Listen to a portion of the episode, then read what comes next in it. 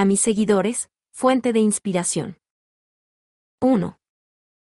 Los pilares de la riqueza. H. He sido un obsesionado por divulgar un conocimiento con la mayor pedagogía posible, de tal suerte que las personas se apropien de él y transformen su realidad cotidiana. Este libro no será la excepción y utilizaré toda mi capacidad didáctica para que esta experiencia de lectura pueda transformar su vida. Nada gano con hablar de riqueza, de educación y libertad financiera, de inspiración, de encontrar un sentido trascendental al deseo de ser rico, si no comparto ideas sobre cómo lograrlo. No nos da temor, entonces, poner la vara alta desde el principio. Parto de la certeza de que cada uno de nosotros es capaz de convertirse en la persona que quiera ser, pero esto, como lo iremos viendo a lo largo de estas páginas, requiere de algo más que una poderosa determinación de hacerlo. Una de las cualidades más fascinantes de los seres humanos es la extraordinaria capacidad de cambiar y siempre, poder mejorar. Decir que no. Es posible alcanzar una transformación o que los defectos estarán ahí para siempre porque, así nacimos, es, desde mi punto de vista, una frase mediocre. En más de 20 años como inversionista, coach y analista financiero, con recurrencia las personas me dicen, quiero conseguir dinero, pero no lo logro, no lo veo posible todavía. He podido concluir a través de mi propia experiencia y la de muchas personas, que mientras más se busca algo con espíritu egoísta, se vuelve más esquivo y difícil de obtener. Hoy tengo claro que es indispensable contar con una motivación profunda, que sea el motor para revestir esas aspiraciones con un sentido trascendente, que nos lleve a descubrir el potencial que tenemos para superar cualquier obstáculo. El dinero, la riqueza y la abundancia llegarán por sí mismos, pero solo si tenemos bien definido para qué los buscamos.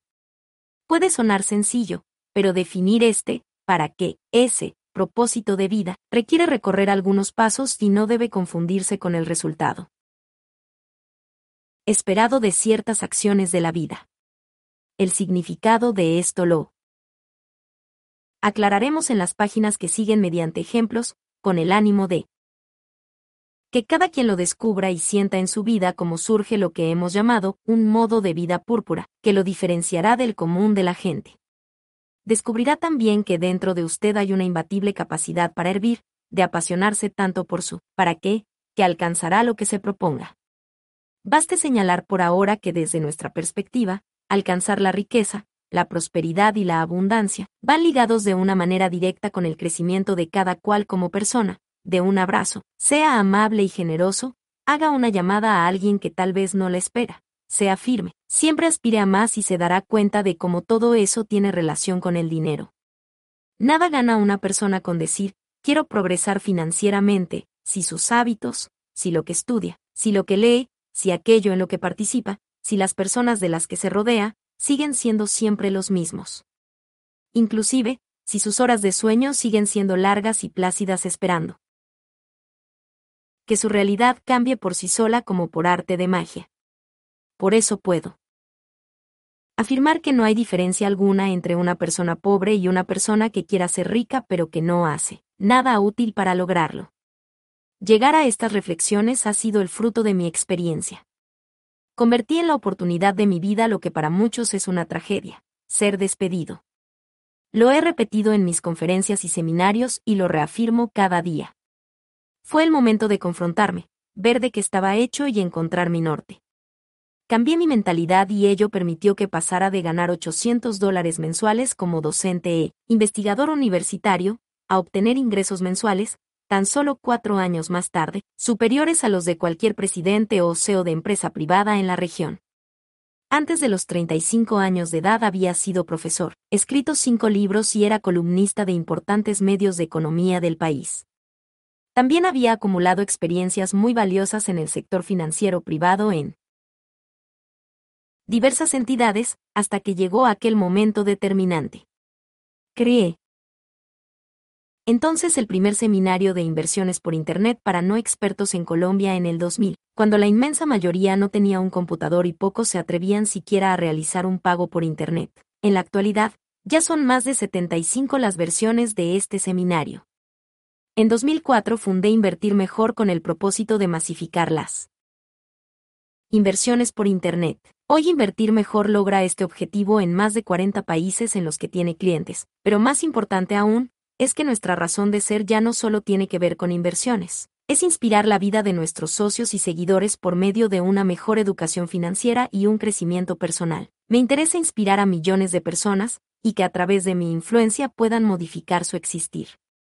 Quise que más que una empresa, invertir mejor se convirtiera en una causa. Lo hemos ido logrando, gracias al trabajo de un equipo humano comprometido al que siempre agradezco y a Alicia, mi esposa. Para mí, el universo nos evalúa todos los días, y mientras más determinación tenga usted, más méritos acumula. Esa determinación, esas ganas, esa pasión que usted le imprima a su trabajo diario, es terreno fértil para que se cosechen buenos frutos. En cada momento de la vida, ese universo toma una foto en la que quedan registradas las condiciones exactas en las que usted se encuentra, y depende de usted hacer que esa foto sea bonita y luzca como quiere verse. Eso me ocurrió a mí. Transformé lo que parecía una situación adversa en lo que hoy es mi más profundo motivo para existir y a lo que dedico el 100% de mi tiempo laboral, enseñar, inspirar e invertir en que las personas sean más felices. Como veremos, entre menos egoísta e individual sea tú, para que el universo te devolverá más prosperidad y que mejor que venga acompañada de dinero. El dinero en sí no es el propósito, tengámoslo claro desde el inicio, es uno de los resultados deseables de un propósito fuertemente arraigado en nuestro ser. El secreto es ser para llegar a tener, no tener para. Llegar a ser. Aumenta tu riqueza interior, aumentará tu riqueza exterior. He destacado la palabra invertir intencionalmente cuando invierta recursos, ojalá vayan destinados a un negocio donde despliegue aquello para lo cual ha venido a este mundo. Ese propósito trascendente que hemos bautizado como Él, ¿para qué? Este propósito debe estar relacionado con lo que mejor hace, con sus talentos, y por eso hay que monetizarlos o volverlos dinero. Todo ser humano tiene defectos, de eso no hay duda, pero a la par tiene un sinnúmero de habilidades y destrezas que descubre en los momentos que parecen más difíciles y que antes no creía posible poder desplegar. Sin excepción, talentos tenemos todos. La diferencia la hace quien los descubre y los convierte en algo rentable. La mayoría de la gente subestima ese capital que tiene ahí latente y aprender a explotarlo es también educación financiera, como lo veremos en este libro. He mencionado uno de los factores que fueron determinantes en mi carrera, que me llevaron a cambiar mi vida y me señalaron un hito para descubrir y potenciar los talentos que ya tenía haber sido despedido. Esta situación me confrontó y me llevó por un camino hacia la generación de nuevos y mayores ingresos, un trayecto que deseo que cada lector forje también. La foto que el universo hizo de mí en ese momento era la de una persona ante un obstáculo nuevo e inesperado, pero dotado por naturaleza. Con la determinación de cambiar la situación por completo y volverla a su favor llegué a corroborar que la realidad de una persona se basa en lo que ella cree que es posible. Nada cambiará hasta que la realidad de esa persona cambie, y eso solo se convierte en realidad cuando sea capaz de vencerse a sí misma, vencer sus miedos, vencer sus defectos.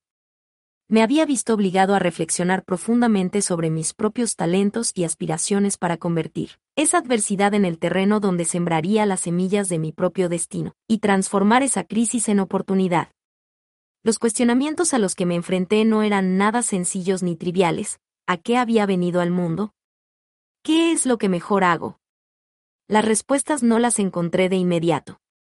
Pero al mirar lo que había hecho hasta el momento, fui dándome cuenta de que la razón de mi vida era enseñar e inspirar, para lo cual contaba con talentos que me ayudaban a hacerlo bien tales como la capacidad de expresarme en público, estudiar y ser disciplinado el universo me estaba mostrando que aquella primera fotografía empezaba a cambiar, otros caminos se abrían y la siguiente foto iba a ser radicalmente diferente. Así como descubrí y valoré mis talentos y virtudes, también los defectos seguían allí, y afloraban a tal grado que opacaron lo que empezaba a construir. El éxito en el campo laboral me había llevado a convertirme en una persona soberbia, prepotente, poseedor de la verdad absoluta, tanto que ni yo mismo me soportaba en ocasiones. Me faltaban inteligencia emocional y espiritualidad, y literalmente, me humillé y vencí a mí mismo para adquirirlas.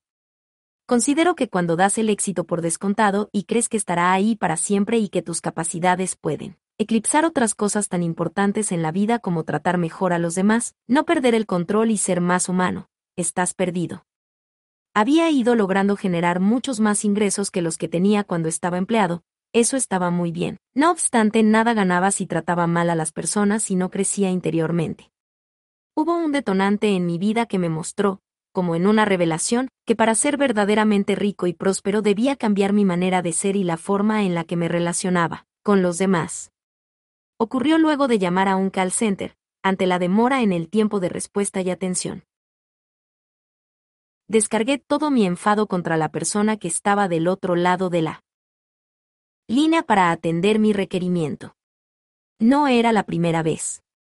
Al colgar, sumido en cólera, viví como en una experiencia surrealista una confrontación conmigo mismo. Sentí como si frente a mí hubiera otra presencia que me preguntaba quién me creía para tener el derecho de maltratar a otra persona, empezando a surgir en ese momento todos los defectos que quería erradicar. Recuerde, soy un convencido de que el ser humano puede ser quien quiera ser y siempre puede ser una mejor versión de sí. No siempre es un proceso que se dé de la noche a la mañana.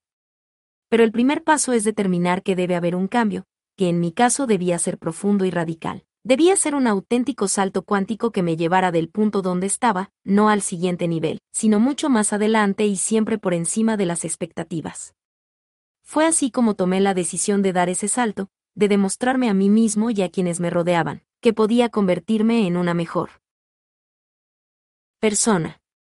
Decidí someterme a una de las pruebas más difíciles para alguien soberbio y prepotente como yo lo era, mediante experiencias de coaching en programación neurolingüística, PNL, y ejercicios de crecimiento personal, viví momentos donde me sentía muy incómodo, expuesto y obligado a servir a las demás personas con humildad y dedicación, vencer la soberbia que me caracterizaba, vencer la prepotencia que cerraba puertas, vencerme a mí mismo, en otras palabras.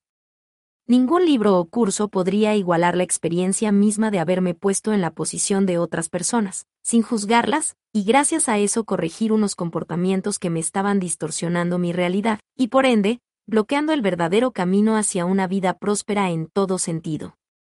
Desde que eso pasó, el universo no ha hecho sino enviar bendiciones, aunque sé que todavía hay y habrá muchas más cosas por corregir. Nunca hay que dejar a un lado la determinación y la convicción de que cambiar, y no paso a paso como siempre se nos ha dicho, sino rápidamente, si es posible si así nos lo proponemos. Es perfectamente viable ser una persona el viernes y el lunes siguiente ser otra distinta. ¿Para qué caminar si se puede volar? ¿Para qué? Avanzar paso a paso si existen los saltos cuánticos. Cuidado con lo que te acostumbraste a vivir nada cambiará hasta que modifiquemos nuestra realidad. La invitación es a que todos los días hagamos algo que nos dé miedo, viajar, conocer nuevas personas, leer cosas distintas, todos los días correr riesgos, todos los días salir de esa zona de confort en la que nadie se hace grande.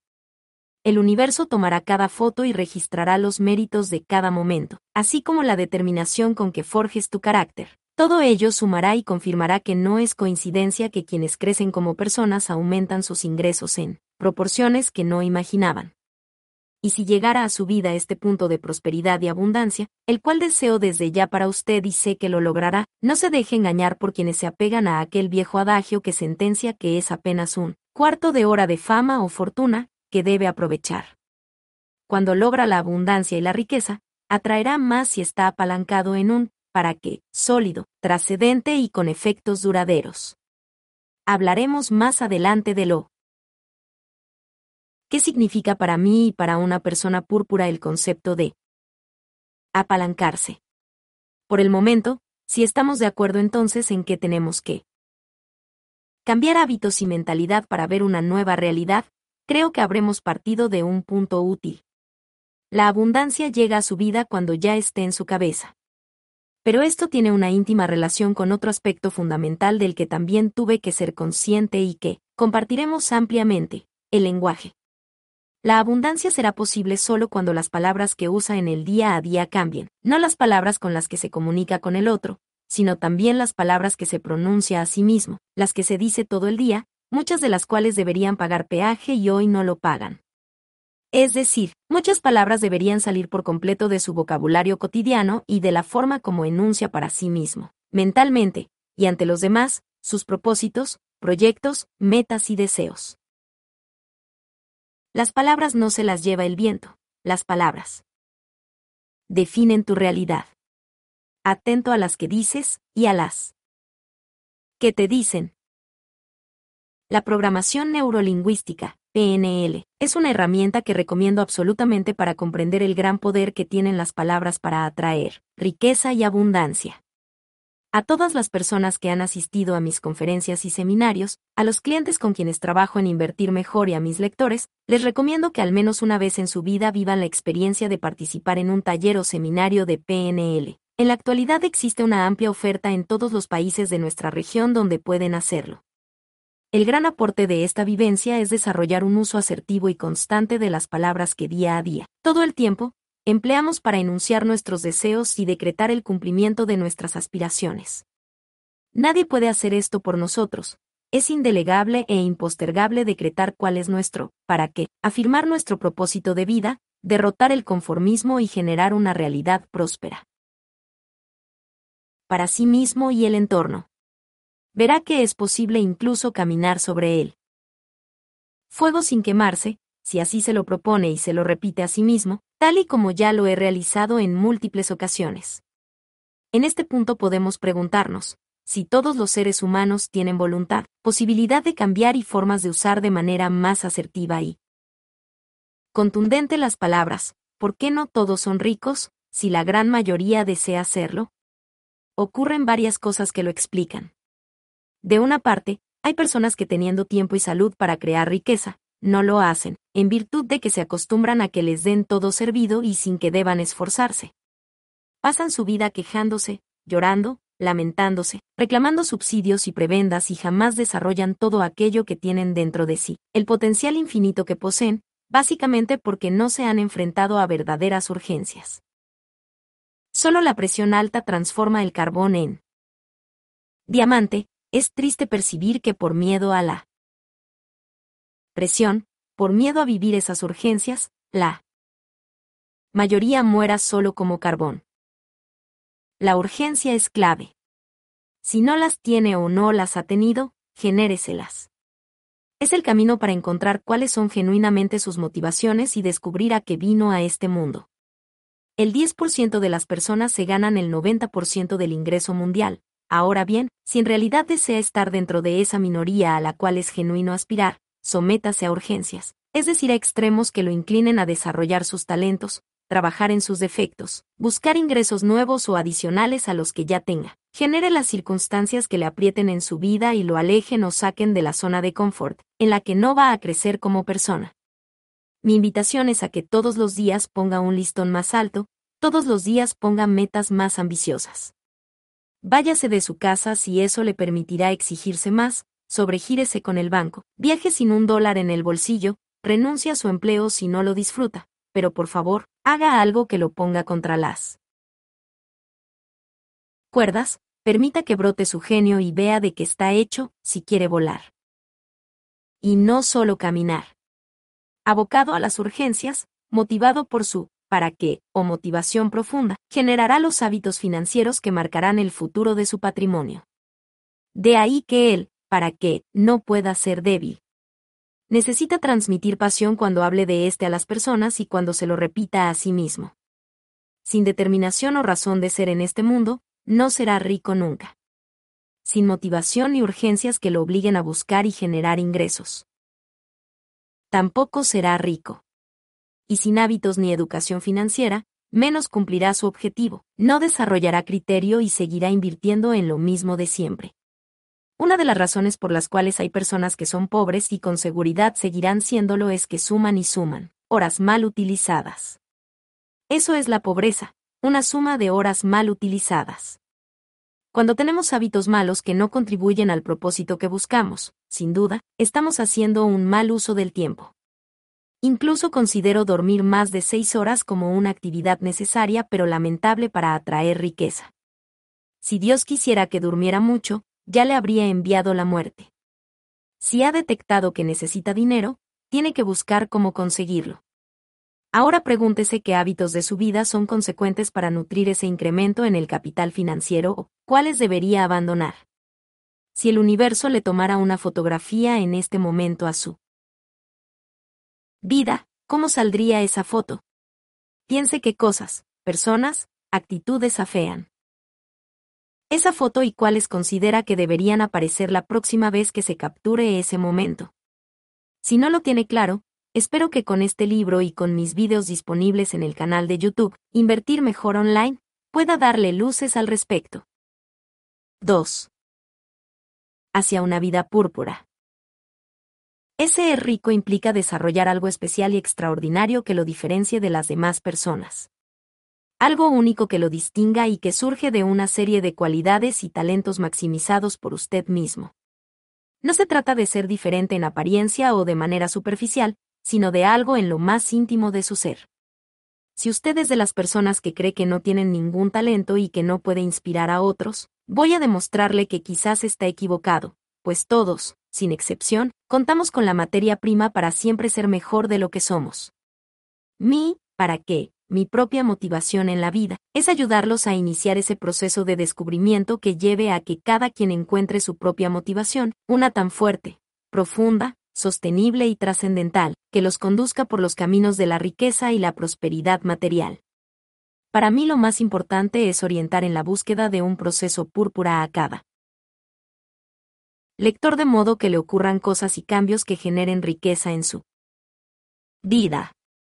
Muchas personas se han acercado a mí y afirman con total certeza que ellos no tienen ningún talento especial que les de la más remota posibilidad de volverse ricos. Como lo veremos, cada persona tiene un sinnúmero de talentos que desarrollar y monetizar, es decir, volver dinero.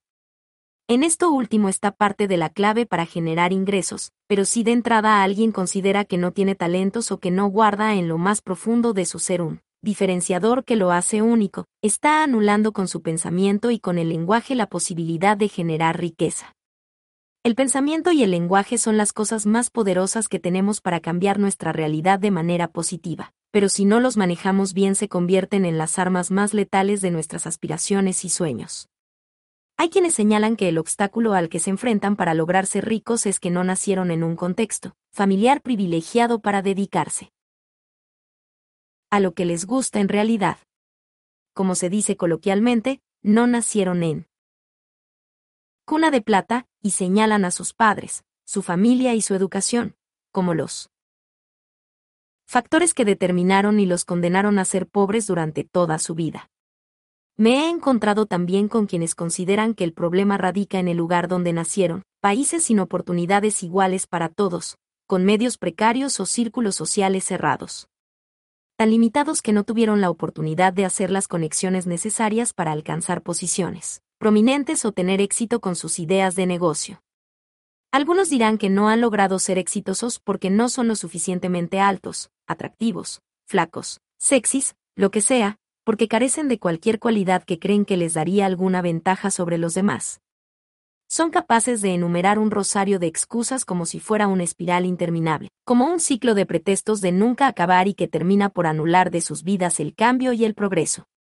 Es frecuente, por ejemplo, que las mujeres en particular sientan que su condición de género ya las ubica en un plano de desventaja, y por lo tanto, estén condenadas a no ser ricas o tan ricas como lo puede ser un hombre. He comprobado que nada de esto es cierto, que solo se trata de conversaciones limitantes que tenemos adentro de nosotros mismos y que todos, sin excepción, pueden crear las condiciones para ser ricos. Es más, deben hacerlo, pero hay que vencer los temores y complejos que los frenan. No voy a negar algo evidente como lo es que cada persona nace en circunstancias diferentes, pero para mí eso no determina su destino de una manera inquebrantable como si quedara grabado en piedra y no hubiera remedio. Por el contrario, soy un firme creyente en las infinitas posibilidades que tiene cada persona para cambiar su vida y siempre mejorar, como ya lo hemos indicado, pero agregaremos ahora que tomar la determinación de ser rico tiene que ver como primera medida con apersonarse de la propia vida y asumir toda la responsabilidad de lograr ese propósito sin escudarse en los pretextos antes mencionados. En mis conferencias y seminarios repito constantemente que los ricos se responsabilizan por los resultados, no por las excusas. No están endosando culpas del por qué no salieron las cosas o tuvieron un giro inesperado. Ellos se apersonan de la situación, participan activamente en el proceso de creación de riqueza y sea cual fuere el resultado, siempre ganan o aprenden al final. La palabra fracaso no hace parte de un diccionario púrpura, solo existe experiencia, aprendizaje y formación, no fracaso. Es más, siempre hablo de lo importante que es hacer inversiones en las que por anticipado uno sepa que va a ganar, a diferencia de lo que ocurre cuando compra una acción, una divisa, un quemade tío bien básico o un terreno.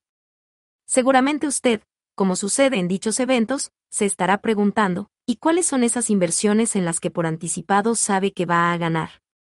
Mi respuesta es, cuando invierte en su para qué. Y es que no hay algo más rentable que invertir en aquello que mejor haces, que desarrollas con pasión, que te motiva a hacerlo y que cumple con tu propósito de vida. Y por rentable no solo me refiero a dinero, va más allá. Es la satisfacción de que cumple con aquello a lo que vino al mundo. Subes tus ingresos al nivel de tus sueños, o verás. Bajar tus sueños al nivel de tus ingresos. Recordemos que el universo nos toma fotografías. Pregúntese en este momento qué tan al control está de su propia vida. ¿Cuántas excusas se dice a diario para no cambiar? ¿Cree que el dinero es malo por sí mismo? ¿Está plenamente satisfecho con su vida tal y como está hoy? ¿Qué pretexto se repite para no dedicar el 100% de su tiempo a invertir sus recursos materiales y emocionales en aquello que lo diferencia de los demás? ¿Quién es el único responsable de lo que ocurre en su vida?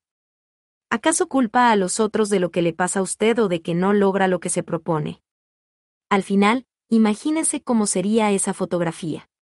¿Le resulta satisfactoria y se siente pleno y feliz con lo que ve? Una persona que siempre esté refugiándose en los otros, escondiéndose, sacando excusas o culpando a los demás por la mala fortuna que tenga en la vida, jamás será rica o progresará si todo el tiempo está buscando en los demás la solución a sus propios problemas, o si de manera constante está pensando en que las acciones de alguien más lo perjudican. Es su propia mentalidad derrotista la que está frenando cualquier aspiración de convertirse en un ser extraordinario y merecedor de la riqueza.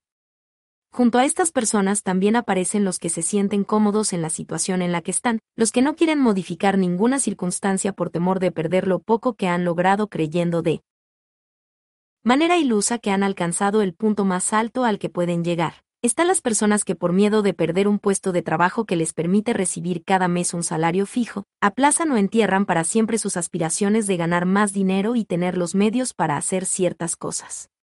Estas personas son aquellos conformistas a quienes, bajo un manto de tranquilidad y parsimonia, se les va pasando la vida resignados.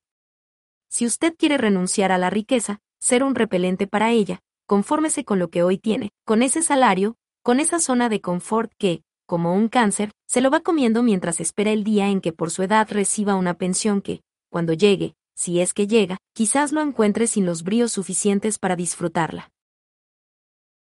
La zona de confort te puede dar seguridad, pero no. Riqueza, te puede dar tranquilidad, pero no. Progreso. Evítala.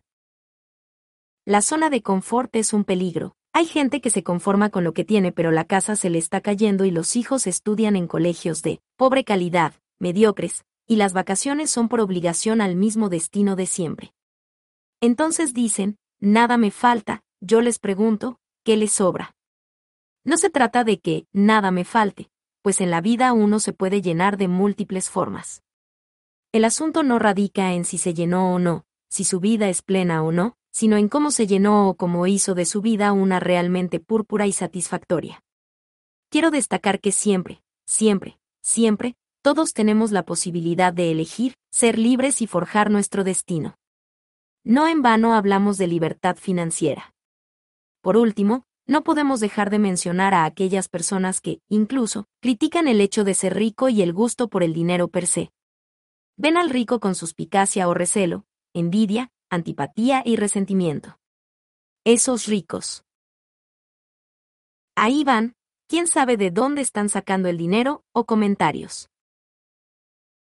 Desobligantes que lo único que muestran es una gran incapacidad para ocuparse de sí mismos y afrontar su propia pobreza material y espiritual. Soy un convencido, por ejemplo, de que aquellos que siempre critican las cosas materiales, muy en el fondo de su corazón las añoran, pero no tienen la valentía para conseguirlas. También nos encontramos con gente que con frases muy arraigadas en nuestras culturas latinoamericanas como, menos es más, el dinero es un encarte, rico es el que menos necesita. Cortan de raíz cualquier iniciativa de cambio y salto cuántico que una persona quiera dar hacia los hábitos que le conducen a la prosperidad y la abundancia. Eliminan la posibilidad esencial y legítima que tiene todo ser humano de desear ser rico, de encontrar su ser púrpura, y efectivamente alcanzar niveles de ingresos monetarios mucho más altos del promedio y que quizás antes no imaginaba. Otras frases que abundan son del estilo, es mejor tener amigos que dinero, prefiero la riqueza espiritual que la material. Una persona púrpura grita a los cuatro vientos, yo prefiero las dos cosas, las dos cosas. Amigos y riqueza, riqueza material y espiritual, así como no queremos escoger entre tener manos o tener pies. En la vida hay que escoger por. Partida doble, ¿es mejor tener amigos que plata? No, definitivamente no. Voy por todo, voy en modo hervir y no he logrado ni siquiera el 1% de lo que sé que puedo lograr. Así sugiero pensar. No escojas a tus amigos por la cantidad de dinero que tengan. Pero por favor, no todos tienen que ser pobres. Una de las formas de atraer la riqueza es decir y pensar, riqueza, me gustas, riqueza, me encantas, ven, siéntate a mi mesa. Pero si empiezo con la hipocresía, a esconderme y a criticar lo material porque supuestamente eso me aleja de Dios, ¿cuál me aleja de Dios? Por favor, no la voy a atraer. Yo lo que quiero es que nosotros nos pongamos al fuego, explotemos nuestras capacidades y le ayudemos a la gente, con toda la determinación, no simplemente que nos dediquemos a flagelarnos por lo que no tenemos o lo injusta que pueda haber sido la vida. La vida es como es, las cosas solo pasan, son fenómenos cuya importancia radica no en lo que pase, sino en la manera como interpretamos eso que pasa, el sentido que le damos. Si alguien tiene el deseo genuino de cambiar su vida, mejorarla y generar riqueza para sí y quienes le rodean, comienza por reconfigurar la manera como ve las circunstancias de su entorno y la forma como se expresa sobre ellas. No se trata de evadir la realidad, sino de elaborar una que permita actuar en pos del logro de las metas y de satisfacer un, ¿para qué?, profundo y motivador.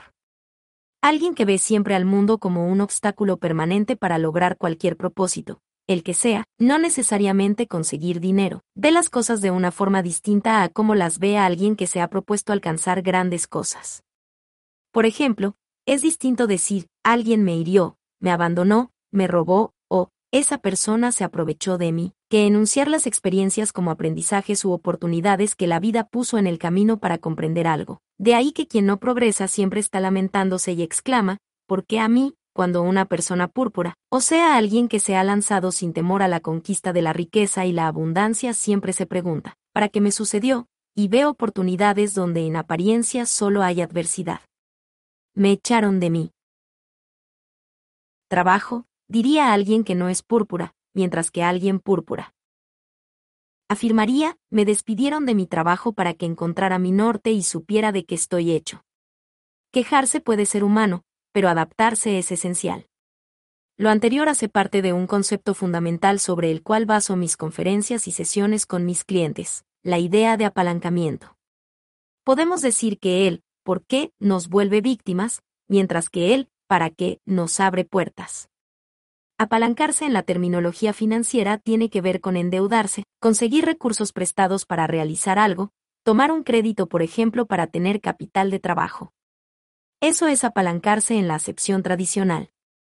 He dado un giro a esta palabra para referirme al apalancamiento como aquella cualidad de aprovechar cosas que en principio serían imposibles de aprovechar, como puede ser una enfermedad, un despido, una separación, una pérdida económica, una quiebra. Las personas que desarrollan una actitud de hierro, que se Apalancan en la vida aprovechando todo cuanto les pasa, incluso, repito, cosas que en apariencia no serían susceptibles de aprovechar, irradian una energía individual diferente y poderosa. Su determinación de ser distintos y progresar es el germen de su éxito.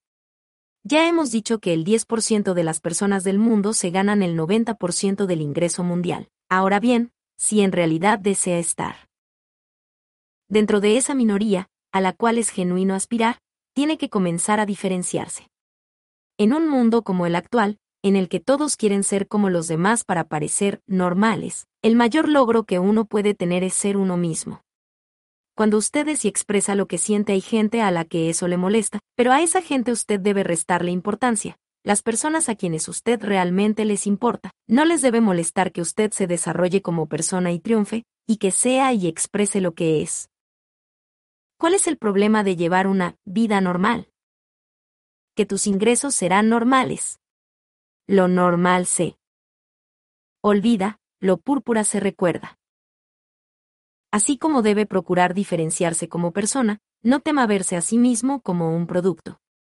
Usted como persona es uno y como tal debe diferenciarse. Si no se diferencia de los demás porque actúa como todos, se viste como todos, ve lo que todos ven, oye lo que todos oyen, habla de lo que todos hablan, se vuelve un ti, un bien esencial, una materia prima y será remunerado como tal pobremente. Partamos del hecho de que las personas que desarrollan hábitos de ricos y son libres financieramente, primero, no dependen de un salario, segundo, generan ingresos con negocios e inversiones, y, tercero, son únicos, no reemplazables. Generar ingresos adicionales a un salario es absolutamente necesario en este proceso, y para ello debe dejar atrás los temores que lo amarran a la aparente seguridad y tranquilidad de la zona de confort. Someterse a urgencias, ponerse metas altas y ambiciosas, hará que se esfuerce más y le mostrará de qué está hecho realmente, hará salir al diamante que tiene adentro.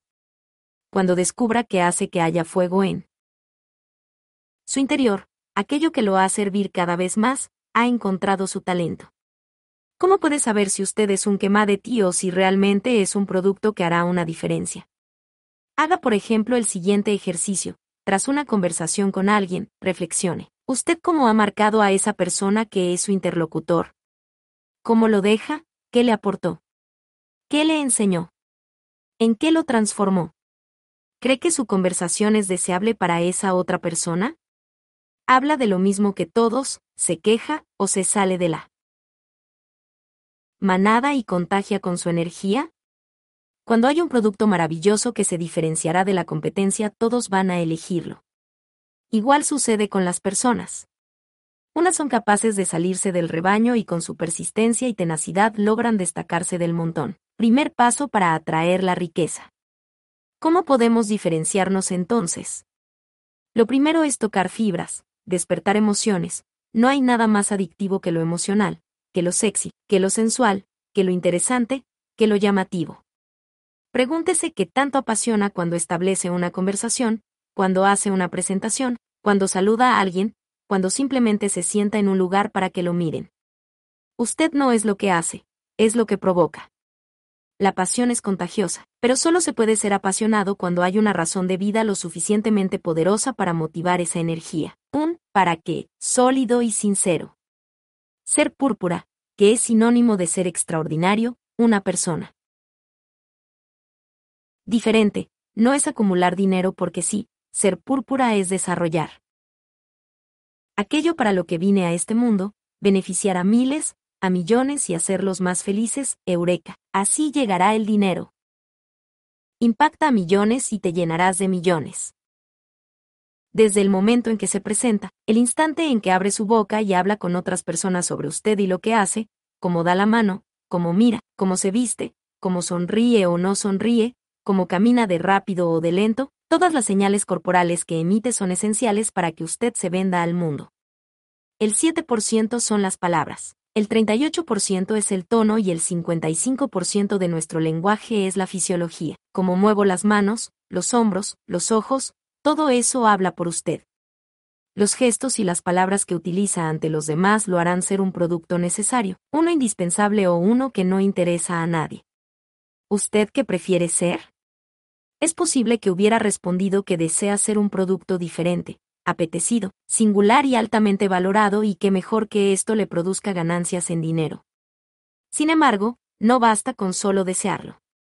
Necesita decretarlo y esto quiere decir afirmar con toda la certeza de que lo va a llegar. Hacer, pero no en un año, en meses o en días, sino a partir de ahora.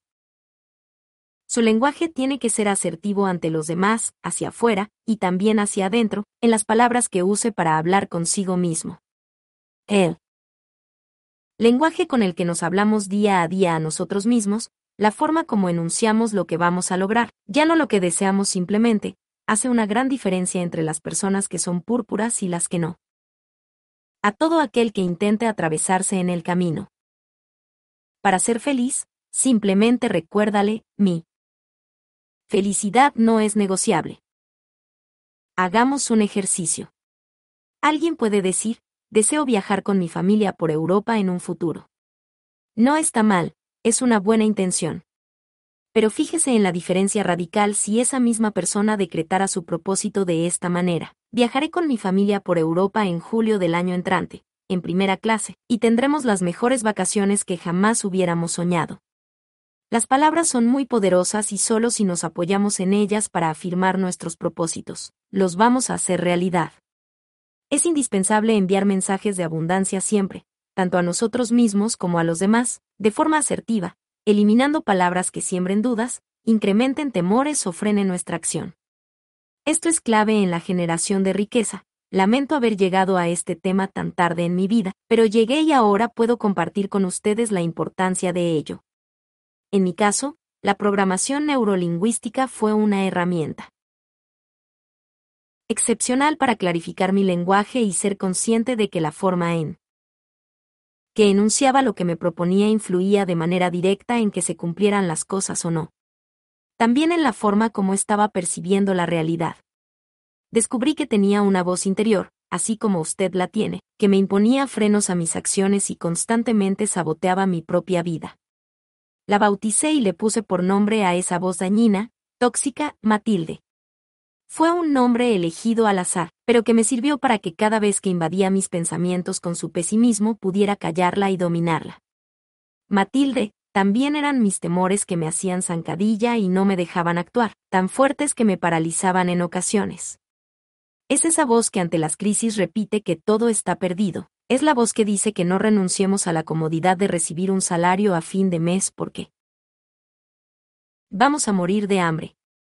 Es la voz que dice, tú no eres capaz de hacer esto o lo otro, la voz de la culpa y la resignación, es la voz que grita, no hagas eso porque qué dirán de ti.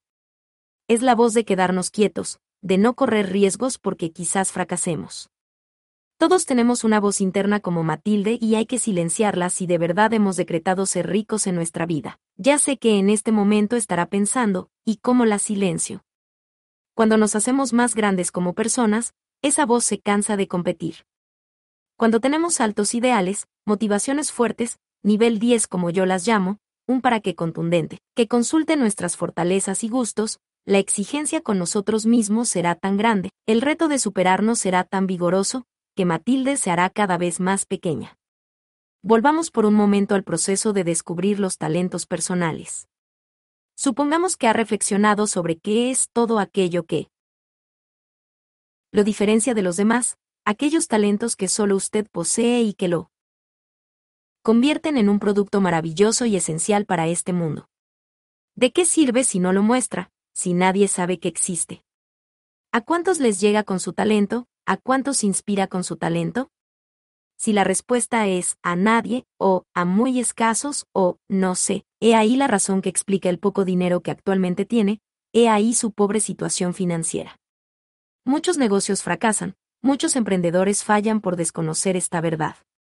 Al principio, estas personas le venden sus productos a sus familiares y amigos, quienes con entusiasmo compran para apoyar esa nueva idea, esa nueva ilusión. Pero, ¿y después? El mercado se les agotó y no tienen a quién venderle. Esto nos lleva a concluir que para ser ricos es indispensable comunicar ese talento a cuantas más personas sea posible hacerlo. Apóyese en la tecnología, para eso se hizo Internet y ese es su gran poder. puede llegar a muchas personas, incluso mientras usted duerme, pues la tecnología existe. Para hacer lo que usted hace sin que necesite estar de cuerpo presente. Entregue su talento a manos llenas, no escatime en ello. Si tiene una empresa, ¿qué espera para tenerla en Internet? Si sabe hacer algo que otros no, ¿por qué no lo publicita? No subestime su talento, no subestime sus capacidades, hay miles de seres en el mundo que lo necesitan. Muestre lo que hace y promete, no escriba tanto, muestre, muestre, si usted tiene un producto, muéstrelo, si vende, distribuye o es exitoso en un servicio, muestre los testimonios alrededor de ese servicio. Todo ello traerá más dinero, no tenga la más mínima duda de eso, al tiempo que hará feliz a muchas más personas y multiplicará los efectos de su quehacer en la vida. Ser púrpura no es acumular dinero, es también aportar a la felicidad de las personas. Invertir en eso es invertir en usted mismo, al tiempo que invierte en los demás. Mientras sigas pensando que vender es un tema de otros, y no tuyo, tendrás ingresos limitados. Sin hacer nada, ya te estás vendiendo. Recapitulando lo que hasta ahora hemos afirmado, ser púrpura resulta de una decisión personal de responsabilizarse de nuestro destino, aprovechar los talentos que tenemos en beneficio propio y de la felicidad de los demás, vernos como un producto y apoyarnos en el poder transformador del lenguaje. Seth Gadin, autor de varios libros de mercadeo, escribió uno muy importante a propósito de las vacas púrpuras. Decía en esencia lo siguiente, Usted va de paseo por un camino y de repente ve muchas vacas. La mayoría de ellas blancas y negras, como es de esperarse, e inicialmente piensa, que vacas tan bonitas. Sigue el recorrido y las vacas blancas y negras se van volviendo parte del paisaje, todas iguales y uniformes. El panorama se torna aburrido. ¿En qué momento algo golpea nuestra atención otra vez? Cuando aparece súbitamente una vaca distinta a todas las demás, una vaca púrpura, una vaca extraordinaria. La lección de esta metáfora es que lo normal es aburrido y es indispensable diferenciarse. No obstante, yo voy un paso más allá, para mí. Lo normal termina apestando, no produce dinero, es rápidamente olvidado y solo la decisión personal de cambiar esa situación permitirá el surgimiento de cosas extraordinarias. Yo veo las vacas blancas como un incentivo para ser más púrpura. Las vacas púrpuras no se quejan, las vacas púrpuras se apalancan, una vaca púrpura deja un mensaje, pone a hablar a la gente. Si solamente la riqueza fuera importante, pues entonces todos los ricos serían púrpuras, y no lo son. ¿Cuántos hay que se engordan detrás de un escritorio, llenándose los bolsillos y nadie aprende de ellos? Yo no quiero una vida así. Eso no es púrpura. A mí no me interesa solo la acumulación, a mí no me interesa solo que usted se haga rico. Si usted se hace rico sin ser un mejor ser humano no es púrpura, no es extraordinario, yo quiero que impacte, que trascienda, que influya. Quiero que acumule riqueza, pero que ese sea solo el efecto del para qué vino a este mundo. Como célebremente lo dijera el famoso escritor Wayne Dyer, que en paz descanse, usted no se concentra en el resultado, concéntrese en el propósito de su vida, que ese propósito lo llevará al resultado. En las sesiones con socios VIP de Invertir Mejor, me llama la atención que muchos de ellos creen que su para qué es ser ricos, tener libertad financiera, disponer de mucho más tiempo libre o viajar por el mundo. Ese no es un para qué, les digo, es solo la consecuencia lógica de desarrollarlo. Si solo se concentra en un beneficio personal, sin pensar en los demás, sin servir, sin ayudar, los alcances del progreso serán muy limitados.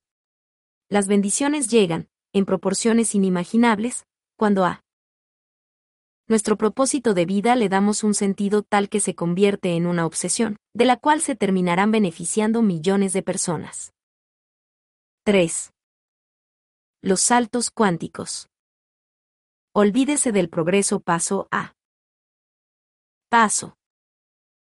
En mis conferencias y en las sesiones que tengo con socios de Invertir Mejor, hago mucho énfasis en la necesidad de desarrollar un propósito superior y trascendente en la vida como requisito, para ser rico. No me cansaré de repetir que ser rico no se limita a acumular dinero, ni es sinónimo de robustecer nuestras cuentas bancarias. Eso es solo la consecuencia lógica de tener hábitos de prosperidad, una mentalidad enfocada en crecer como personas y una capacidad de monetizar los talentos que todos tenemos. Esto se logra si vencemos nuestros temores, y será factible hacerlo si damos saltos cuánticos en nuestras vidas.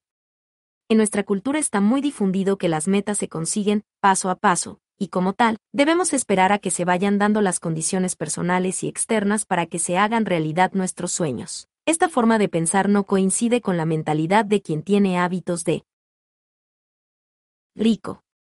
Como lo he afirmado, el paso a paso serviría de mucho si fuéramos a vivir 500 años. Ser una persona rica no es sinónimo de parsimonia y placidez. Se tiende a pensar que los ricos están relajados tomando el sol junto a una piscina, disfrutando de un cóctel o jugando golf, porque ya lo tienen todo y han alcanzado sus metas. No es así.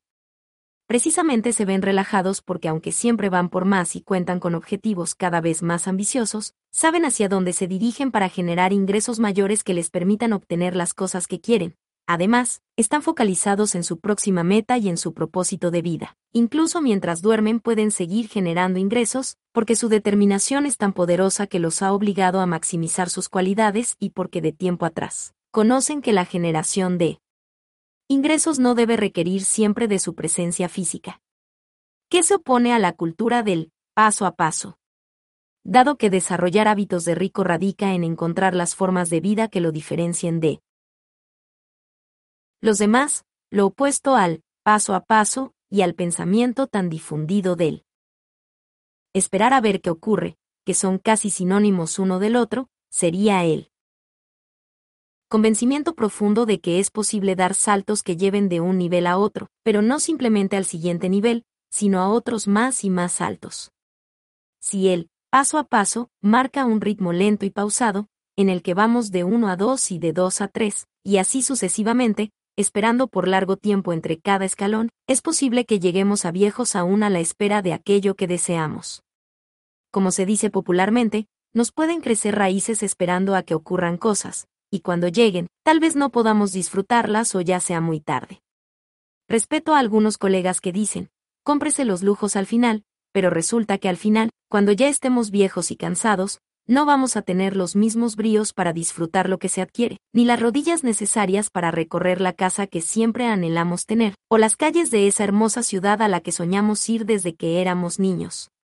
Imagínese usted haciendo un viaje a Europa con sus seres queridos, pero sin poder caminar lo suficiente por las calles de sus ciudades, o sin la visión requerida para leer un mapa, o pasando por los locales de jamones en Barcelona sin poder comer nada porque tiene el colesterol alto, muy tarde.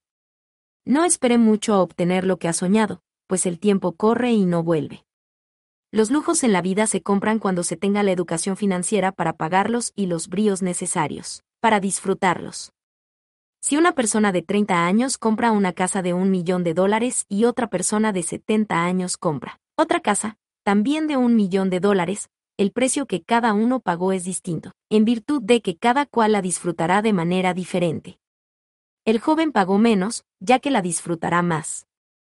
Por eso he afirmado que el precio de un activo nunca es igual para las personas, ya que está en función de la capacidad con la que cada una cuenta para disfrutarlo.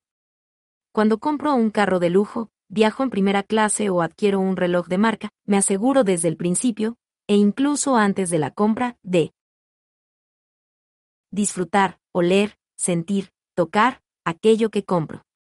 Desde ese momento la compra se libra, o lo que es lo mismo, desde ese momento la compra empieza a ser rentable y justificarse.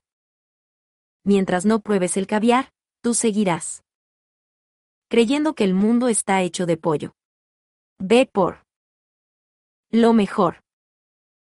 Hablo con frecuencia de los saltos cuánticos. Este es el opuesto al paso a paso. Descubrí en mi propia vida que era posible pasar de 1 a 5, sin pasar por 2, 3 y 4. Y luego de 5 a 10 o 20 o 100. Lo que me propusiera, pero sin tardar o dejar a la deriva las circunstancias. Recordemos que una persona rica de verdad es capaz, primero, de asumir su propia vida y responsabilizarse de ella y sus resultados, y, segundo, de reconfigurar su propia realidad, verla de otra manera y construirla a partir de ver de forma distinta cada cosa, incluso las adversidades y calamidades más terribles. De ahí que si su deseo más profundo es ser rico y generar más dinero que el que obtiene hoy en día, prepárese para dar saltos cuánticos y deje ahora mismo de observar con pasividad cómo crece la grama en su pedacito de jardín, en la parcelita que controla, porque sí ha de ser rico, y quiero que lo sea, tiene todo el mundo por delante para conquistar. A partir de ahora, desde el momento en que lea estas líneas, deberá decretar en su vida que es una persona rica. Quiero que desde ya se visualice como la persona que quiere ser, sin esperar hacerlo para comportarse como tal. En las redes sociales he repetido, Picasso no esperó a ser Picasso para comportarse como Picasso. No diga que será rico en 20 o 30 años, ni que debe esperar a ser quien quiere ser para comportarse así. A partir de hoy, y como algo inaplazable, repítase a sí mismo este gran propósito. Para cumplirlo, es esencial cómo nos vemos a nosotros mismos en un futuro y cómo nos comportamos en el presente. Si usted entonces se visualiza de cierta manera en el futuro cercano o en un mediano plazo, a partir de ahora debe iniciar con los cambios que lo conduzcan hacia allá, no, paso a paso, sino de inmediato. Los saltos cuánticos los producen experiencias extraordinarias, personas extraordinarias, libros extraordinarios, viajes extraordinarios, no lo común, que solo mantiene a las personas en la senda del paso a paso. Cuando alguien te diga que en la vida se progresa paso a paso, pregúntale, ¿usted sabe qué es un salto cuántico?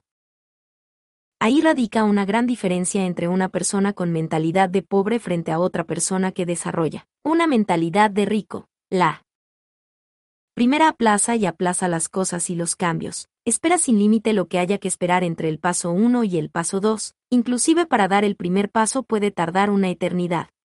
La segunda, en cambio, vive en el presente, no da esperas y su estado natural de vida es la urgencia. Todo debe darse cuanto antes porque no hay tiempo que perder. El rico recuerda siempre una frase mencionada varias veces en este libro. La pobreza es una suma de horas mal utilizadas. Estas urgencias tienen que ver con un tema que ha salido a relucir varias veces en mi vida, y en la de todos, pues es algo natural y humano, la muerte. La muerte la veo como un concepto muy interesante para redefinir prioridades y progresar de manera más veloz. Piense en la muerte, en cómo quiere ser recordado cuando deje de respirar, en qué condiciones quiere que ésta lo encuentre cuando llegue sin avisar. Cuando tenemos un tiempo ilimitado para hacer las cosas, nos aburguesamos, vamos ahí, paso a paso, pero cuando decimos nuestros días están contados o tenemos a nuestro alrededor a tantos amigos y familiares con una enfermedad terminal, por ejemplo, nos confrontamos sobre lo que significa el tiempo que tenemos en este mundo. No podemos seguir con la cultura del paso a paso, porque el tiempo para vivir no es ilimitado, y cuando tenga conciencia de ello, va a preocuparse por los saltos cuánticos, por los saltos abruptos, grandes, no por el típico progreso gradual. En cierta ocasión alguien me preguntó por lo que pasó en mi vida para haber aumentado de manera rápida y notoria mis ingresos. Para responder la pregunta, pensé que había pasado realmente, y llegué a la conclusión de que para haber dado un salto cuántico en ingresos, debí completar lo que he bautizado como un triángulo cuántico. En la mitad del triángulo está el propósito de la persona, su, para que, en el vértice superior las fortalezas, en el izquierdo los recursos, tiempo y dinero, y en el vértice derecho la motivación nivel 10. La esencia es muy sencilla, cuando sus fortalezas, lo ¿Qué mejor hace? Se relaciona con su ¿para qué? Cuando el tiempo y el dinero lo invierte en su ¿para qué? Y cuando ese ¿para qué? o propósito de vida es lo que más lo motiva, completa el triángulo cuántico, necesario, repito, para dar saltos cuánticos. Miremos sin embargo lo que le ocurre a la mayoría de las personas. Primero, no tienen claridad de cuál es su para qué y que a menudo confunden con algo que simplemente les gusta o hacen bien. Segundo, sus fortalezas no las usan permanentemente. No es por ello extraño que te encuentres con un empleado bancario cuya mayor fortaleza es pintar o con una persona que limpia los vidrios en los pisos altos de un edificio, y cuya fortaleza es escribir. Tercero, al no tener claro su propósito de vida, desperdician los recursos que tienen, tiempo y dinero, malgastándolos o dedicándolos a causas de terceros. Y por último, su motivación nivel 10 es construirle una casa a su mamá, tener tiempo libre, viajar por el mundo o conseguir mucho dinero, las que solo son consecuencias lógicas de un propósito de vida bien desarrollado. Ya ve entonces, estimado lector, la razón por la cual la mayoría muere como carbón, habiéndolo tenido todo para morir como diamante. La muerte entonces es una forma de atraer riqueza, en la medida en que al tener un tiempo limitado, aumentará la sensación de urgencia y apremio condiciones necesarias para que nuestro genio aflore y se logren resultados. Inimaginables. Qué bueno que seamos conscientes de ello para hacer que nuestros cambios en la vida sean mucho más rápidos, más acelerados, y que no le sigamos rindiendo culto al paso a paso, que fabrica elementos en serie, productos igualitos, vacas blancas, no púrpuras, seres normales, no extraordinarios. La historia solo recuerda a los extraordinarios, los obsesivos e intensos. Los normales son rápidamente olvidados. Eran muchos. ¿Cómo ser extraordinario? ¿Cómo ser verdaderamente púrpura? Ya hemos dado varias pistas a lo largo de estas páginas. El poder de la intención es invaluable y haber dado el paso inicial de determinar y decretar el cambio para nuestra vida es fundamental. Podríamos decir que la actitud por sí sola no cura el cáncer, pero sí que ayuda a sobrellevarlo de una mejor manera e incluso a superar sus etapas más complejas. No obstante, a la intención por sí misma, al propósito inmenso que nos motive a buscar mayores riquezas materiales, hay que activarle motores para que se lleve a cabo. En otras palabras, si nuestro propósito amplio y trascendente se cumple, es debido a que contamos con motivaciones tan fuertes que logramos vencer cualquier temor que nos limitaba a lograrlo. Hay que vencer esa voz interior que nos frena y que contamina el pensamiento con ideas tóxicas y negativas. A estas motivaciones yo les he puesto un puntaje, y me refiero a ellas como motivaciones nivel 10. Una motivación suficientemente fuerte y sólida corta de raíz cualquier temor. Lo veremos mediante un ejercicio que usted mismo podrá repetir. Supongamos que 10 es la calificación más alta que se puede otorgar y 1 la más baja. Nuestras motivaciones deben estar siempre en 10 para que los defectos y temores luzcan pequeños frente a ellas. Usted puede tener un defecto y un temor que hasta ahora lo hayan saboteado. No se preocupe porque existan, ocúpese de encontrar esas motivaciones grandes que los eclipsen, tal y como me ocurrió a mí. Con frecuencia me preguntan si me da miedo hablar de temas de dinero públicamente. Suelo decir lo siguiente. Pongámosle un puntaje a ese miedo, suponga que tiene un 7 de puntaje. Que me importa que el miedo sea 7 si mi motivación es 10, si ese, para qué, es una llama que no se apaga, un fuego interno que me conduce con pasión, que me compromete con la palabra servir y que hace que esté dispuesto a dejar mi piel en el ruedo con tal de cumplirlo. Podemos seguir teniendo defectos y miedos, pero es necesaria una motivación grande que les compita, y la que en mi opinión debe ser nuestro propósito de vida. Su actitud lo ha llevado a descubrir sus talentos, aquellas cualidades que lo hacen diferente a los otros y en las que se destaca. Recuerde que todos tenemos talentos, pero que estos hay que cultivarlos todos los días, dedicarles los mayores esfuerzos, regarlos como si fueran plantas, cuidarlos. Invierta su tiempo y recursos en ellos, en fortalecer las fortalezas como suelo llamarlo. Si uno de mis talentos, si una de mis fortalezas es expresarme bien en público, no me puedo quedar quieto. Deberé hacerla más. Fuerte cada día. Con más lectura conozco más palabras. Con más.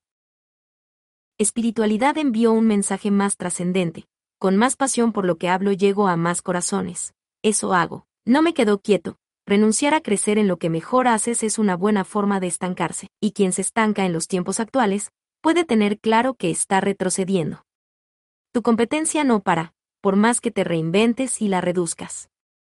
Tenemos pues dos ingredientes definidos, actitud y talentos.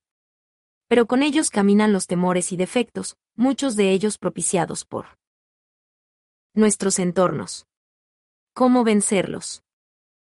Nada me produce más placer en una sesión personalizada que destruir en menos de un minuto el defecto o temor que te impedía progresar.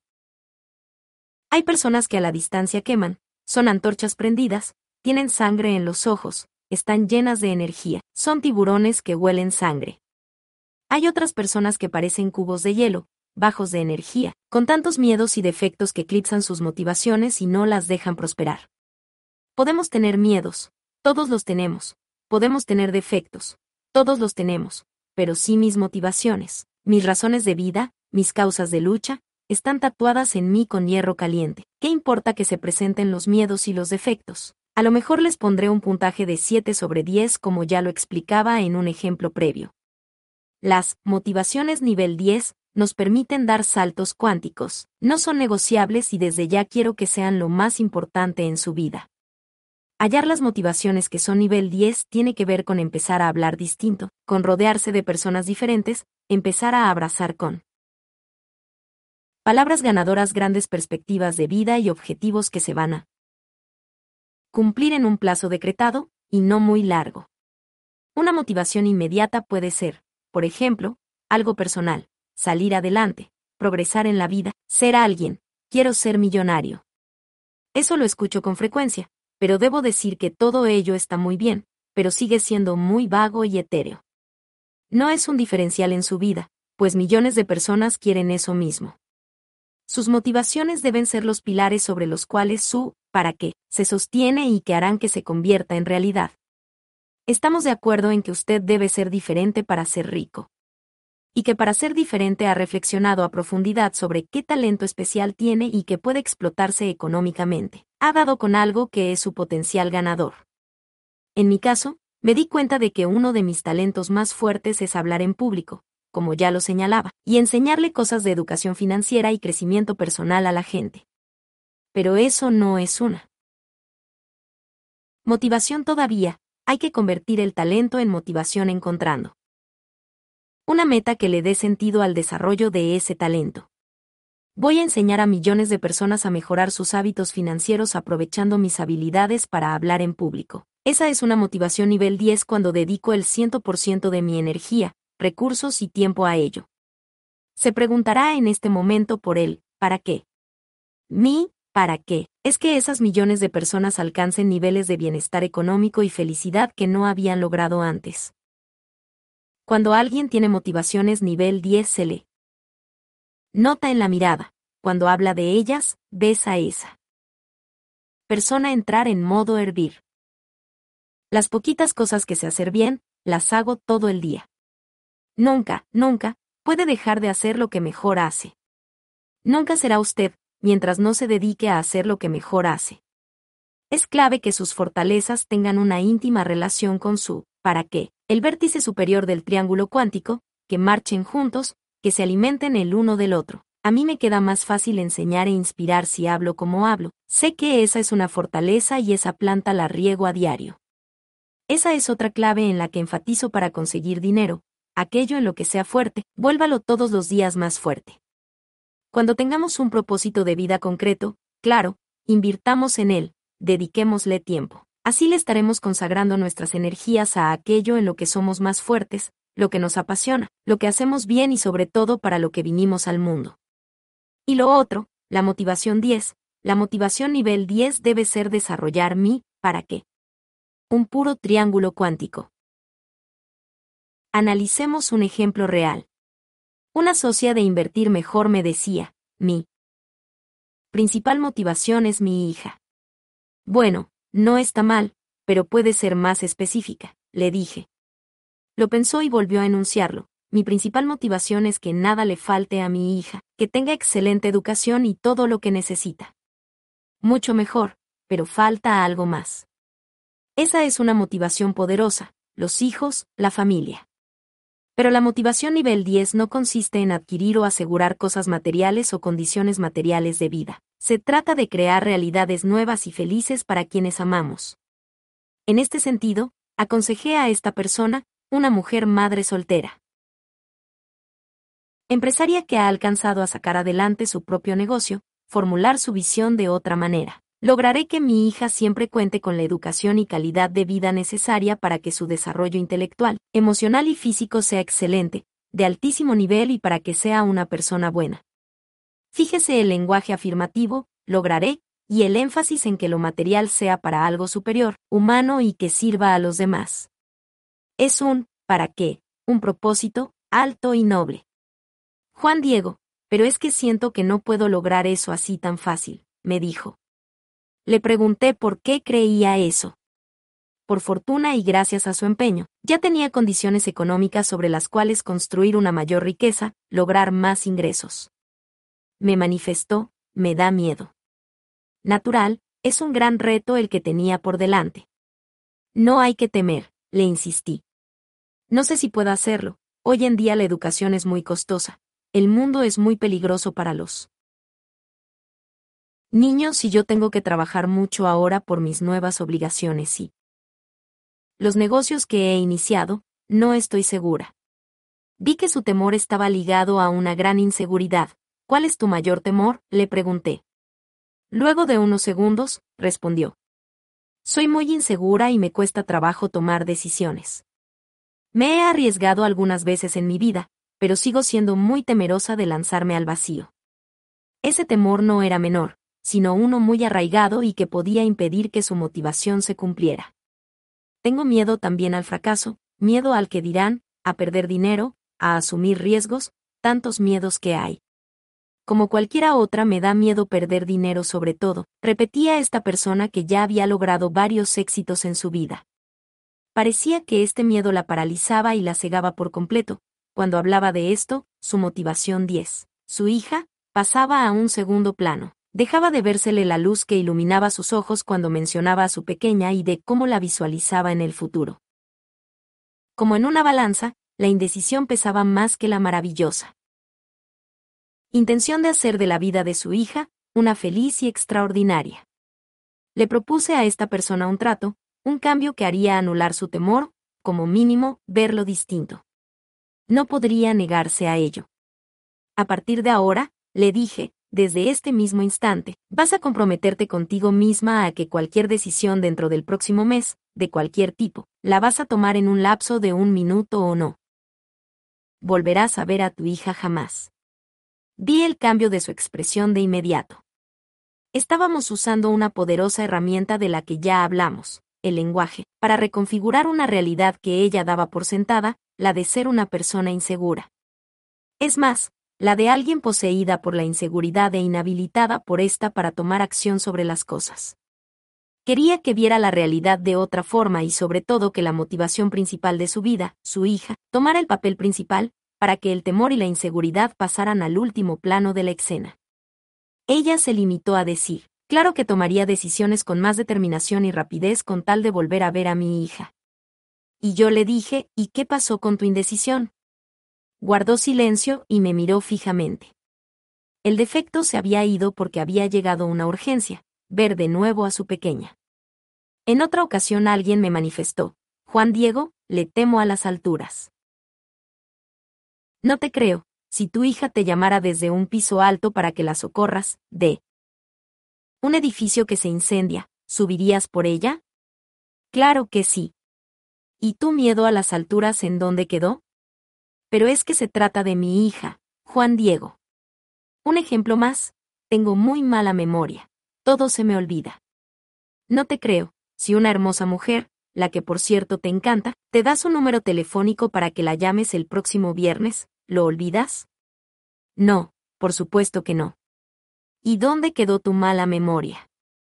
Pero es que se trata de una mujer que me encanta, Juan Diego. Podría seguir con una lista interminable de ejemplos, pero la moraleja o enseñanza se repite. No importa el miedo o defecto que tengas, lo que importa es que tengas una motivación nivel 10 para superarlos, para eclipsarlos, para que ni importen. Cualquier desprevenido me podría decir, Juan Diego, pero es que en los tres ejemplos que puso, la persona debía escoger entre su defecto y algo urgente o entre su miedo y algo urgente, y por ello no tenían alternativa. Debían actuar sí o sí porque o su hija no la volvería a ver en el primer caso, o moriría bajo el fuego en el segundo o la mujer que le gustaba la perdería, en el tercero de los casos. Yo pregunto, ¿y es que acaso hay algo más urgente que nuestro, ¿para qué? Nada, desde mi punto de vista. O de lo contrario, ¿a qué vinimos a este mundo? Cumplir con nuestro propósito de vida es tan urgente, que no hay tiempo siquiera para pensar o considerar de manera seria los defectos o miedos que intenten sabotearlo. Así de simple. Repita por su cuenta este ejercicio. Haga un listado de motivaciones que sustenten la razón por la cual vino a este mundo o lo que hemos llamado él. ¿para qué? Si no lo tiene claro en este punto, no se alarme. Vuelva a pensar en sus talentos innatos y en lo que le apasiona realizar. Junto a las motivaciones, piense en cuáles son los temores que lo detienen en su vida. No tiene que haber un temor relacionado a cada motivación, pueden ser generales. Estos son aún más desafiantes para erradicar. Supongamos que el próximo mes surge una oportunidad de invertir en un negocio. Existe la posibilidad de perder o ganar, por supuesto. Pero si junto a esta oportunidad situamos nuestra motivación nivel 10, nos veremos obligados a ganar. Perder deja de ser una opción siempre y cuando la motivación sea mucho más fuerte. Haremos todo lo que esté al alcance para ganar, y ganaremos, pues la mera posibilidad de no alcanzar la motivación nivel 10 debe ser el motor para dejar de lado todo miedo. Ejemplo, de no invertir en este negocio, no volverá a ver al ser más querido de su entorno. Póngase sus metas en términos de esta índole, si no me arriesgo, no voy a tener jamás la casa que merezco. Si no me lanzo al ruedo ahora, quizás me vea obligado a depender de una pensión. Recuerde, usted merece y puede ser rico. Pero para presionarse a alcanzar esa meta, no puede aplazar sus motivaciones y dejarse ganar por el temor. Juan Diego, le temo al riesgo, a la volatilidad, a lo que no es seguro. Yo le temo a las autopistas. Rectas, porque es cuando más te duermes. Usted puede tener los defectos que quiera, puede tener los miedos que quiera, multiplíquelos por cien si así lo desea, pero de lo que debe ocuparse es de tener una motivación tan brutalmente fuerte que el defecto y el miedo se agachen y se escondan debajo de la mesa cuando vean que la motivación aparece. Yo tenía temor a caminar sobre el fuego, literalmente hablando. Y lo hice. ¿Qué me podía pasar? Quemarme. Pero, ¿cuál era la motivación? Cuando llegara al otro lado, después de caminar sobre el fuego, sobre carbones a 800 grados centígrados, con alcohol industrial de por medio, que hacía que la llama fuera más grande, me iba a sentir como Superman, capaz de comerme el mundo. Si el botín es grande, el defecto y el miedo no existen. Así lo hice. Mi mente fue superior al temor, a las condiciones físicas, al cansancio. Mi determinación y voluntad me hicieron olvidar del dolor, de las posibles llagas que tendría. Esta es una muestra del poder de la mente y de que podemos alcanzar lo que queramos. El futuro es incierto, sí, eso lo sabemos todos. Pero ¿cómo puedo actuar en el presente para que ese futuro sea mejor? Venciendo los temores que me amarran y limitan. Ponerse en riesgo, o como lo digo en mis conferencias, crearse urgencias, lo obligará a luchar por sus motivaciones y por sus metas, le dará un sentido trascendente a sus acciones y llamará la abundancia a su vida. Solo los grandes actores llegaron a hacerlo cuando dieron un paso al frente y se arriesgaron a hacer cosas de una manera diferente al resto de las personas. Solo cuando se pusieron frente al reflector principal que los destacó de los demás en el escenario, dieron un paso fuera de la comodidad del grupo y del anonimato. De el paso que consideren necesario dar para destacarse. No deje que las vacas blancas lo detengan en su casa, entre sus amigos, entre sus colegas. Ven, quédate acá, para que te arriesgas, le van a decir. Loco, le dirán. Pero hágalo, ser rico implica ver la oportunidad. Antes de que otros la vean, salir del rebaño y vencer los temores de la única manera posible, enfrentándolos y poniéndoles un gran competidor al lado, una motivación nivel 10. Su motivación nivel 10 no es salvar a la humanidad o salvar al mundo, es salvar a la humanidad que padece de cáncer en los hospitales de mi ciudad, es algo más concreto y focalizado. Por ejemplo, el primer paso para algo más grande, a lo cual seguirá algo más y más grande. Debe pensar en grande, sin temor de fracasar, sin sabotearse a sí mismo. Crece cada día nuevas urgencias, nuevas prioridades. ¿Ya ayudó a alguien? Bueno, ayude a más gente ahora, ¿no es suficiente? entonces amplíe el efecto de su acción a más y más personas y no se ponga límites. Estos son los verdaderos saltos cuánticos.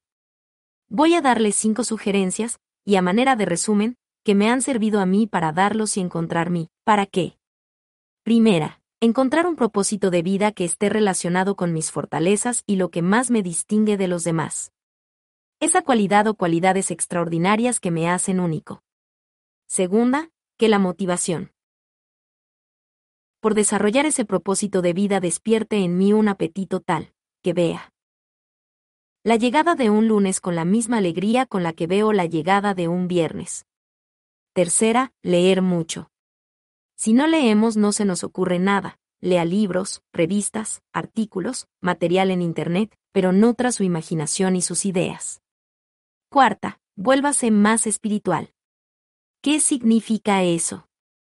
Si usted, por ejemplo, puede vincularse a una buena causa o a patrocinar, por mencionar varios ejemplos, la reinserción de niños de la calle o ayudar en un hospital geriátrico. Si usted puede participar de un grupo de oración, de meditación, eso es mágico. Cuando usted adquiere una nueva dimensión espiritual, cuando ve a las personas de manera diferente, cuando en vez de juzgarlas dice, esa persona debe tener algo bueno, atrae una cantidad infinita de cosas positivas a su vida. Y la quinta sugerencia, y no menos importante por estar de última, es la siguiente. Necesitamos más urgencias en nuestra vida. Cada cual verá si se va de la casa, si renuncia a su empleo, si viaja sin un solo dólar en el bolsillo o si se sobregira y gasta más en un mes de lo que le ingresa. Hay personas a las que les he dicho en las sesiones, lo necesito ver sobregirado, y me miran como traspasándome el cerebro. Sí, claro, están en una zona de confort en la que nadie se hace grande, como ya lo mencioné, cuando todo está absolutamente medido y limitado, la vida es mediocre y pobre. Nunca sabrás de qué estás hecho.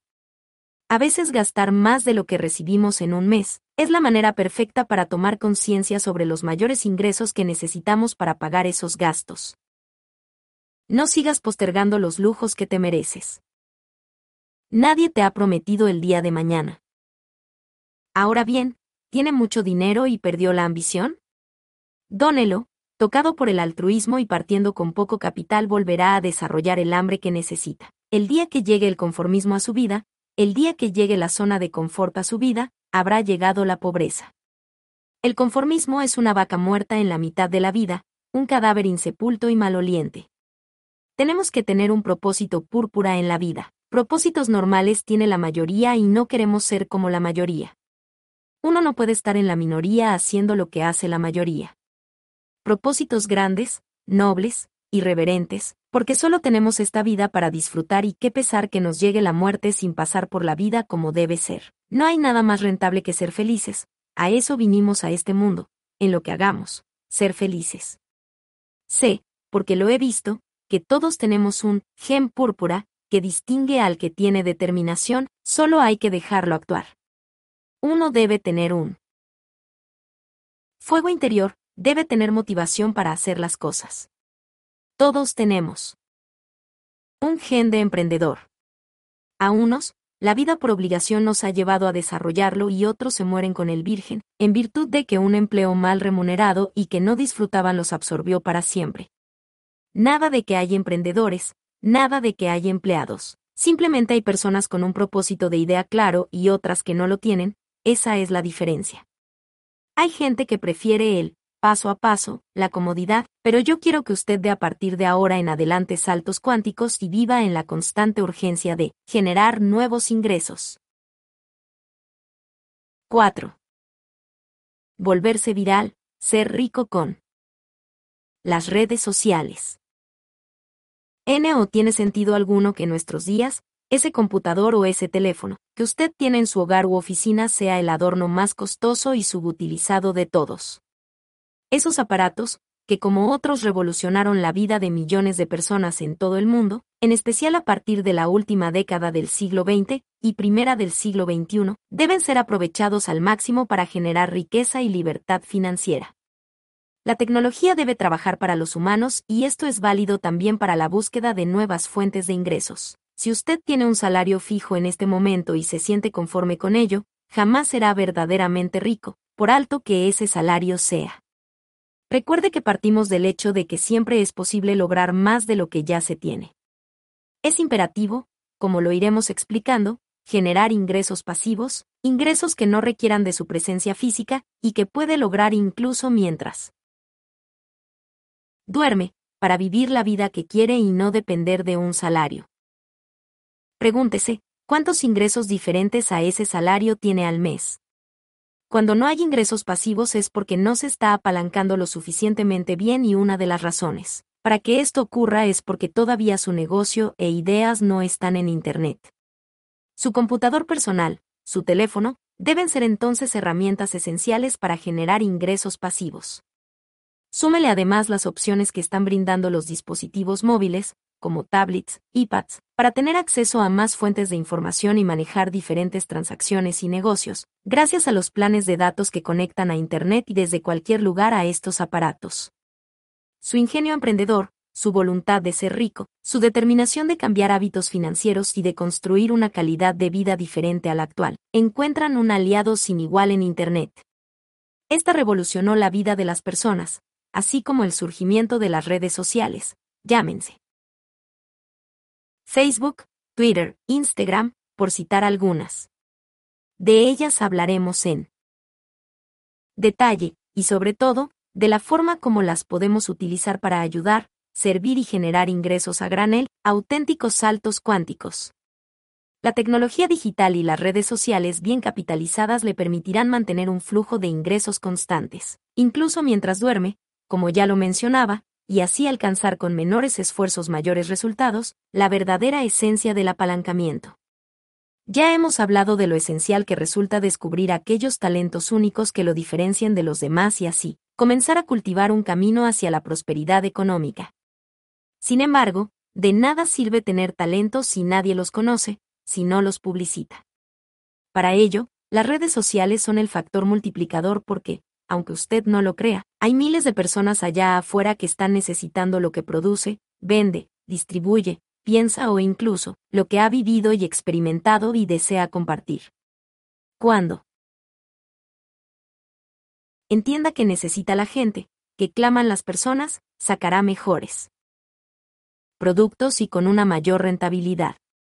El mundo está ávido de saber lo que hacemos para dar satisfacción a sus necesidades, desde cómo hacer espaguetis, hasta cómo superar la pérdida de un ser querido, entrenar una mascota, cambiar el aceite de un carro o bailar tango. Hay miles de posibilidades que tenemos para llegarle a millones de personas. Imagínate a alguien trabajando para ti las 24 horas, haciéndote ganar dinero y sin cobrarte. ¿Quién? Tus vídeos en YouTube, ¿cuántos tienes? Pero volvamos a una pregunta clave, ¿Qué quiere decir generar ingresos pasivos exactamente? Implica descubrir y explotar las formas que en la actualidad tenemos al alcance para no depender de un salario fijo, si lo tenemos, o de los ingresos provenientes de una sola actividad central. En esencia, un ingreso pasivo o ingreso residual, como también se le conoce, es un ingreso que entra con regularidad a nuestros bolsillos, por un esfuerzo que se hizo una o pocas veces, pero que alcanza para seguir generando ingresos por un buen tiempo. Ejemplos. Cuando pongo un video en YouTube, hago un esfuerzo único, pero sigue generando ingresos mientras esté en YouTube y Google me pague. Cuando escribo un libro, hay regalías. Cuando compro una casa y la alquilo, el arrendamiento es un ingreso pasivo. Suficiente ilustración. Desde ya, sugiero cultivar una vocación por no depender de un salario. El salario es prestado, hoy está pero mañana quizás no. Cuando alguien me dice que gana 100 mil dólares mensuales de salario, y que por ende sus finanzas van muy bien, le digo, ¿y tienes más ingresos distintos a esos 100 mil, que te sigan llegando así pares de trabajar? Es común ver la cara de sorpresa. A mí un salario alto no me impresiona, pues no siempre depende de ti seguirlo obteniendo, depende también de la voluntad de quien te contrató y de los vaivenes del mercado. Por alto que sea, bien se trate de un prestigioso ejecutivo o un gerente o un empleado operativo. El salario es algo que le dan por su trabajo, por cumplir un horario, por responder por unas metas, por ausentarse de su familia, por tener mil reuniones a la semana, por vivir en un avión, pero los beneficios principales no serán para usted, sino para quien le paga. El progreso financiero, desde mi punto de vista, no se da en virtud del alto salario que pueda llegar a tener, sino de los ingresos pasivos que genere. Olvídese del salario, de la quincena, para progresar financieramente. Y recuerde, no es fortuito que en el diccionario, empleado sea sinónimo de usado, como tantas veces lo vemos en la práctica. Puedes pensar que naciste para ser empleado.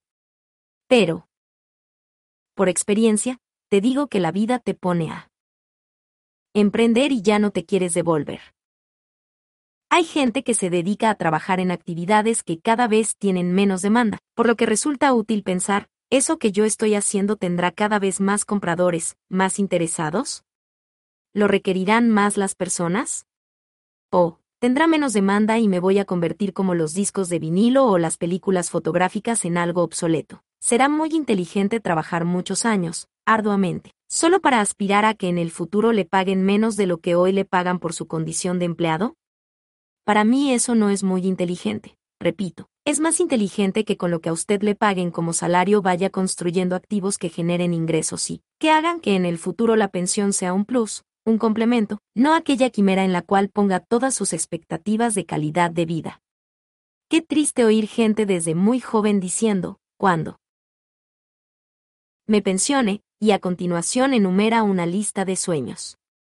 No obstante, aún estamos en la cultura de la pensión. Una persona con educación financiera no debe preocuparse por su pensión, debe preocuparse por construir activos que generen ingresos. La mayoría de las personas no va a poder pensionarse, y si se pensiona, lo hará con un ingreso claramente inferior que aquel que disfrutaba en su época laboral. Con lo anterior no quiero decir que deba renunciar a su trabajo, si lo tiene y disfruta, pero sí que tenga claro que no debe permanecer allí para siempre a la espera de pensionarse. La idea de renunciar a la seguridad le produce miedo a la mayoría de las personas. Les genera angustia el solo hecho de pensarlo, pero el precio de la seguridad es nunca ser rico. La incertidumbre sobre el futuro, para quien no tiene educación financiera, termina por devorar sus sueños y metas, la realidad del día a día, de los pagos y las deudas, hacen que él, para que, pase al último plano. Pero su determinación debe ser tan fuerte y su motivación tan sólida, motivación nivel 10, que no debe haber miedo alguno que lo haga detenerse, ni siquiera aquel de tirar la vaca por el precipicio, renunciando a un empleo.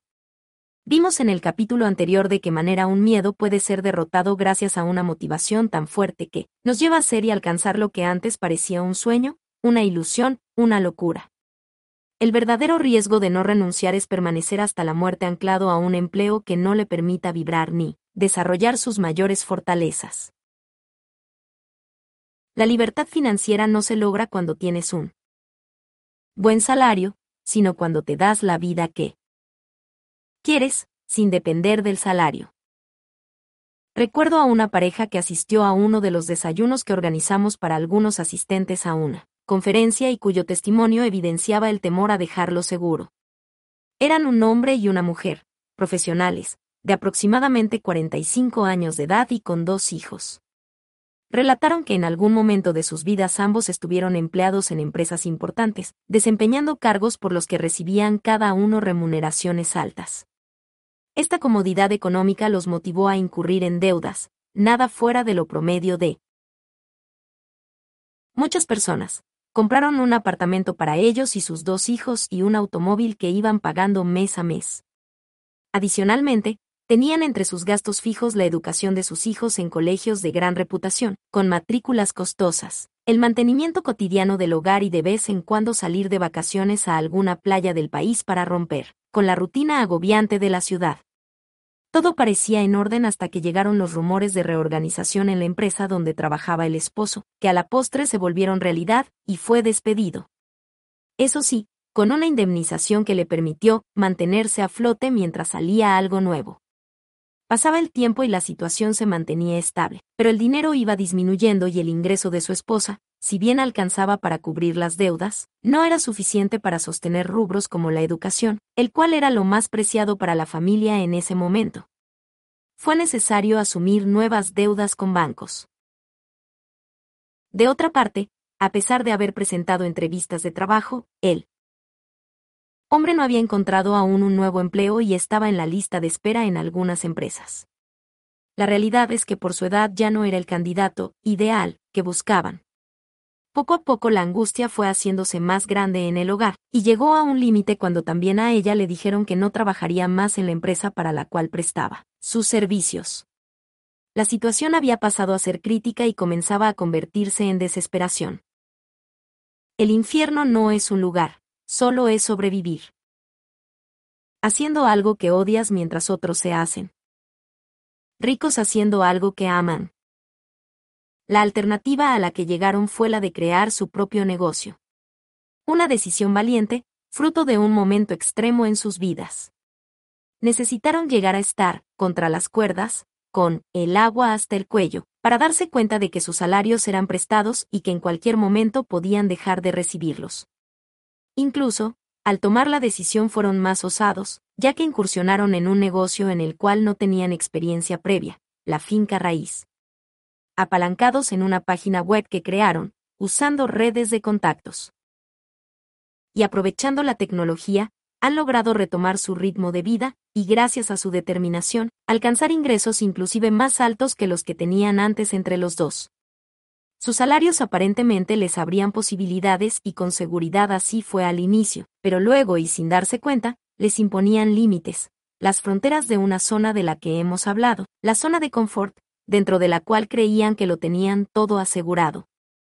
A lo largo de mi experiencia he logrado determinar algunas recetas para construir esos ingresos pasivos de los cuales hablamos y apalancarse en las redes sociales y YouTube para aumentarlos. La primera receta tiene que ver con una actividad principal que le genere flujo de caja, me explico. Así como decimos que es muy importante que una empresa petrolera encuentre más petróleo o que un banco preste más dinero o que una cementera produzca más cemento y lo venda, es vital para una persona que su actividad principal, aquello a lo que se dedica, aquello en lo que es fuerte, le produzca suficientes ingresos mensuales para poder ahorrar o hacer inversiones de manera constante. Es frecuente que se diga que de su salario o de su ingreso fijo debe ahorrar entre el 10 o 20%. Por lo general, quienes escuchan esta recomendación dejan el ahorro para el final del mes, cuando ven si de pronto quedó algo. Si usted se encuentra ahora en una situación en la que tiene un salario fijo, mi recomendación es que ahorre al comienzo del mes, tan pronto reciba su pago, y no al final, cuando ya quizás no quede nada. Por supuesto, lo más recomendable es que ese dinero le dé alguna rentabilidad desde el momento en que lo destina al ahorro. No espere al final de mes para ahorrar, cuando vea lo que le quedó, si es que algo quedó, reitero. De cada pago mensual vaya invirtiendo una parte en activos que generen ingresos. Imagine que esos recursos que invirtió ya no existen y con base en lo que queda, planee sus gastos. ¿Qué puede ocurrir? Que se dé cuenta de que esa porción que no ahorró y que va a destinar a sus gastos ordinarios sea insuficiente y no le alcance. ¡Qué bueno! Empezará a sentir la urgencia de generar otras fuentes de ingresos. Una excelente noticia para una vaca púrpura, que se crece ante la presión y que está dispuesta a ir en la búsqueda de más ingresos pasivos que paguen los gastos, en los que incurrió. Y lo mejor, el dinero que ahorró o invirtió al principio le irá haciendo crecer su capital. Hay que apuntar a que los ingresos pasivos paguen los gastos mensuales que me aseguren la calidad de vida que quiero, no los necesarios para sobrevivir, recuerde muy bien esta máxima. Y no olvide que la falta de ahorro también se presenta por no incursionar en alternativas distintas a las tradicionales, bien por los miedos que le paralizan, por desconocimiento o por aún estar perdiendo el tiempo cuando trabaja en algo distinto a su ¿para qué? Una segunda receta para generar ingresos pasivos tiene que ver, precisamente, con el análisis que haga cuando detecte que sus ingresos fijos no son suficientes. Supongamos que hay un dinero que llega de manera regular, como un salario. Luego de hacer su ahorro o inversión fija, la siguiente pregunta que debe formularse es, ¿cuánto dinero llega al mes sin que nosotros directamente lo produzcamos? O, en otras palabras, nos. ¿Llegan recursos al mes distintos al salario? Nos llega plata por dividendos, bonos, intereses, arrendamientos, comisiones o regalías. Tenemos un apartamento o una propiedad que nos produce una renta Nos llega dinero porque somos socios capitalistas de un restaurante y periódicamente nos reparten utilidades. O, definitivamente no nos llega nada de eso. Si no tiene ingresos pasivos, si no tiene ingresos distintos a su salario, entonces el día que usted se enferme o sufra algún tipo de incapacidad que le impida seguir trabajando, no tendrá más ingresos. Se detendrá el flujo de manera abrupta y no tendrá alternativas. Comience a sembrar y a cultivar las fuentes de ingresos pasivos. Pensará, no tengo suficiente dinero, apenas logro conseguir lo que requiero mes a mes para cumplir mis compromisos, no puedo destinar nada a otras inversiones. Ante esto, debo reafirmar que si tiene una motivación nivel 10, un para qué sólido y trascendente, esto no debe ser una limitante. Quizás en este momento no tenga el dinero para empezar a comprar activos, bonos o acciones o propiedades, no importa. Dice un viejo adagio que, el agua, aunque blanda, con el tiempo moldea la piedra, así que no subestime el capital, por pequeño que sea, porque con un propósito claro irá incrementando su tenencia de activos que le permitan generar ingresos pasivos, y llegará a ver que el dinero trabaje para usted, que el dinero lo reemplace a usted, porque a lo mejor no querrá trabajar siempre al mismo ritmo que lo hace hoy. No se preocupe por la falta de dinero, ocúpese por tener ideas que lo produzcan. Tenga un capital sin ideas. Y el capital se desvanecerá, ideas sin capital y el capital llegará. Puedo dar fe de ello. Invertir mejor nació con los recursos de poner una idea en práctica. Un seminario de inversiones por Internet cuando la mayoría no tenía siquiera un computador en la casa y cuando Internet apenas despegaba en la región. Fue un éxito. Y de allí empezaron a salir los recursos que dieron nacimiento a mi empresa en una época en la que me ganaba menos de mil dólares al mes. Consciente de los bajos ingresos en América Latina, he puesto en nuestro canal de YouTube Invertir Mejor Online, una serie de videos sobre cómo tener ideas de negocios, cómo progresar si tengo un salario bajo, cómo invertir sin dinero suficiente, cómo olvidarse del salario, y numerosos videos sobre ingresos pasivos que invito a disfrutar y a poner en práctica. Las ideas son el nuevo nombre del dinero en el siglo XXI. Una tercera receta tiene que estar ligada con hacer uso de una manera más eficiente de los gastos. Hay deudas buenas y hay deudas malas. Hay gastos buenos y hay gastos malos. Uno no debe reducir todos los gastos que tiene el mes. Hay gente especialista en reducir gastos, pero muy limitados para producir ingresos. Los gastos deben generar ingresos.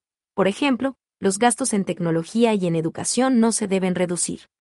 Si yo reduzco el acceso a la tecnología y reduzco mis conocimientos, se reducirán mis ingresos. Entonces aquello no fue un gasto que se redujo, sino un costo en el cual se incurrió. Cualquier coach de finanzas le dice, aumente ingresos, baje gastos, o sea, sobreviva. No comparto esa idea. Hay ocasiones en las que gastar más nos lleva a descubrir nuevos ingresos.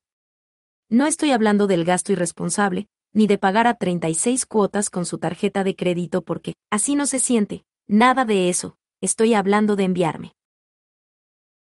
Mensajes de abundancia, estoy hablando de decirle al futuro, eso que gasto. Hoy en lo que me gusta, en lo que quiero, lo pagaré con mis ingresos, no tengo duda de ello. Y como ese gasto me gustó, generaré más ingresos que lo sigan pagando. Se me tienen que ocurrir nuevas ideas de negocio que lo paguen. Vamos a explicarlo con un ejemplo. ¿Por qué es más rentable viajar en primera clase que en clase económica? ¿Qué mensaje me estoy enviando al viajar en primera clase?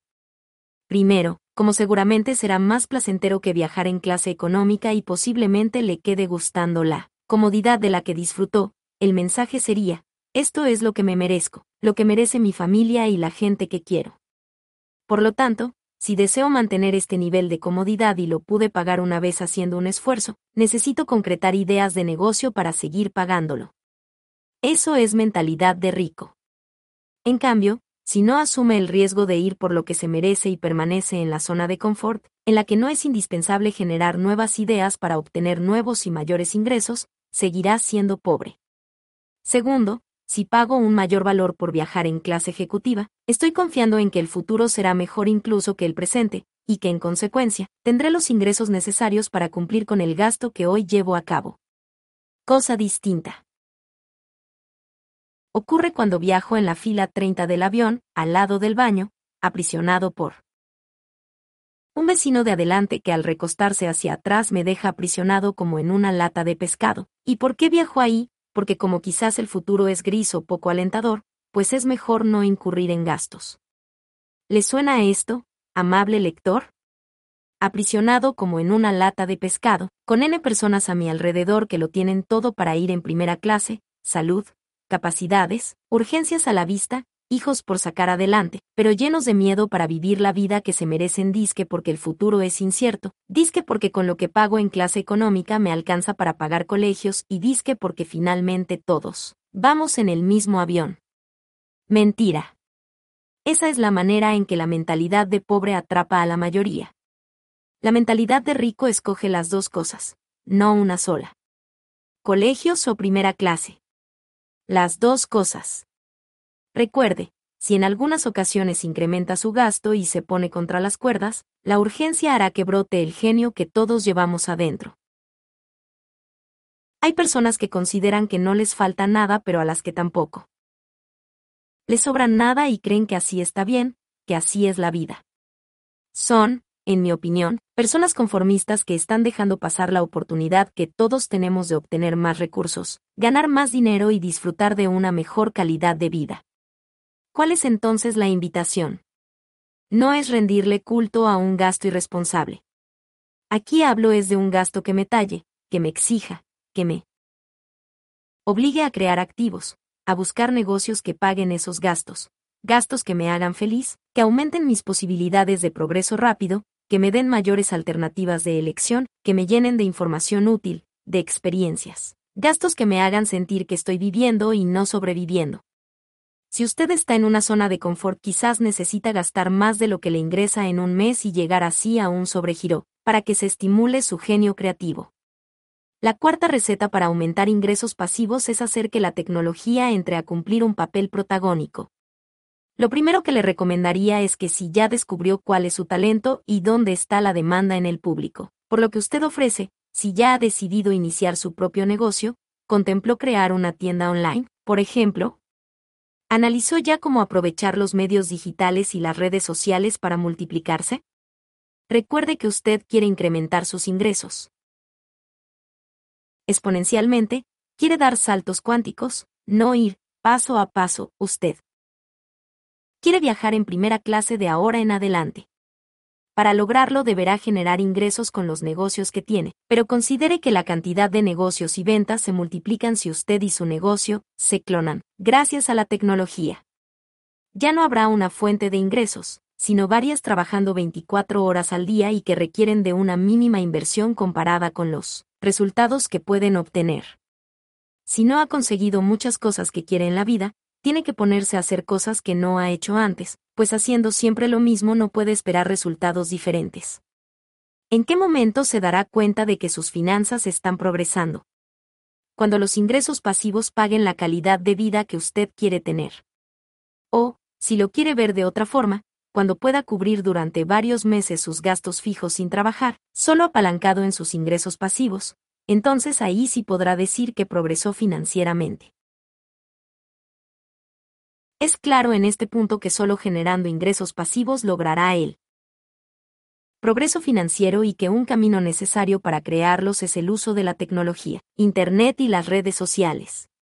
Tener un canal en YouTube que brinde contenido útil. En www.invertirmejor.com, u.invertirmejor.com y www.ganardineroconvideos.com, u.ganardineroconvideos.com le decimos cómo tenerlo, poner videos con regularidad, con nombres sugestivos y con alto componente emocional.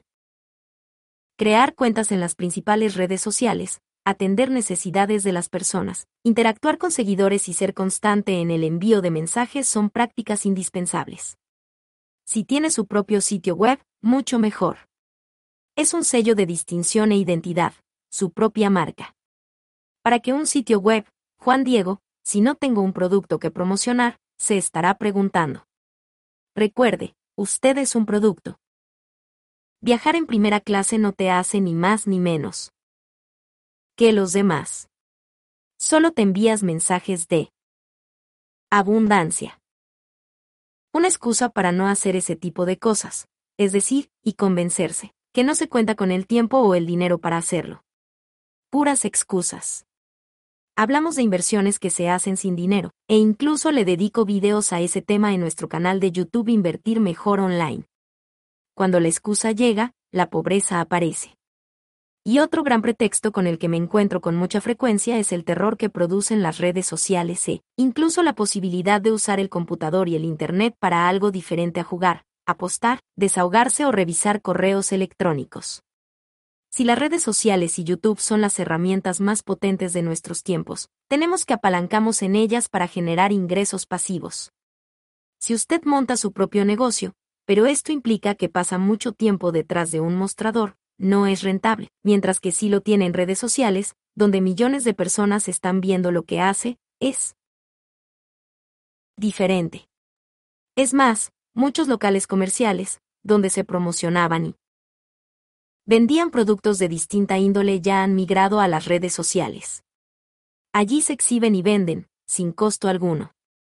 Repito siempre que la ignorancia subestima lo que no logra explicar, y eso ocurre cuando hablamos de tecnología aplicada en los negocios y en la construcción de riqueza para alcanzar la libertad financiera. Hoy en día no se trata de que tan duro trabajes tú, sino que tan duro trabajan el dinero y la tecnología por ti. El computador y los teléfonos tienen que ser unos activos que generen ingresos y las redes sociales los canales principales a través de los cuales nos encuentren quienes están dispuestos a comprarnos los bienes o servicios que ofrezcamos. Además, a medida en que más personas accedan a un dispositivo móvil, más serán también las que usen las redes sociales, y la tendencia es irreversible. No es, por tanto, un secreto que las redes sociales están produciendo infinidad de negocios, están aumentando las relaciones y la socialización, están cambiando los hábitos de vida. En el momento de escribir este libro, 5 de cada 10 jóvenes entre 25 y 34 años usan las redes sociales en su trabajo. 5 de cada 10 personas usan las redes mientras ven televisión. Uno de cada tres jóvenes entre 18 y 24 años usan redes sociales mientras están en el baño. No es para sorprenderse solamente, es para aprovechar esa gran oportunidad de mercado y de nuevos patrones de consumo, que guían mundialmente las relaciones de negocios hoy en día. Las industrias tradicionales se han tenido que acoplar a este cambio y las que no, sucumben rápidamente. Un ejemplo fue la industria de los juguetes, que tuvo que innovar, desplazada por la oferta enorme que encontraron los consumidores en los videojuegos y las aplicaciones. En un dispositivo. Podían tener cientos de juegos disponibles desde cualquier lugar, ya no dependían de un tablero que ofrecía una sola entretención ni qué decir de la industria de la música, el cine o de la información que ha tenido que mutar a lo digital, reinventarse y pelear con fuerza contra ofertas gratuitas y la piratería. Si miramos el mercado de valores e inversiones, este sí que ha cambiado. Antes solo algunas personas podían participar de él y eran intermediarios. La imagen del inversor tradicional que estaba en medio de una agitación frenética en la bolsa, comprando y vendiendo, es una postal de las películas de Wall Street. Hoy en día y gracias a la interconectividad y el Internet, los mercados se han abierto más, han cambiado, se han masificado las oportunidades que se desprenden de ellos.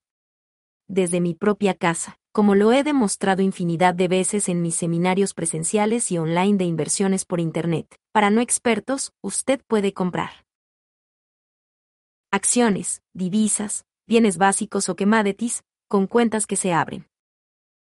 Con poco dinero, en plataformas que funcionan en español, con gran soporte técnico y con la opción de practicar primero en cuentas de prueba.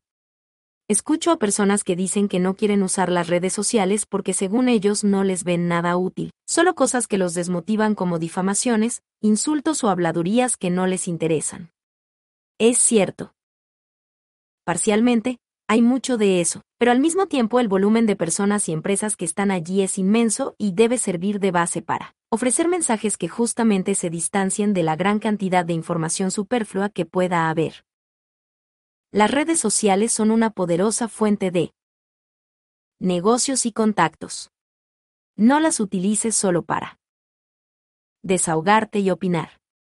Asegúrate de entenderlas. La mayoría solo usa las redes sociales para desahogarse. Desahóguese si así lo quiere, pero busque también beneficios, ayude a alguien, genere más relaciones, oportunidades de negocios.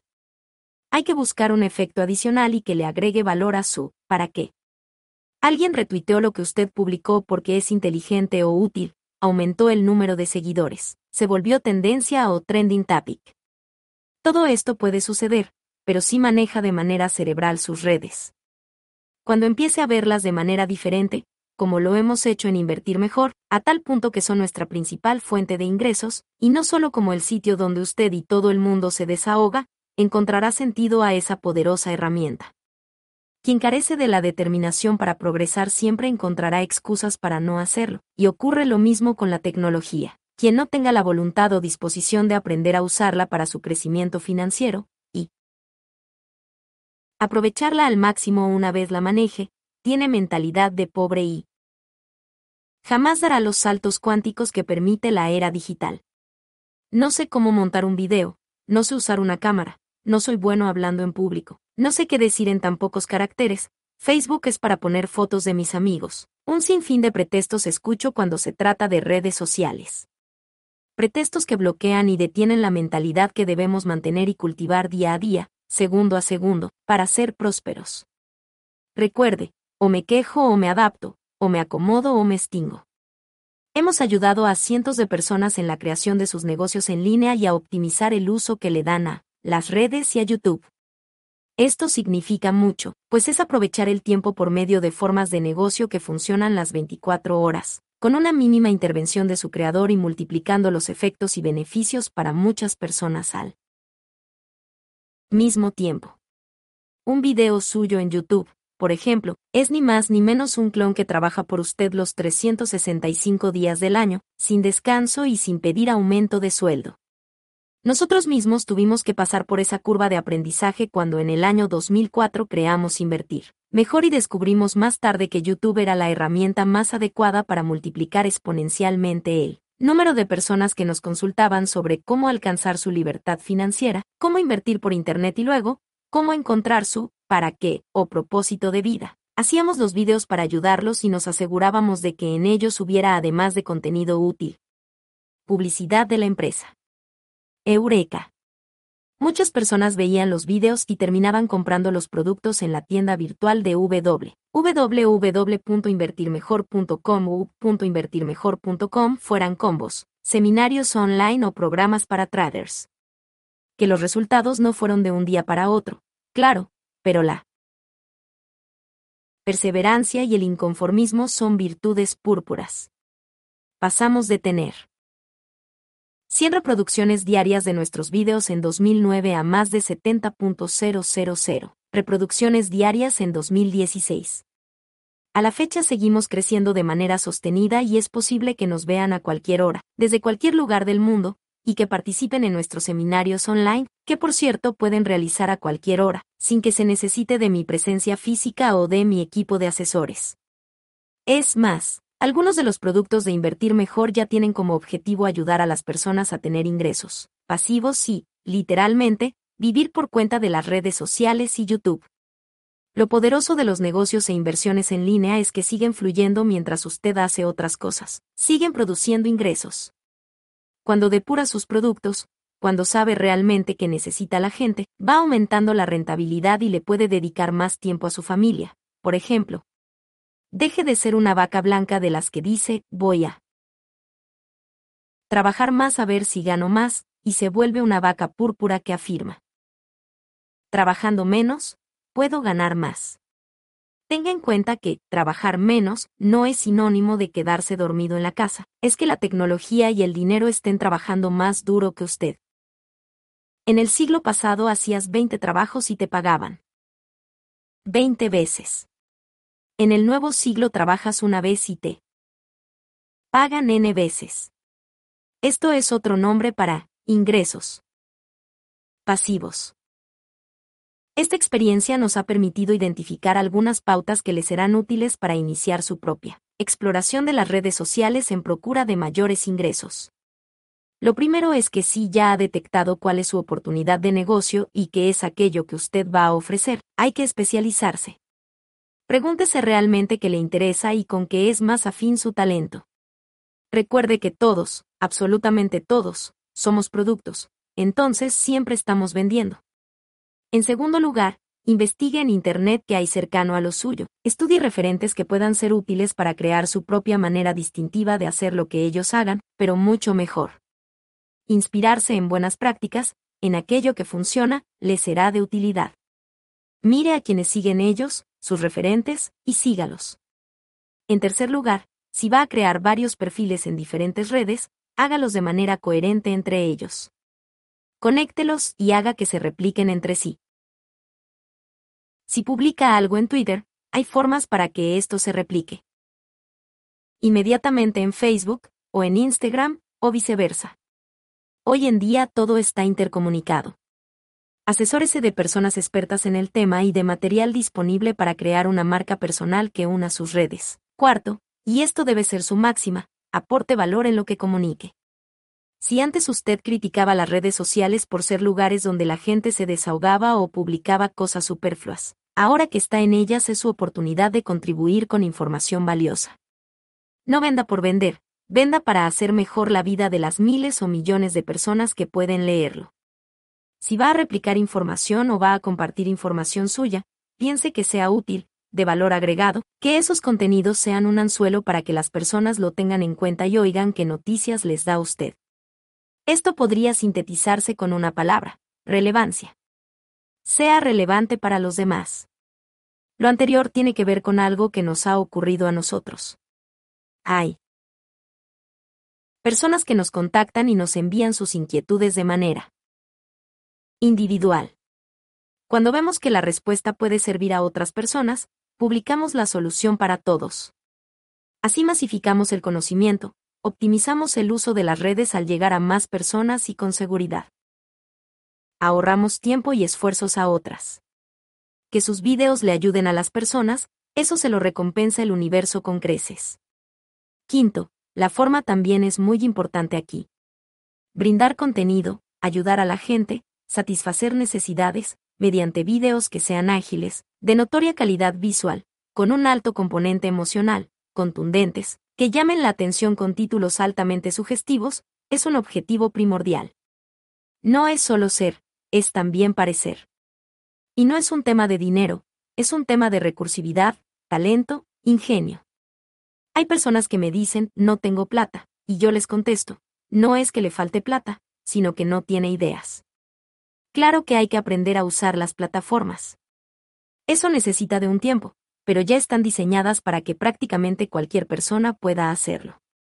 YouTube, por ejemplo, es considerada quizás la más poderosa en el mundo y brinda tutoriales para aprovechar todos sus recursos al máximo. Hemos desarrollado para nuestros socios y para todo el mundo un sitio web dedicado a apoyar la creación de canales propios, llamado www.ganardineroconvideos.com En este damos pautas muy específicas para aprovechar las ganancias derivadas de la publicidad en YouTube, cómo generar credibilidad, crear confianza por parte de la audiencia y aprovecharla, igual que algunas pautas técnicas para hacer mejores videos, cortos y que no lleven mucho tiempo realizar. El valor de un video es que facilita la comprensión por parte de quien lo ve y exige menor esfuerzo de parte de quien lo hace. Muchas personas me dicen, Juan Diego, pero es que necesito de muchas reproducciones para que Google me pague por tener mis videos en YouTube. No se trata de ganar dinero solo con las reproducciones de sus videos. Se trata de que tras ver sus videos, las personas terminen comprando sus productos en la tienda virtual de su sitio web porque usted los cautivó. El valor de un emprendedor, de una persona púrpura, que ha decidido ser rica en su vida, es que si quiere generar nuevos ingresos, se atreve a hacer cosas que antes no hubiera hecho y se apalanca en la tecnología para realizarlas. Allí está el secreto. 5. La hora del plan B. ¿Qué me motivó y qué encontré invirtiendo por Internet? Cuando empecé en el año 2000, invertir por Internet era algo novedoso en América Latina. en ese año me movía un gran afán, dejar de invertir en lo mismo de siempre. Las inversiones no son solamente malas cuando dan una tasa baja, sino cuando no se aprende de ellas. Tenga la seguridad de que hay una doble pérdida cuando usted tiene sus recursos en una cuenta de ahorros, no solamente por los mínimos intereses que le pagan, sino por no aprender nada mientras el dinero está allí. Me gustaba el reto, resultaba cautivante la incertidumbre que suponía el proceso de invertir por Internet, disfrutaba el riesgo que suponía ese tipo de inversiones. Nadie se hace rico sin asumir riesgos. Ese reto entonces, esa incertidumbre, ese no saber con qué me iba a encontrar invirtiendo por Internet me motivaron muchísimo. Segundo, alguien me dijo una vez, Juan Diego, ¿qué garantía tiene usted? ¿De qué invirtiendo por Internet va a conseguir dinero? Era el año 2000. Repito. Mi respuesta fue sincera, ninguna garantía las mejores inversiones no garantizan la tasa. ¿Por qué le garantizan a uno una tasa del 2 o 3% en un papel de renta fija al año? Porque algo tan malo es muy fácil de garantizar. Lo propio pasa con una cuenta de ahorros y muchas inversiones más. Yo estaba ávido de conocimientos y lleno de bríos. No buscaba garantías de que una u otra inversión fuera a rendir un buen fruto. Además, tenía muy presente esa frase de los abuelos que tiene que nutrir al inversionista los pioneros siempre tienen las mejores tierras. Un pionero, alguien que se arriesga a lo desconocido, se está poniendo al fuego, se esculpe a diario sin temor, no puede llegar de último a todo porque le tocará lo peor en la repartición. No tenía miedo, cualquier atisbo de miedo quedaba eclipsado, totalmente, por una motivación nivel 10 que era invertir por Internet. ¿Cuáles fueron esos primeros mercados en los que empecé a invertir?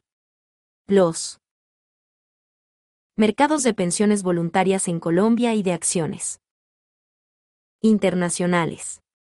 Posteriormente, fui haciendo tránsito al mercado de divisas, comúnmente conocido como Forex. Más tarde negocié commodities, como petróleo, plata y oro, y por último, acciones colombianas y opciones binarias, tema nuevo para mí en su momento y del cual hablaré más adelante. Cuando abrí mi primera cuenta para transar por Internet en un broker llamado E-Trade en los Estados Unidos, ni siquiera tenía una cuenta en el exterior desde la cual girar el dinero. Tuve que conseguir una persona que me hiciera las veces de puente para pagarle en pesos en Colombia y que desde su cuenta él girara los recursos para transar en esa plataforma, ya que en ese momento era permitido hacerlo. No me ganaba, siendo profesor universitario. Cuando realicé esa primera inversión ni siquiera mil dólares americanos. Alguien podría preguntarse si esa falta de dinero era un problema para mí en ese momento. No. La falta de dinero nunca la veo como un problema. La falta de dinero siempre la veo como un incentivo para conseguirlo.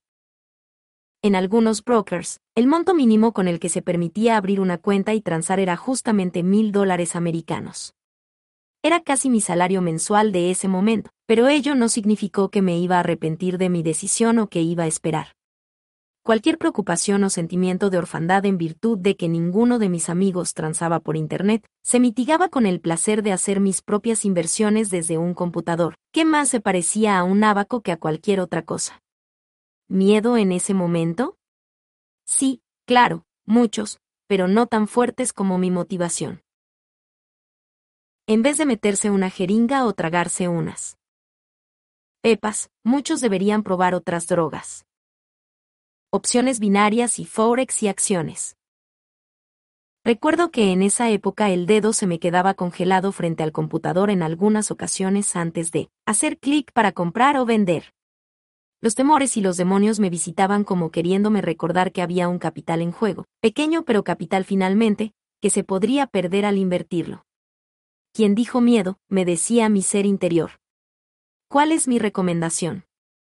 Invite a esos miedos a la mesa y que se sienten con usted, a sus defectos también, que cuando ellos se encuentren ante una motivación nivel 10, se agacharán y desvanecerán por completo.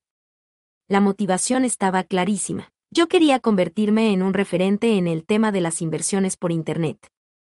Si tienen motivaciones nivel 6, Siete u ocho harán parte del universo de vacas blancas que inunda el planeta y verán cómo sus defectos y miedos tapan sus sueños e impiden sus logros. Con una motivación nivel 10 no pasa eso.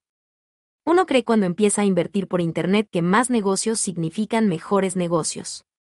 Les confieso algo. Yo veía señales de inversión en ese computador todo el día y hoy he llegado a concluir que muchas de ellas me las imaginaba. Eran tantas las ganas de transar, tantas las ganas de experimentar que se sentía dar clic para comprar o vender, que veía señales que no existían.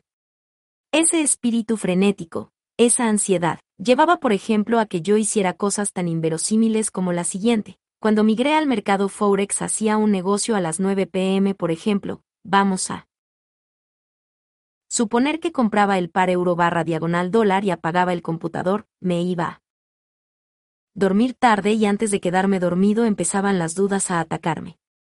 ¿Por qué compraste el par euro barra diagonal dólar si Europa está en recesión y Alemania tiene todos los problemas del mundo?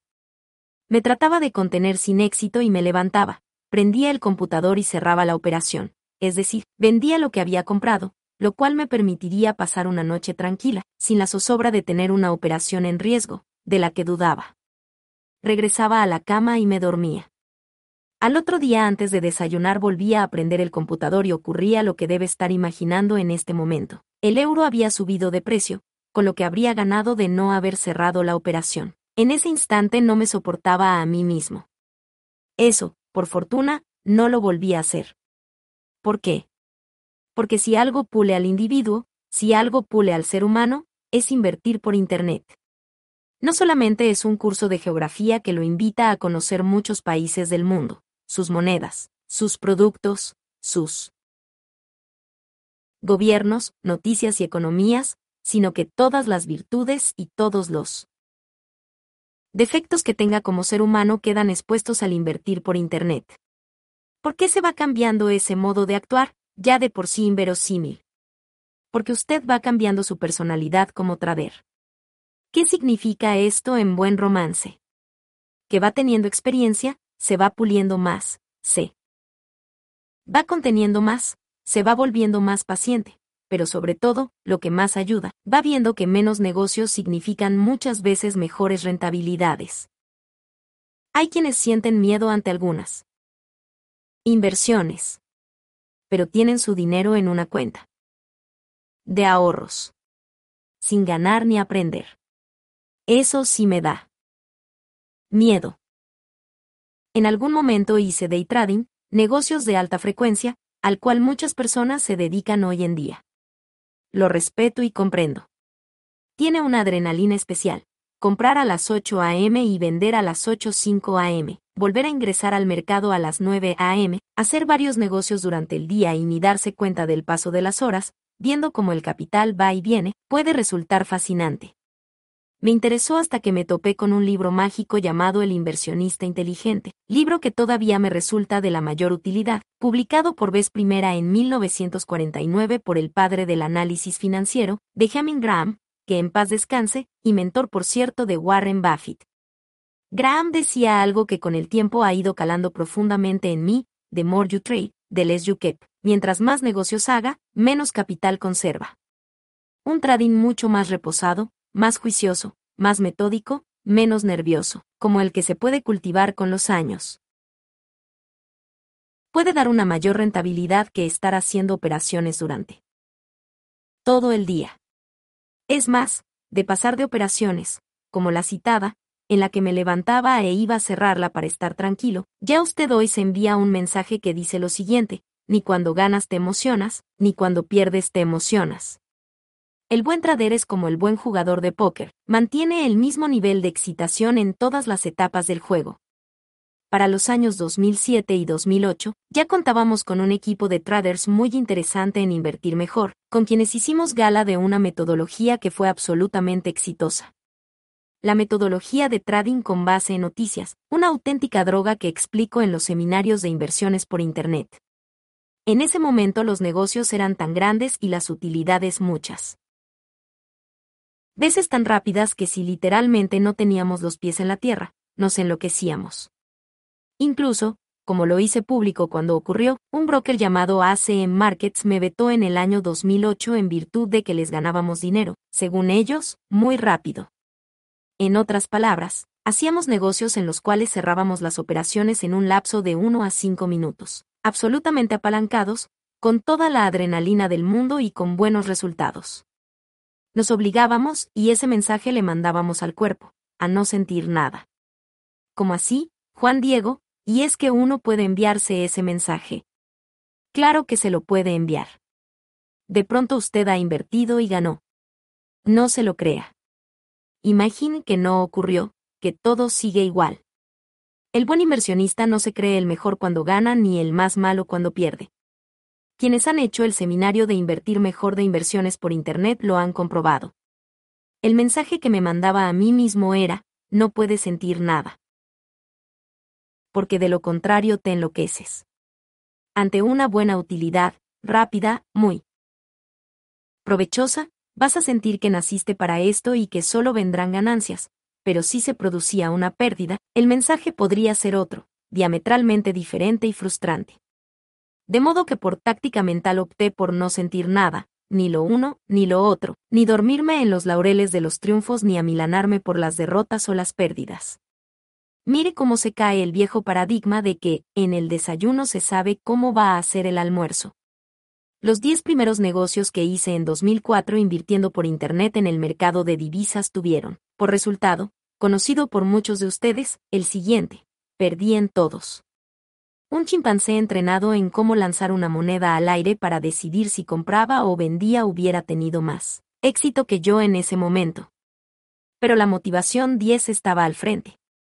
Quien dijo miedo o como diría un amigo mío, que tanto es una vuelta más para un ventilador. Seguí perseverando y cinco años más tarde teníamos el mejor proveedor. De señales de Forex del mundo y las rentabilidades que producíamos.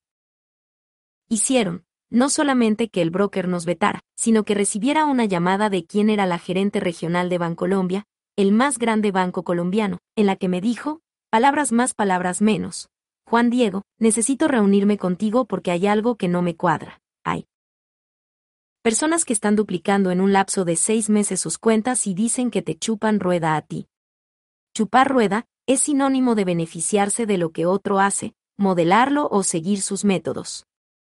Su preocupación era entender cómo sus clientes, que tenían, por decir algo, 5 mil dólares en sus cuentas un día, seis meses después retiraban 15 mil dólares, sin que ello fuera fruto de operaciones non-sanctes sino, por el contrario, resultado de transacciones lícitas. Muy sencillo, le dije, cada broker, el que sea, permite sacar un estado de cuenta con el historial de los movimientos que realiza, de manera que cuando la persona traiga los recursos al país puede sustentar ante cualquier entidad la procedencia de su dinero. Esto era completamente nuevo para todos, de manera que levantaba muchas suspicacias y es, a la larga, el precio que pagan los pioneros.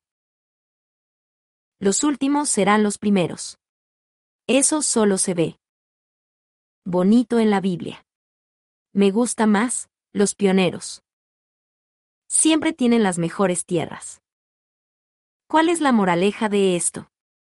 No hay, invirtiendo por Internet, una virtud más importante que la perseverancia y la paciencia. No hay que creerse los paradigmas, ni tragarse los sapos, que las vacas blancas quieren que nos traguemos. Que no naciste para esto, que en el desayuno se sabe cómo es el almuerzo, nada de eso. Usted simplemente se alimenta, se nutre, de los escépticos, porque ellos apalancan su progreso. Qué bueno que incluso en su casa le estén diciendo, sigues perdiendo el tiempo en ese computador, usted solo aguante y siga. Es un ejercicio de control. Para una vaca púrpura ese es el paraíso. Celebrarás con ellos, los invitarás a tu mesa a comer caviar con el mejor de los vinos y sin resentimiento alguno será un placer ver como quienes no creían en tus sueños, quienes no saben qué es perseverar y seguir la intuición, ahora te felicitan y se alimentan de las mieles de tus triunfos. No hay virtud más importante que la paciencia y la perseverancia a la hora de hacer negocios, ninguna otra. He conocido traders exitosos que son arquitectos, abogados, veterinarios, personas con escasa formación financiera, pero que son perseverantes, pacientes, tienen hambre y han logrado resultados asombrosos. La clave está en nunca perder el hambre, la ambición. El día que usted se dé cuenta de que hay un ataque de conformismo no anunciado, el día que se dé cuenta de que la zona de confort hace parte de su vida, reaccione, porque no quiero más vacas blancas, no quiero más conformistas, quiero gente con determinación y hambre, esa hambre que lo llevará al éxito. ¿Qué sugerencias podría dar hoy? Lo primero es que sus ingresos no dependan del trading, así usted sea un trader exitoso, así usted sea una persona buena invirtiendo por Internet o haciendo negocios por Internet. Yo viví varios años del trading, particularmente entre 2005 y 2009. Fue mi mayor fuente de ingresos sobre todo apalancado en el mercado Forex, porque el mercado accionario no daba tanto apalancamiento como el mercado de divisas. No obstante, y pese a los excelentes resultados que pueda obtener, no recomiendo que sea su única fuente de ingresos. Tiene que haber una razón adicional para generar ingresos, y eso es lo que básicamente miro a fondo. Con los socios púrpura, Gold o Elite de invertir mejor, cuando les ayudo a que analicen a fondo a que vinieron a este mundo. Si el trading es su propósito de vida, adelante, pero si no lo es, no dependa de él para tener ingresos. En el 2000 me decían, ¿qué garantía tiene de qué? ¿Le irá bien invirtiendo por Internet? Ninguna, las mejores inversiones no garantizan la tasa. Usted tiene un talento que a lo mejor todavía no explota como debiera. Cuando usted mira sus finanzas y ve que son limitadas, le puedo asegurar que eso se debe a que no ha desarrollado el talento con el que vino a este mundo ni se lo ha mostrado a miles de personas que les puede interesar. Estoy convencido de eso. Cuando usted encuentra la respuesta a la pregunta para qué vino a este mundo y se dedica a ello, se aplica a fondo, nunca tendrá problemas en materia de inversión. ¿Qué es lo que ocurre en la práctica? Que la mayoría de las personas se mueren sin saber para qué eran buenas, vegetan en un trabajo, se acomodan a él, incluso, empiezan a tener los comportamientos que anteriormente deploraban. ¿Cuáles? La sonrisa que se repite cada 15 y cada 30 del mes, cuando llega el sueldo, odiar los lunes, concentrarse en cuanto va a ser el incremento del salario para el año entrante, empezar a hablar de temas como la pensión, preocuparse por la prima o bonificación periódica, y otras conductas lamentables. Yo no estoy en contra de los empleados por sí mismos, yo fui uno de ellos. Solamente estoy en contra de trabajar en algo que no disfrute ni concuerde con aquello para lo que vino a este mundo, con algo que no vibra. No hay reencarnación garantizada, es vital encontrar él, para que vine a este mundo, no solamente como satisfacción personal, sino también como propósito para obtener más ingresos y no depender del trading. Hay personas que me dicen, Juan Diego, este mes fue muy malo porque estoy largo, compra, en euros y el precio bajó. Eso es una contingencia, algo pasajero, no puede ser la razón de su vida ni lo que determina si el mes fue bueno o malo. Todos los meses son buenos si invirtió cada día en su propósito de vida. No debe importar si una acción o si una divisa subieron de precio porque usted esté equipado, educado financieramente y desarrollando su ¿para qué? Hay otras personas que dicen, es que la economía está muy bien, entonces yo estoy muy bien, o la economía está muy mal, entonces es normal que yo esté mal. Eso es falso. Una persona con educación financiera y con un ¿para qué? Claro progresa en épocas de dificultades económicas o de bonanza. No dependen del trading. Las dificultades que le impone la economía le sirven para apalancarse. Juan Diego, muy interesante el tema de las inversiones por Internet, pero yo tengo un doble problema. No tengo ni el tiempo, ni el conocimiento para hacer inversiones por mí mismo, podría estarse preguntando. Es más, quizás ni tenga un computador o una buena conexión a Internet. Todo eso puede cambiar. En el año 2000, al menos que yo supiera, no había proveedores de señales, esto es, personas o sistemas que hacen los negocios por uno utilizando la tecnología, para que órdenes de compra o venta ingresen a sus cuentas de prueba o sus cuentas reales. No había quien transara por usted, no se tenía siquiera la posibilidad de ponerlos al fuego en una cuenta de prueba para luego, con base en resultados, utilizarlos en una cuenta real. Ahora hay miles de proveedores de señales que suplen sus falencias, repito, sistemas o personas expertas que pueden transar por usted, en cuentas de prueba y posteriormente en cuentas reales, sobre todo en plataformas de Forex.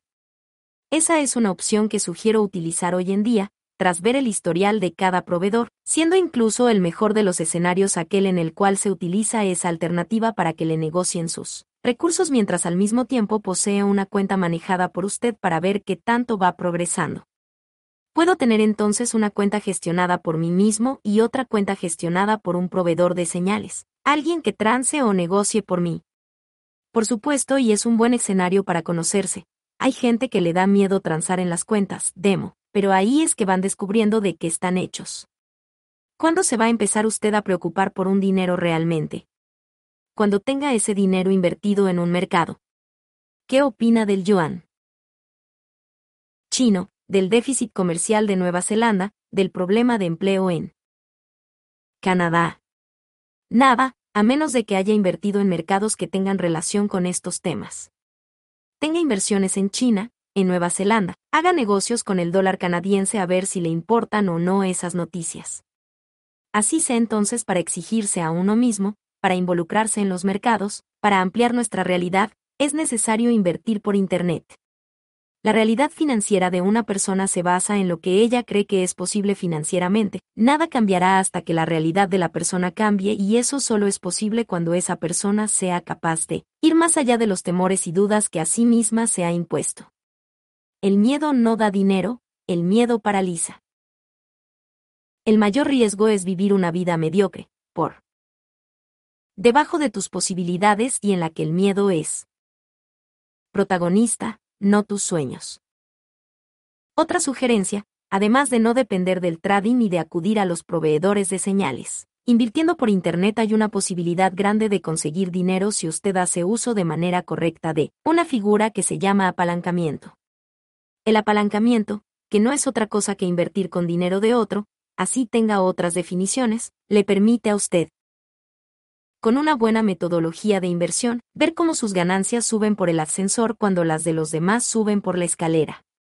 Si tiene una buena metodología de inversión, por favor déjese tentar por el apalancamiento. Ante una buena mano, el buen jugador aumenta su apuesta, diría alguien. Toda la vida nos quejamos de que no tenemos plata, pero el mundo está repleto de dinero. Incluso el apalancamiento de 300 o 400 veces su capital en algunas plataformas de trading da temor, y no lo usamos, ya que nos falta estómago para hacerlo. Entonces el problema no es el capital, pues el dinero está allí, proveído por el sistema financiero a los mismos brokers. Lo que hay que hallar por sí mismo o por terceros es una metodología buena de inversión que nos permita hacer uso de ese apalancamiento de una mejor manera para hacer negocios mucho más grandes. Más sugerencias, hay un tema reciente que ha congregado mucho interés.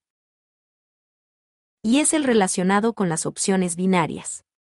No sé por cuánto tiempo. Funcione ese mercado, pero al margen de que lo siga o no haciendo, tenga presente lo que aquí digo. Lo primero que puedo decir es que hay que tener cuidado, mucho cuidado, con quien abre la cuenta. Siempre verificar que sea un broker regulado, que lo vigilen y que tenga un buen tiempo en el mercado. Lo segundo es que las opciones binarias no son para utilizar en cualquier momento del mercado, sino cuando sea muy clara la tendencia de aquello que se va a comprar o vender. Vamos a suponer que juegan un partido de fútbol el Barcelona contra el Levante. El resultado esperado es que la victoria sea del Barcelona dado el historial de partidos ganados, nómina y estilos de juego. Todo indica que el resultado será a favor del conjunto catalán. Supongamos que alguien dice, si gana el Barcelona le doy 7 dólares, pero si pierde me paga 10. Está clarísimo que hay muchas más opciones de que gane esos 7 dólares, las probabilidades son más altas. Cuando el mercado esté demasiado claro, trance opciones binarias, empiece con prudencia y primero practique, como siempre pero si fuera un partido Barcelona contra el Real Madrid, en el que las probabilidades pueden ser de un 50-50 y no es claro quién pueda ganar, no elija las opciones binarias. Por último, tenga en cuenta que las inversiones por Internet no son solamente las divisas, las acciones y los commodities. Hay un personaje que trabaja 24 horas al día, 365 días al año, gratis, que no está preguntándole cuánto le va a incrementar el año entrante el salario y le produce dinero, ese personaje se llama un video suyo en Internet. Obsesiónese con los ingresos pasivos, Internet no es solamente para comprar o vender activos financieros. Yo les digo algo, no hay felicidad mayor, financieramente hablando, que recibir un cheque de Google por los videos que usted grabó una vez y que le siguen dando dinero toda la vida. ¿Qué estamos esperando? Juan Diego, mi situación financiera es precaria. Además, me da pavor exponerme ante una cámara, yo no tengo facilidad de expresión ni registro bien. No saque más excusas, cree una motivación. Por ejemplo, que el ingreso proveniente de Internet sea el que pague la educación de los hijos. Le aseguro que así estará suficientemente motivado a aprovechar esa herramienta al máximo y aprenderá a hablar ante una cámara, expresarse, a subir el video y a mejorar. Cada día, pero solo si esa motivación es lo suficientemente fuerte. Por último, la importancia de la actitud. En cierta ocasión dije, de rodillas llevaré una vaca blanca sobre mis hombros, y en medio de un largo camino, haré una pausa para que solo ella, y no yo, tome un poco de agua. Esa es la actitud que yo tengo para estar en modo hervir, levitar y comerme el mundo. ¿Cuál es su actitud? 6. La actitud. H. Hemos hablado de la necesidad de que ante la adversidad, las crisis y los escenarios que pueden parecer inciertos, logremos reconfigurar el panorama a nuestro favor y sacar fuerzas y bríos para enfocarnos en nuestro ¿para qué? No hay mejores incentivos para descubrir de qué estamos hechos que los momentos en los que creemos que no hay salida, cuando estamos contra las cuerdas, en los que pareciera que no hay un mañana. En esos momentos difíciles debemos tener a la mano las motivaciones nivel 10, que son las que nos llevarán por el camino de la abundancia. Aprovechar los momentos difíciles, verlos con un prisma distinto e incluso convertirlos en un trampolín de saltos cuánticos, lo hemos llamado, apalancarse, en el sentido de que utilizamos algo que parece ser un obstáculo, un temor, comentarios que nos quieren hundir, situaciones que parecen sin salida, y lo convertimos en el pilar que sostiene nuestra determinación de ser ricos. También hemos visto que son las urgencias monetarias, las situaciones extremas en las que aparentemente no contamos con dinero, las que nos tallan y exigen más de nosotros mismos. Solo así descubrimos nuestros talentos para la generación de nuevos ingresos. Más exactamente, ingresos pasivos que permitan pagar la calidad de vida que merecemos. Cuando está pasando por esos momentos difíciles, estos parecen que fueran insuperables, pero al final sabrá que si no hubiera sido por ellos, no hubiera llegado a la gloria. En el barro, en el asfalto, en la dificultad, es cuando se esculpirá como ser humano y cuando le mostrará al mundo de lo que está hecho. De manera coloquial he dicho lo siguiente, la mierda alimenta y aumenta las defensas, mientras te la comes, te sabe horrible, pero con el tiempo descubres que de no habértela comido, no te habrías vuelto alguien mucho más fuerte. Así las cosas, mientras tenga la goterita quincenal del salario no se le ocurrirán grandes cosas y es que no lo necesita. El cuerpo no se lo pide, está en zona de confort. Cuando no tiene nada, por el contrario, es cuando se le ocurren las ideas más brillantes y se obliga a producir. Cuando está en medio de la adversidad es que se pregunta, ¿qué sé hacer yo? ¿Qué voy a hacer para producir y obtener resultados diferentes? Detrás de todo esto hay algo clave, la actitud. Para mí, la actitud es la única ventaja competitiva sostenible que existe. Piense en esta frase y en el sentido profundo que tiene, la misma agua que endurece un huevo, ablanda una papa. No son entonces las circunstancias las que importan, de lo que se trata es de la actitud con la cual se afrontan y de cómo ésta facilita la consecución de las cosas, no solamente materiales sino espirituales. Tenemos retos muy grandes en ese vínculo actitud-riqueza.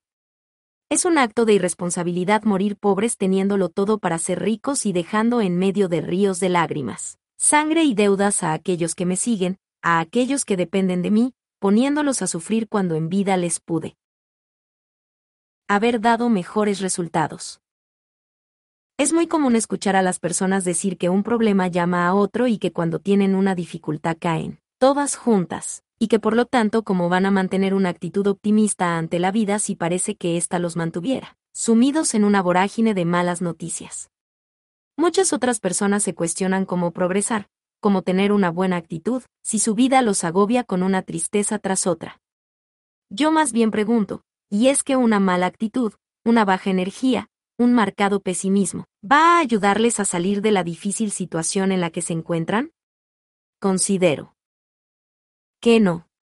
Si pensamos en el origen de muchas fortunas y de la riqueza de personas que son referentes hoy en día, sus capitales surgieron en las épocas de dificultades, en medio de una crisis. Lo he dicho siempre, un país en crisis, que es un mal nombre, uno que a mí no me gusta mucho pero admitámoslo transitoriamente, es el paraíso de las oportunidades. ¿Por qué?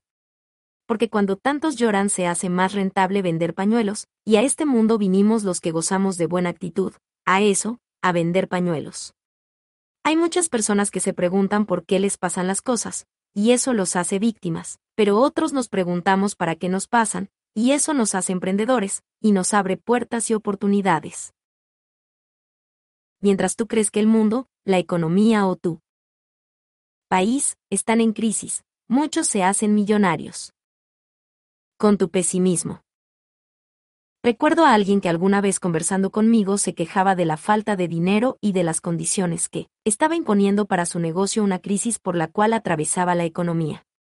Le pregunté entonces a cuántos seres humanos se les estaba satisfaciendo alguna necesidad, a cuántos les resolvía algún problema, a cuántos les permitía vivir una vida mejor.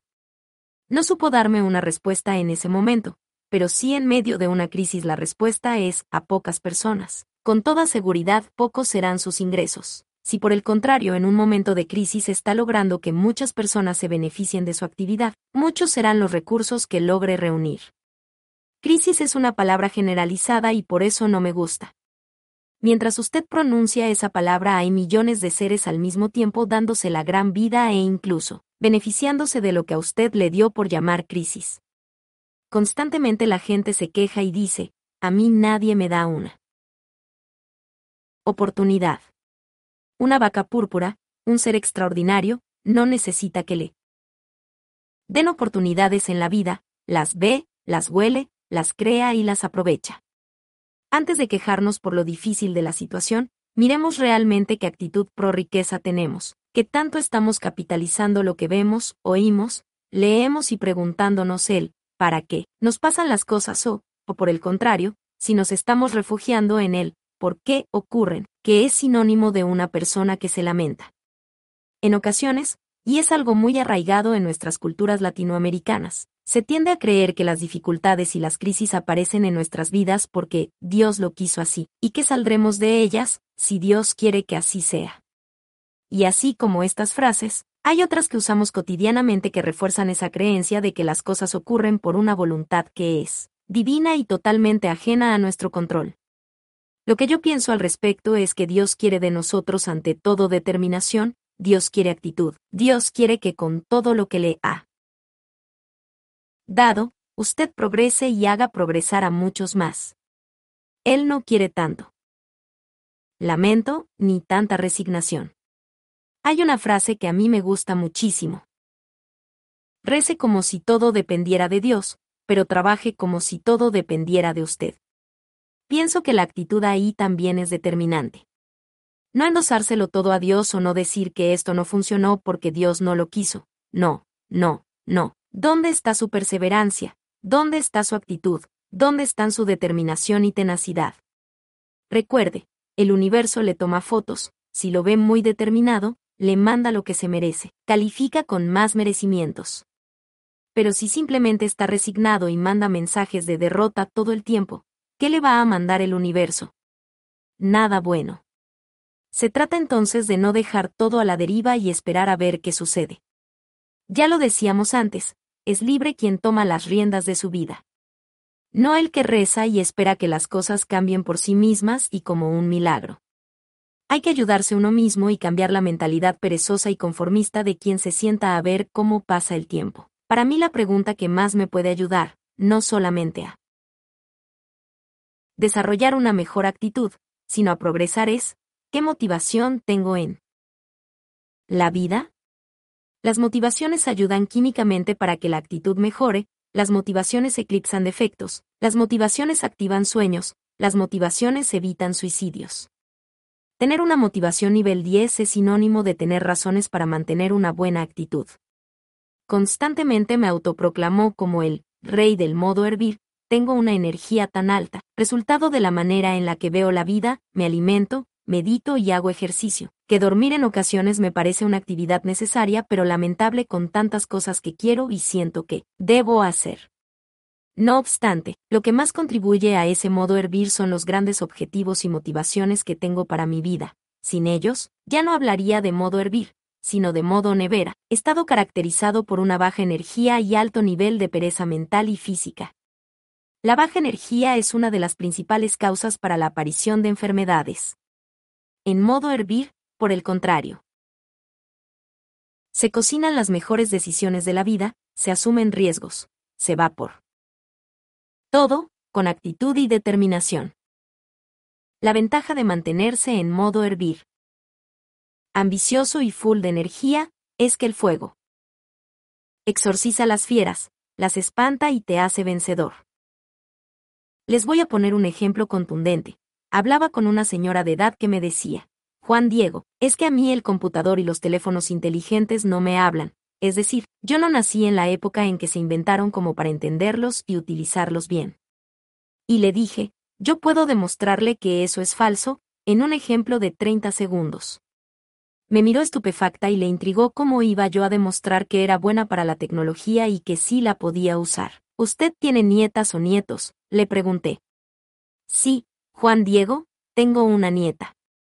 Ante eso, le dije, ¿qué pasaría si esa nieta se fuera a estudiar al exterior y le dice, abuela quiero comunicarme contigo por WhatsApp, por Facebook o por Skype y contarte toda mi experiencia? Con toda seguridad el cariño, el amor y la felicidad de estar en contacto con ella harán que venza el temor que tiene de la tecnología y empiece a usarla, le aseguré a la señora. Claro.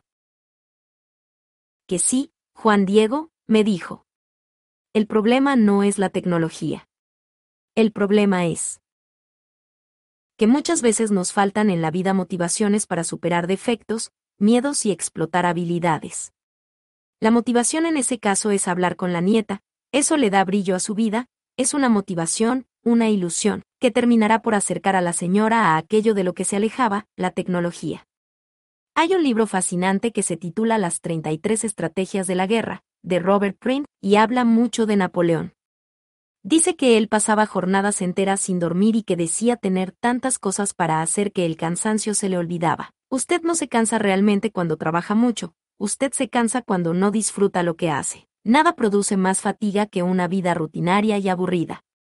Entonces, si tiene motivaciones, será proclive a mantener una actitud buena, se inclinará a llenarse de razones para ver las cosas de otra forma, verá el vaso medio lleno y no medio vacío.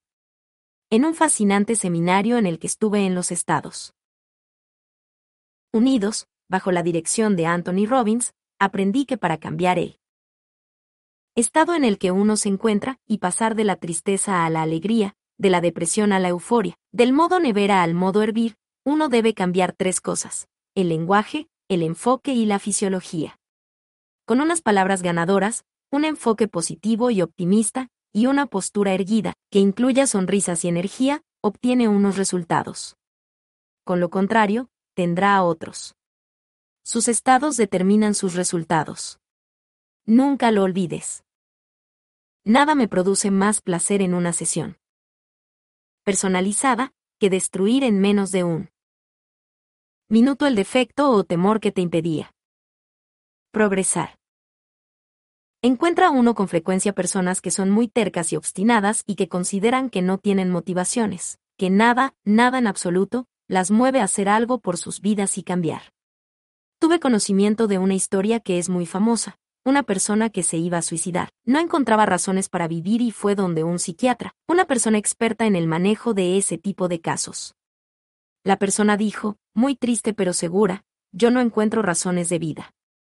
El psiquiatra le manifestó, Estoy de acuerdo con usted, suicídese. El paciente no esperaba que le dijeran eso. Al instante cambió, no, pero ¿cómo me voy a suicidar si yo tengo esto y lo otro? Y siguió enumerando diferentes aspectos que le daban sentido al hecho de seguir viviendo. Es necesario a veces bucear dentro de sí mismos, mirar muy bien su entorno y su corazón para hallar las motivaciones, y si no las ve, entonces construyalas. Bienaventurados los que están en el fondo del porque no les queda sino mejorar. ¿Aún no sabe cómo construir una motivación? Le voy a decir algo útil. Tire la vaca por el precipicio, ¿está muy inconforme con su actual empleo? Renuncie.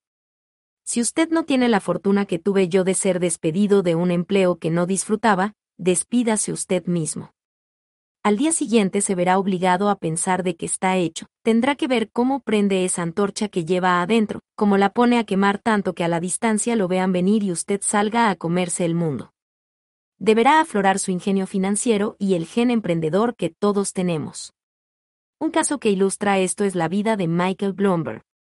Fue despedido de una prestigiosa firma de Wall Street y montó literalmente un emporio a partir de Bloomberg, su empresa de servicios de información financiera.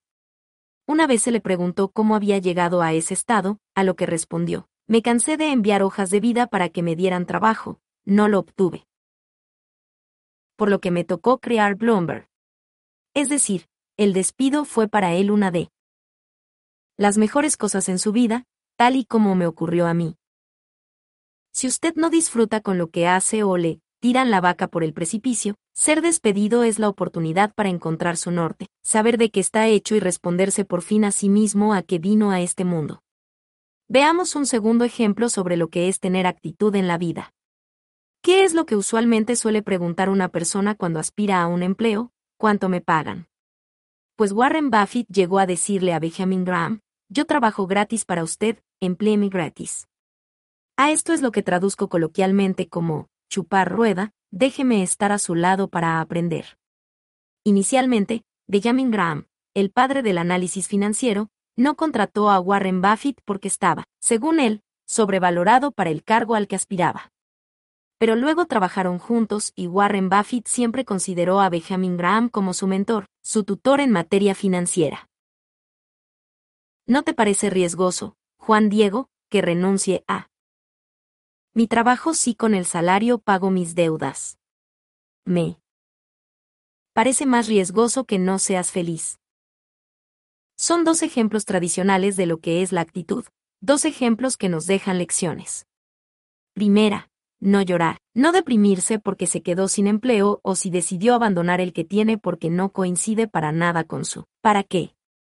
Y, segunda, no siempre emplearse en función de lo que le van a pagar, sino en función de qué tanto va a aprender allí. Puede que paguen muy poquito o que no paguen nada, pero lo que aprenda le va a permitir apalancarse, mejorar, nutrir sus conocimientos para después ni siquiera preocuparse por un salario, como en su momento le pasó a Warren Buffett. Todavía recuerdo como si fuera ayer lo poco que me pagaron en dinero siendo profesor universitario, y luego de ser despedido de un empleo que no disfrutaba. No me importó, sabía que hacer algo que me gustaba, como investigar y enseñar, sumado a tener más tiempo libre para escribir, terminarían dando frutos. Así fue. Hoy, otros que ganaron más que yo en mí. Época universitaria, pero haciendo algo que no les apasionaba y sin tiempo libre para nada, ni para su familia, hoy ganan mucho menos que yo, y cuando uno les pregunta por su ¿para qué? o propósito de vida, solo se limitan a guardar silencio o a preguntar qué es eso. Va siendo más claro en este punto porque la actitud es la única ventaja competitiva sostenible que existe. La gente dice que es el conocimiento, no es cierto. Lo que sabe hoy, mañana puede ser obsoleto o no servir para nada, pero la actitud, el hambre, la determinación, las ganas siempre de lograr las cosas, eso sí que es vital en cualquier época de la vida. Mire cuánto quema a la distancia, cuánto hierve, cuánto refleja en su exterior lo que lleva en su interior, si es una antorcha prendida que da lugar a motivaciones nivel 10 en la vida, a objetivos macro, a trascender, si es una vaca púrpura que con su actitud se come el mundo literalmente. Hablamos ya de ser extraordinario, de descubrir ese ser diferente que quizás tiene ahí dormido. Cuando tiene esa actitud, le pasan miles de cosas buenas en la vida, aprovéchelas mejor. Recuerde que cuando se daña un día no es porque el cielo se vistió de gris, sino porque usted no sabe qué hacer ante ese clima. Cuando el universo te vea a la altura de lo que deseas, en mentalidad, conocimiento y actitud, te toma la foto, y concluye, se le otorga. Los hábitos son muy importantes en todo esto. Tener una buena actitud siempre tiene que ver con no ser inconsecuente. Hay personas que me consultan y me dicen que no tienen una buena salud financiera, que tienen problemas de dinero constantemente. Empiezo a mirar los hábitos con la persona y descubro, por ejemplo, que casi todas las cuentas que sigue en Twitter, si tiene Twitter, son de farándula. No tienen nada de malo, en absoluto, es respetable así no lo comparta. Pero en cuestión de hábitos financieros y hábitos pro riqueza hay que ir más allá del gusto por ciertas cosas. Hay que pensar en lo que se necesita para crecer realmente como persona y dar un rendimiento más alto. Es vital, pues, ser consistentes, ser consecuentes. Yo necesito dinero, sigo cuentas que me aportan para tal fin. Pero hay gente, siguiendo con los ejemplos, más pendientes de las cuentas sobre fútbol, sin que quieran ser futbolistas.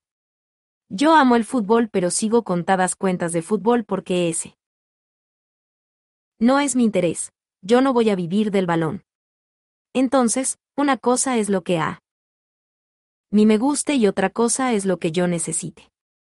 Ser consistentes, que mi hábito propenda por la consecución del objetivo. Eso es vital y a eso ayuda. Una clara mentalidad, quiero algo y actúo en consecuencia. Eso es parte esencial de cultivar y tener una buena actitud. Cuando eres capaz de vencer esa vocecita interior, que te limita, que te paraliza, te conviertes en él. Capitán de tu vida y amo de tu destino. En el capítulo 2 hablé de Matilde, de esa voz interior que hay que combatir y silenciar porque siempre nos está torpedeando nuestros proyectos y sueños. Es la voz de los temores, de la educación que recibimos que nos cortaba las alas. Es la voz de tantas vacas blancas y negras que son del montón y que se asustan al ver que alguien se diferencia y quiere cambiar su entorno a partir de su determinación. Matilde, o como quiera llamarla en su vida, está ahí y debemos desterrarla. Lograr eso es también cuestión de actitud.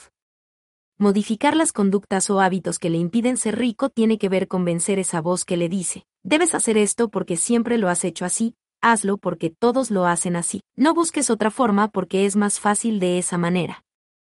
Actitud es vencerte a ti mismo, hacer cosas que te den miedo, como caminar sobre el fuego. Actitud de sentir y creer con toda firmeza que eres capaz de hacer muchísimo más de lo que ya lograste. ¿Cómo así que caminar sobre el fuego, Juan Diego? Mi experiencia de transformación de vida, por medio de la PNL, me llevó a hacerlo, literalmente, cuando me enfrenté a esa prueba y la foto de ese momento reposa en Twitter.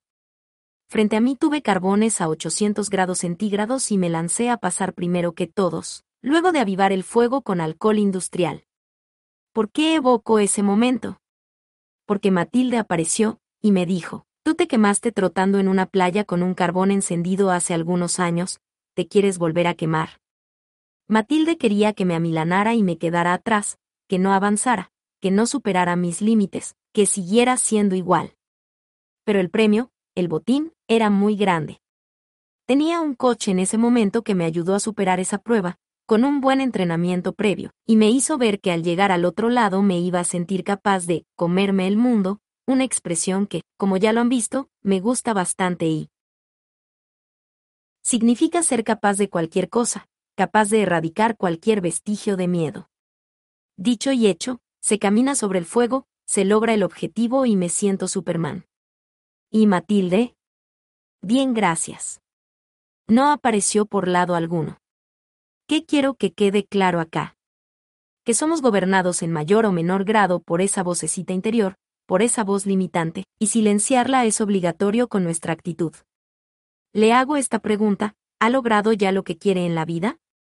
Con seguridad la respuesta es no, y al analizar las razones para ello aparecerá como culpable esa vocecita que lo ha frenado durante años a tomar los riesgos para reconfigurar su entorno y su realidad, para asumir otro lenguaje. Recuerde lo que ya hablamos sobre el lenguaje y su importancia, y enunciar de otra manera sus sueños, su para qué y su proyección en la vida. Es responsabilidad de cada quien si quiere ser rico o no, y de hacerse más. Grande o erradicar a Matilde. Llámela como quiera. Es la voz de los rótulos. Y de las lápidas que dicen, tengo miedo, no me lo merezco, esto no va a funcionar, ¿qué iba a esperar yo con semejante educación? No puedo cambiar, acá estoy bien, y así un sinnúmero de excusas. La siguiente es la pregunta concreta que debe hacerse. ¿Es Matilde más grande que mis sueños? Soy yo el capitán de ese barco en el cual está Matilde y ella es un mero polizón que lo deberá abandonar? La conversación que ha tenido consigo mismo sobre el por qué no ha logrado lo que quiere, es la razón que explica el por qué no lo ha logrado. ¿La solución? Divorciarse de esa historia y construir una nueva. Y allí la actitud es la protagonista. 7. ¿Cómo emprender? Ese son muchas las personas que se aproximan a invertir mejor y a mis conferencias porque tienen el deseo de emprender su propio negocio. Sin embargo, puede ser que no tienen muy claro aún qué hacer o en ocasiones tienen las ideas para iniciar su empresa pero no, los pasos para lograrlo y ser exitosos. Considero que el emprendedor tiene unas características que están en su ADN. Por ejemplo, usualmente es una persona de mucha iniciativa, con ideas y gran energía. Una persona a la que le gustan los retos, es proclive a asumir riesgos y, como decimos coloquialmente, echada para adelante. Sin embargo, la definición que a mí más me gusta de emprendedor es la siguiente. El emprendedor es la persona que ve una oportunidad donde muchos otros ven un problema. Se apalanca con una situación para emprender, monta un negocio y lo vuelve exitoso. No obstante, hay gente que dice que no nació para emprender, pero curiosamente, nunca se han dado la oportunidad de hacerlo. ¿Cómo saben? Entonces, ¿que no nacieron para emprender? Han preferido trabajar, como la mayoría, en un empleo que no disfrutan, en el que poco ven a su familia y en el que les pagan mal, solo para poder cumplir con sus deudas y limitarse a sobrevivir. Esa no es la vida que quiero para usted y estoy seguro de que tampoco es la que usted desea. Por supuesto, también habrá muchas personas que han emprendido, que se lanzaron al ruedo, pero que se arrepienten de haberlo hecho en virtud de que encontraron una gran cantidad de obstáculos que les impidieron lograr lo que querían, prefiriendo desertar. Es comprensible, porque no siempre es un camino de rosas. Ya hemos visto que estas decisiones de vida, como la de querer ser ricos y cambiar nuestro presente financiero, requieren de gran determinación y voluntad. Implican entrar en un modo especial, en modo púrpura, en modo hervir, como lo he llamado, y eso no tiene marcha atrás. Vamos a dar sugerencias sobre cómo no morir en el intento, cómo no desfallecer en el camino de ser un emprendedor y cambiar el nivel de nuestros ingresos. No se trata solo de tener una idea, ideas hay muchas. Se trata de una idea que lo haga vibrar, una idea para sacar adelante y que hay que alimentar a diario. Es como una semilla que queremos ver germinar y que hay que regar y cuidar. También, esa idea hay que financiarla, y lo más importante, hay que defenderla. Muchas personas piensan que la gran limitación de emprender radica en la falta de dinero, y esa no es la principal dificultad. Lo más difícil es convivir con quienes te dicen, eso no te va a funcionar, para que te vas a meter en ese proyecto, eso te va a hacer perder dinero. Lo más triste es que muchas veces esos enemigos del emprendimiento son algunos de nuestros familiares, amigos y los mismos demonios que tiene en su mente el emprendedor sostengo lo siguiente. Si una persona no es capaz de vencer el escepticismo de su familia, si una persona no es capaz de vencer las dudas de sus amigos y, repito, los demonios internos que lo invitan a claudicar, la persona literalmente no es emprendedora. La mayoría de los procesos de emprendimiento que surgen no llegan a buen puerto, no son exitosos. Pero la pregunta que nos tenemos que hacer es, nos vamos a dejar amilanar por esas estadísticas o como siempre lo digo, vamos a tratar de estar en ese porcentaje minoritario de la población que emprende y que sí tiene éxito? Puedes pensar que naciste para ser empleado. Pero, por experiencia, te digo que la vida te pone a emprender y ya no te quieres devolver. Hago un ejercicio cuando tengo sesiones personalizadas con los socios púrpura, Gold y Elite de Invertir Mejor les digo lo siguiente, si yo pudiera financiarle un negocio, si le proveyera el capital, ¿qué negocio emprendería? Pasan dos cosas. La primera es que dicen, no se me ocurre alguno en particular, no tengo idea, y, lo segundo, es que la idea que tienen suele ser muy genérica y vaga. ¿Qué gana usted con decir, yo quiero empezar un proceso de emprendimiento que me permita tener una empresa que reduzca la contaminación? Muy poco. No quiero decir que no sea importante la preocupación de reducir la contaminación, sino que es muy general y abstracta. Pero si yo lo tallo, le exijo, si hago de abogado del diablo, porque también se requiere de alguien que lo cuestione, y le digo, aterrice más su respuesta, vuélvala más específica, la mayoría duda y guarda silencio. Es vital tener una idea que tenga que ver con lo que a uno le gusta, que tenga demanda en el medio y en la que pueda hacer mejor las cosas que los demás, pero repito, aterrizarla es esencial en un proceso de emprendimiento. No monte un negocio solo porque se le ocurrió una idea o cree haber tenido una inspiración. Es muy importante que lo disfrute, claro, también que le apasione al punto de que solo piense en eso, pero crea un equipo de trabajo que le haga preguntas, que cuestione ese, para qué va a hacerlo y también el cómo lo va a hacer. Eso ayuda mucho en el proceso. ¿Cómo lo va a financiar? ¿De quién se va a rodear? ¿Cuáles son sus ventajas para sacar ese proyecto adelante? Ya analizó la competencia, no ha visto. Todas las entidades que proveen ese mismo servicio son preguntas que llegan a la mente de las personas que realmente quieren aportar a su proyecto y que es bueno oír para reafirmar el camino que va a comenzar. Entonces, y siguiendo con el ejemplo anterior, cree la empresa que ayude a reducir la contaminación, o cualquiera sea la idea que se le ocurra, pero tenga claro para qué la está creando. ¿Es para volverse millonario? No está mal, pero ya hemos mencionado la necesidad imperativa de tener razones trascendentes que motiven nuestras acciones, motivaciones nivel 10, las más altas que pueda imaginar y que superan el hecho de tener mucho dinero voy a crear una empresa que reducirá la contaminación ambiental.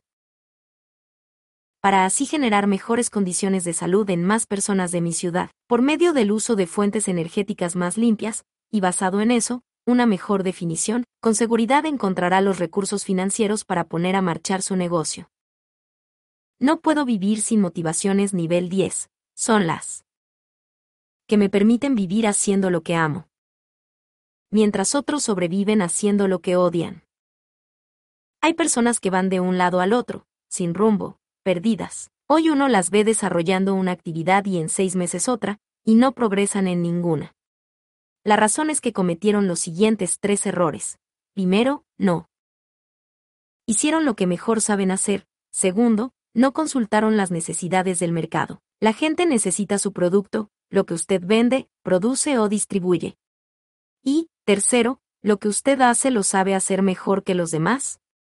Si se concentra en lo que mejor sabe hacer, en lo que más le gusta hacer y que la gente lo compre, se aminoran las probabilidades de fracasar. Miremos por un momento una de las excusas más frecuentes de quien no emprende, la falta de dinero y recursos para iniciar. No tengo dinero, así como voy a poder comenzar mi negocio. Peor aún, dicen, claro, mire a esa otra persona, como si tenía dinero por haber nacido en cuna de plata. Pudo crear su empresa, aunque mi idea siga siendo la mejor. O se aferran a pretextos de otro estilo como, no pude hacer mi empresa porque soy muy joven, soy muy viejo, soy mujer, tengo muchas obligaciones, soy feo, soy muy flaco, no conozco gente, y así un larguísimo etcétera de razones para. Ni siquiera comenzar a cambiar y luchar por sus sueños. Pero, eso sí, ¿cuándo? ven a otras personas que lograron aumentar sus ingresos, los ven con resentimiento, envidia y hasta odio. Volvamos al tema del dinero. Primero, en la actualidad se pueden conseguir tasas de interés más bajas para financiar sus proyectos que las que existieron años atrás, no solamente en la región sino en el mundo. Segundo, hay cada vez más entidades encargadas de patrocinar procesos de emprendimiento. Hay inversionistas ángel en todo el planeta, personas que están dispuestas a aportar un capital, ir como socios de su idea, de ese proyecto de emprendimiento y en tal función, percibir unas utilidades futuras. Además, hay también fondos de capital de riesgo que le pueden apalancar su proyecto. Considero que el obstáculo financiero es superable, siempre y cuando se tenga una idea, un buen equipo de trabajo y mucha tosudez, mucha perseverancia.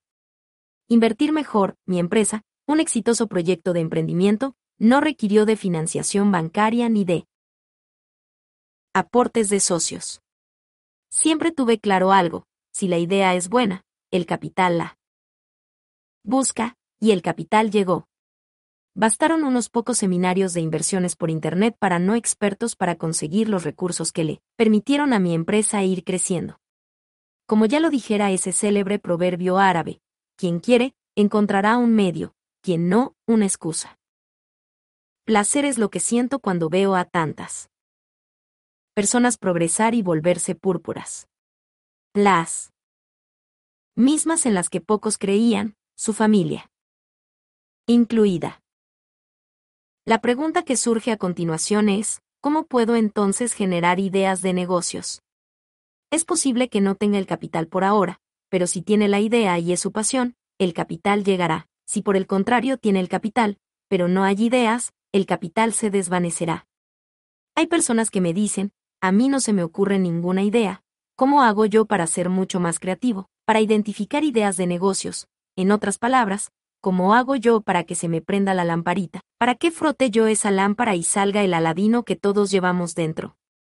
Sobre esto, creo que la mayoría de las personas no se enfrentan a la urgencia como debieran y merced a ello no se les ocurre nada. ¿Cómo se les va a ocurrir algo? Pregunto, si no tienen urgencia alguna que les invite a crear y buscar nuevas alternativas. En otras palabras, la comodidad es un atentado contra el progreso financiero, es un atentado contra la generación de ideas, es la cuota inicial para ser pobre y seguir anclado a un empleo que no disfrutamos. Hay algo fundamental, sobre todo para la gente joven, y es independizarse. Hay que dar el salto de vivir con los papás a vivir solos lo más rápido posible. Mientras más enfrente la urgencia, mientras más renuncie a que todos se lo hagan, mientras más asuma responsabilidades, más va a progresar desde el punto de vista financiero. Por supuesto, es muy importante compartir tiempo con la familia, disfrutarla, nada más edificante que eso, pero cuando permanece tanto tiempo con ella, cuando hay tanta comodidad, cuando hay tanto temor a separarse, cuando quiere que le hagan todo, que le planchen la ropa, que le sirvan la comida caliente, que su cama esté tendida y demás facilidades que tiene al vivir en la casa de sus padres, va evitando responsabilidades a un precio alto. En otras palabras, aplaza su progreso. El precio de la comodidad, el precio de la seguridad se llama la no consecución de riqueza. Lo diré mil veces. Una de las causas que propicia la no generación de ideas es que literalmente no las necesitamos, porque estamos en una zona de confort en la cual todo se nos hace, no hay ninguna exigencia, vamos, ahí, conforme con el statu quo, muy cómodos, pero, repito, al costo de dilatar nuestro éxito. La zona de confort es muy pequeña como para que alguien se pueda hacer grande dentro de ella.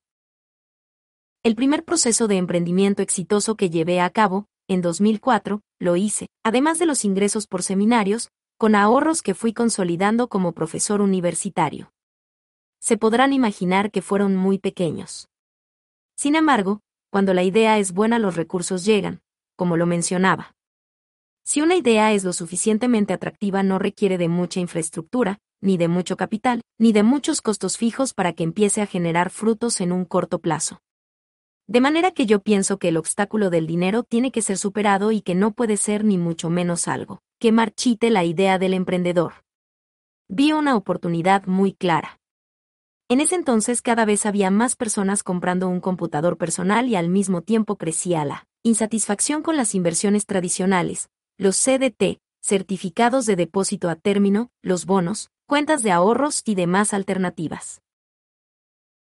Que ofrecían intereses muy bajos, ¿Qué hice yo entonces? Juntar esas dos puntas, tendencias e insatisfacción, y les presenté a las personas cómo se podía invertir de una manera distinta, utilizando ese computador que recién habían adquirido pero que mantenían en el escritorio de su habitación, subutilizado y sin producir dólar alguno, como si fuera un florero.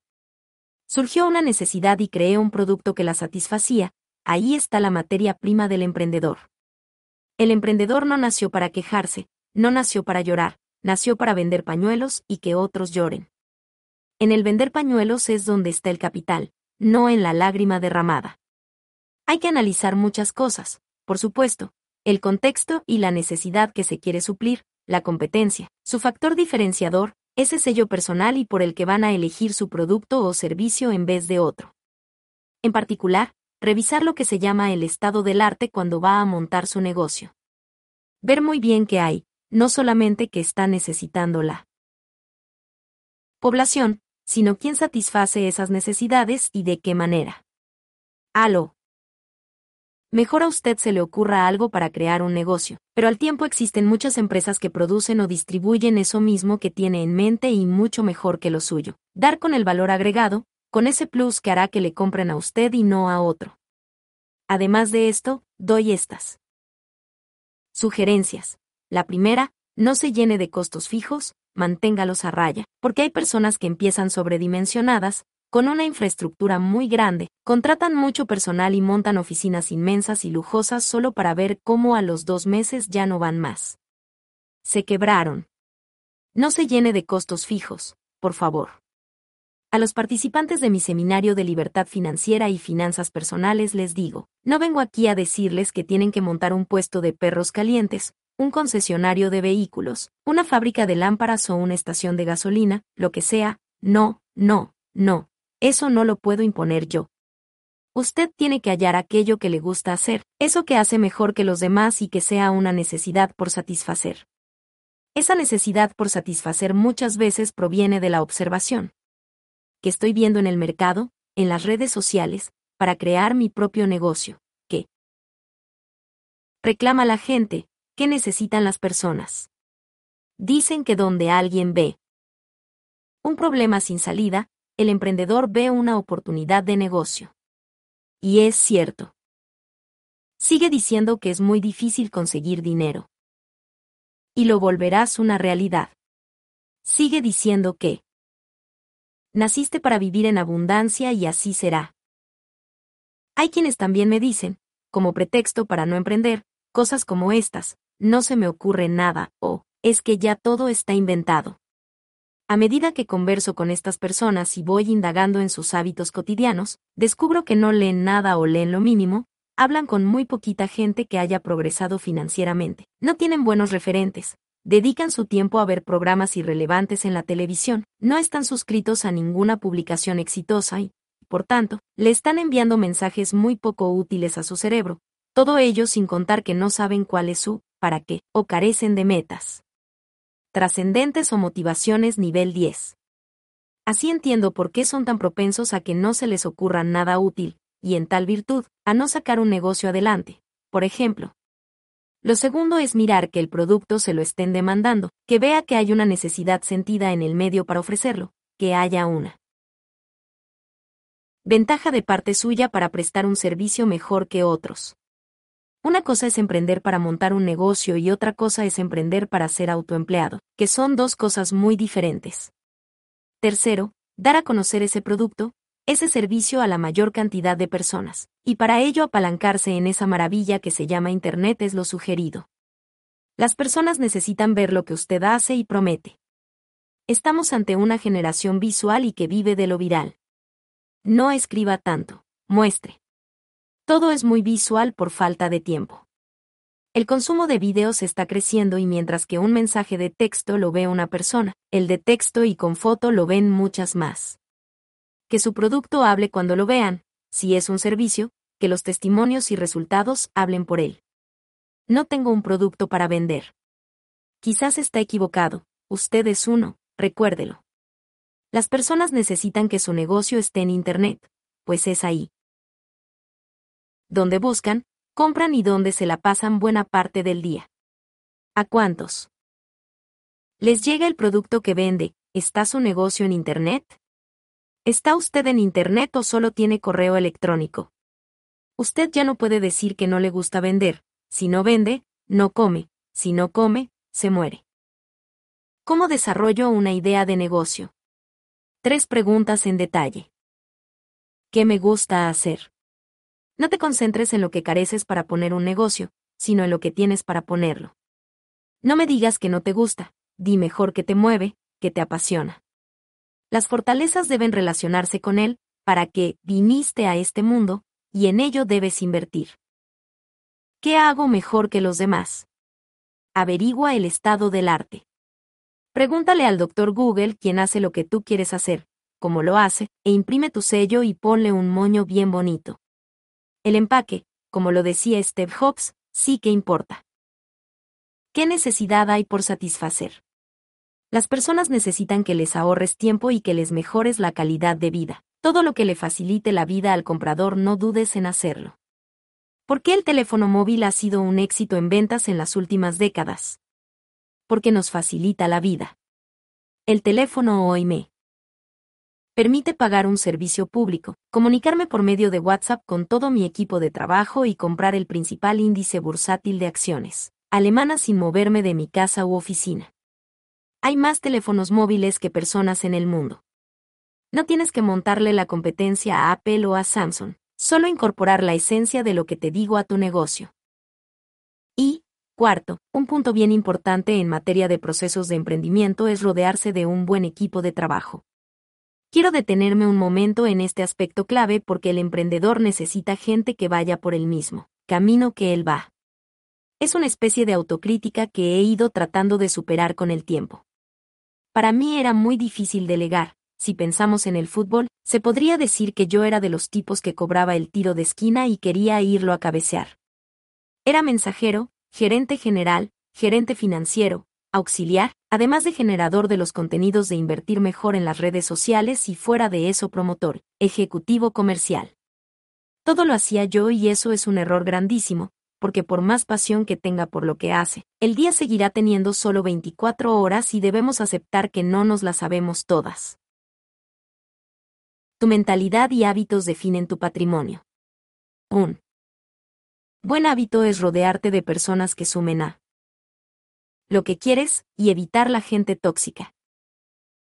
Hay que delegar, hay que crear un equipo de varias disciplinas, que uno, por ejemplo, sea fuerte en programación, otro en diseño, uno más en la parte contable y tributaria, otro en redes sociales y en el área comercial, para que así usted se dedique a lo que realmente puede hacer mejor que los demás, si usted se concentra en aquella actividad en la cual realmente produce valor, y asimismo permite que otros se dediquen a lo que mejor hacen, estará multiplicando los ingresos y por tanto su negocio va a ser mucho más exitoso. Su equipo de trabajo le va a permitir clonarse virtualmente. ¿Qué significa eso? Tener sus productos en Internet. La generación de ingresos de un emprendedor no puede requerir de su presencia física siempre. Usted se puede enfermar, se querrá ir de vacaciones o descansar en un momento de su vida.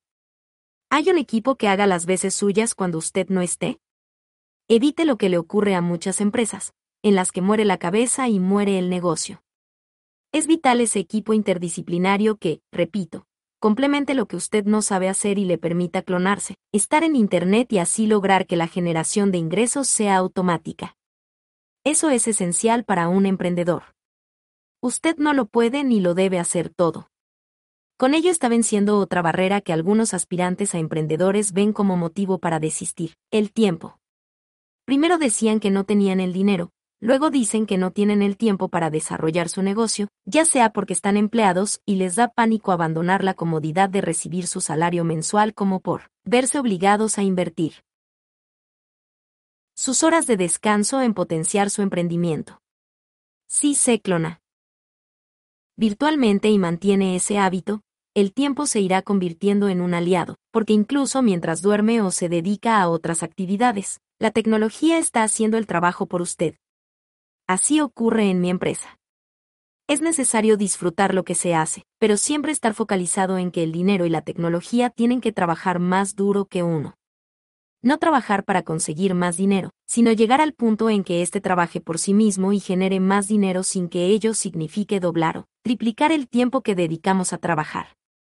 Si uno siempre está pensando que tiene que trabajar más duro cada vez, sin que el dinero y la tecnología lo hagan paralelamente, está trabajando para recibir un pago y no los ingresos pasivos de los que ya hemos hablado considero indispensable para estimular la genialidad y la creatividad de las personas con las que trabaje, pagarles con base en resultados. La persona promedio es conformista, es cómoda.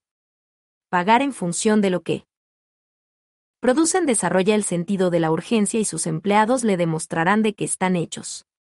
Al exigirles, los estimula para que den lo mejor de sí, para que sean cada vez más inteligentes y estoy seguro de que van a tener mucha más creatividad al servicio de una causa. Olvídate del salario. La obsesión financiera de las Vacas púrpuras son los ingresos pasivos. Una anotación final necesaria en este punto. Es importante delegar, pero hacerlo con un equipo de trabajo que comulgue con su pensamiento e ideales, que acompañe su visión. En Invertir Mejor somos particularmente rigurosos para contratar la gente y a la psicóloga que los entrevista decimos que tenga en cuenta unas cualidades que debemos preservar. Una de ellas es que requerimos personas con muchísima energía y pasión por lo que hacen. Alguien que tenga por hobby dormir no puede trabajar en nuestro equipo. Así pues, el emprendedor debe pensar en gente que vibre y se motive tanto como él con la idea original y las que surjan, pero que tengan ellos mismos muchas motivaciones personales y urgencias para crear más y más ingresos para sí mismos. Si usted es muy bueno en lo que hace y está en el equipo de un emprendimiento nuevo, no tiene que temer a que se le pague con base en resultados. Cuando alguien no confía en lo que hace, siempre prefiere ser remunerado por horas de trabajo, mientras que sí confía en lo que hace y Además siente esa pasión por las ideas nuevas, sabe que puede marcar la diferencia frente a otros empleados. La presión alta transforma el carbón en diamante. El buen empleado, como el buen inversionista, es como el oro, se aquilata al fuego. Evite los trabajos en los que usted no tenga presión si quiere progresar realmente en la vida, lo digo de manera respetuosa. Y si va a tener empleados, que compartan ese ímpetu con usted. Recuerde que emprender y ser financieramente independiente tendrá más sentido si impacta favorablemente a millones de personas. Le aseguro que así también serán muchos más los millones que le lleguen a su bolsillo. 8. Los estados de ánimo y la riqueza, el hábito del modo. Herder. El estado en el que nos encontramos determina nuestros resultados. Los seres humanos somos un mar de emociones, sentimientos y estados de ánimo que cambian según las circunstancias. Esto influye en la riqueza y en nuestra inclinación a conseguirla. El estado de ánimo controla la calidad de su vida.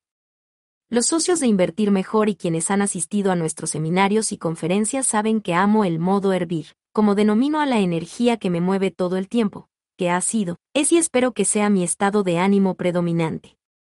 En modo hervir cocino las mejores decisiones de mi vida. En modo hervir me encuentro más inspirado y propenso a desarrollar ideas, tweets y mensajes exitosos. En modo hervir también me enfermo menos, atraigo más abundancia y me transformo en un imán. Quiero que las personas, todos los días, vean con optimismo el futuro, se sientan plenas, llenas de energía, con la actitud, el lenguaje y la mentalidad. Para comerse el planeta y cumplir sus sueños, ese es el modo hervir, esa es la vida de un púrpura. No obstante, hay personas que aunque les llama la atención ese estado, casi que espiritual, me dicen, es muy fácil hablar de modo hervir, Juan Diego, sin embargo, con tantos problemas que tengo o con este pasado tan difícil que he vivido o con esta realidad tan compleja que presento, ¿cómo voy a estar en modo hervir? Vamos a dar algunas luces sobre esto, claves para convertirse en rico, en alguien próspero en todo sentido quiero mostrar cómo un estado de emoción, de felicidad, de optimismo, de energía, determina sus resultados. Una energía baja es la fuente principal de las enfermedades. Punto número 1. Punto número 2. Estando deprimido, ¿qué se le va a ocurrir? ¿Conoce algún emprendedor deprimido? Hasta ahora no he conocido a la primera persona que me cuente que estando en ese estado se le vino a la mente. Hacer esta o aquella empresa, iniciar un nuevo negocio, o invertir en algo interesante y rentable.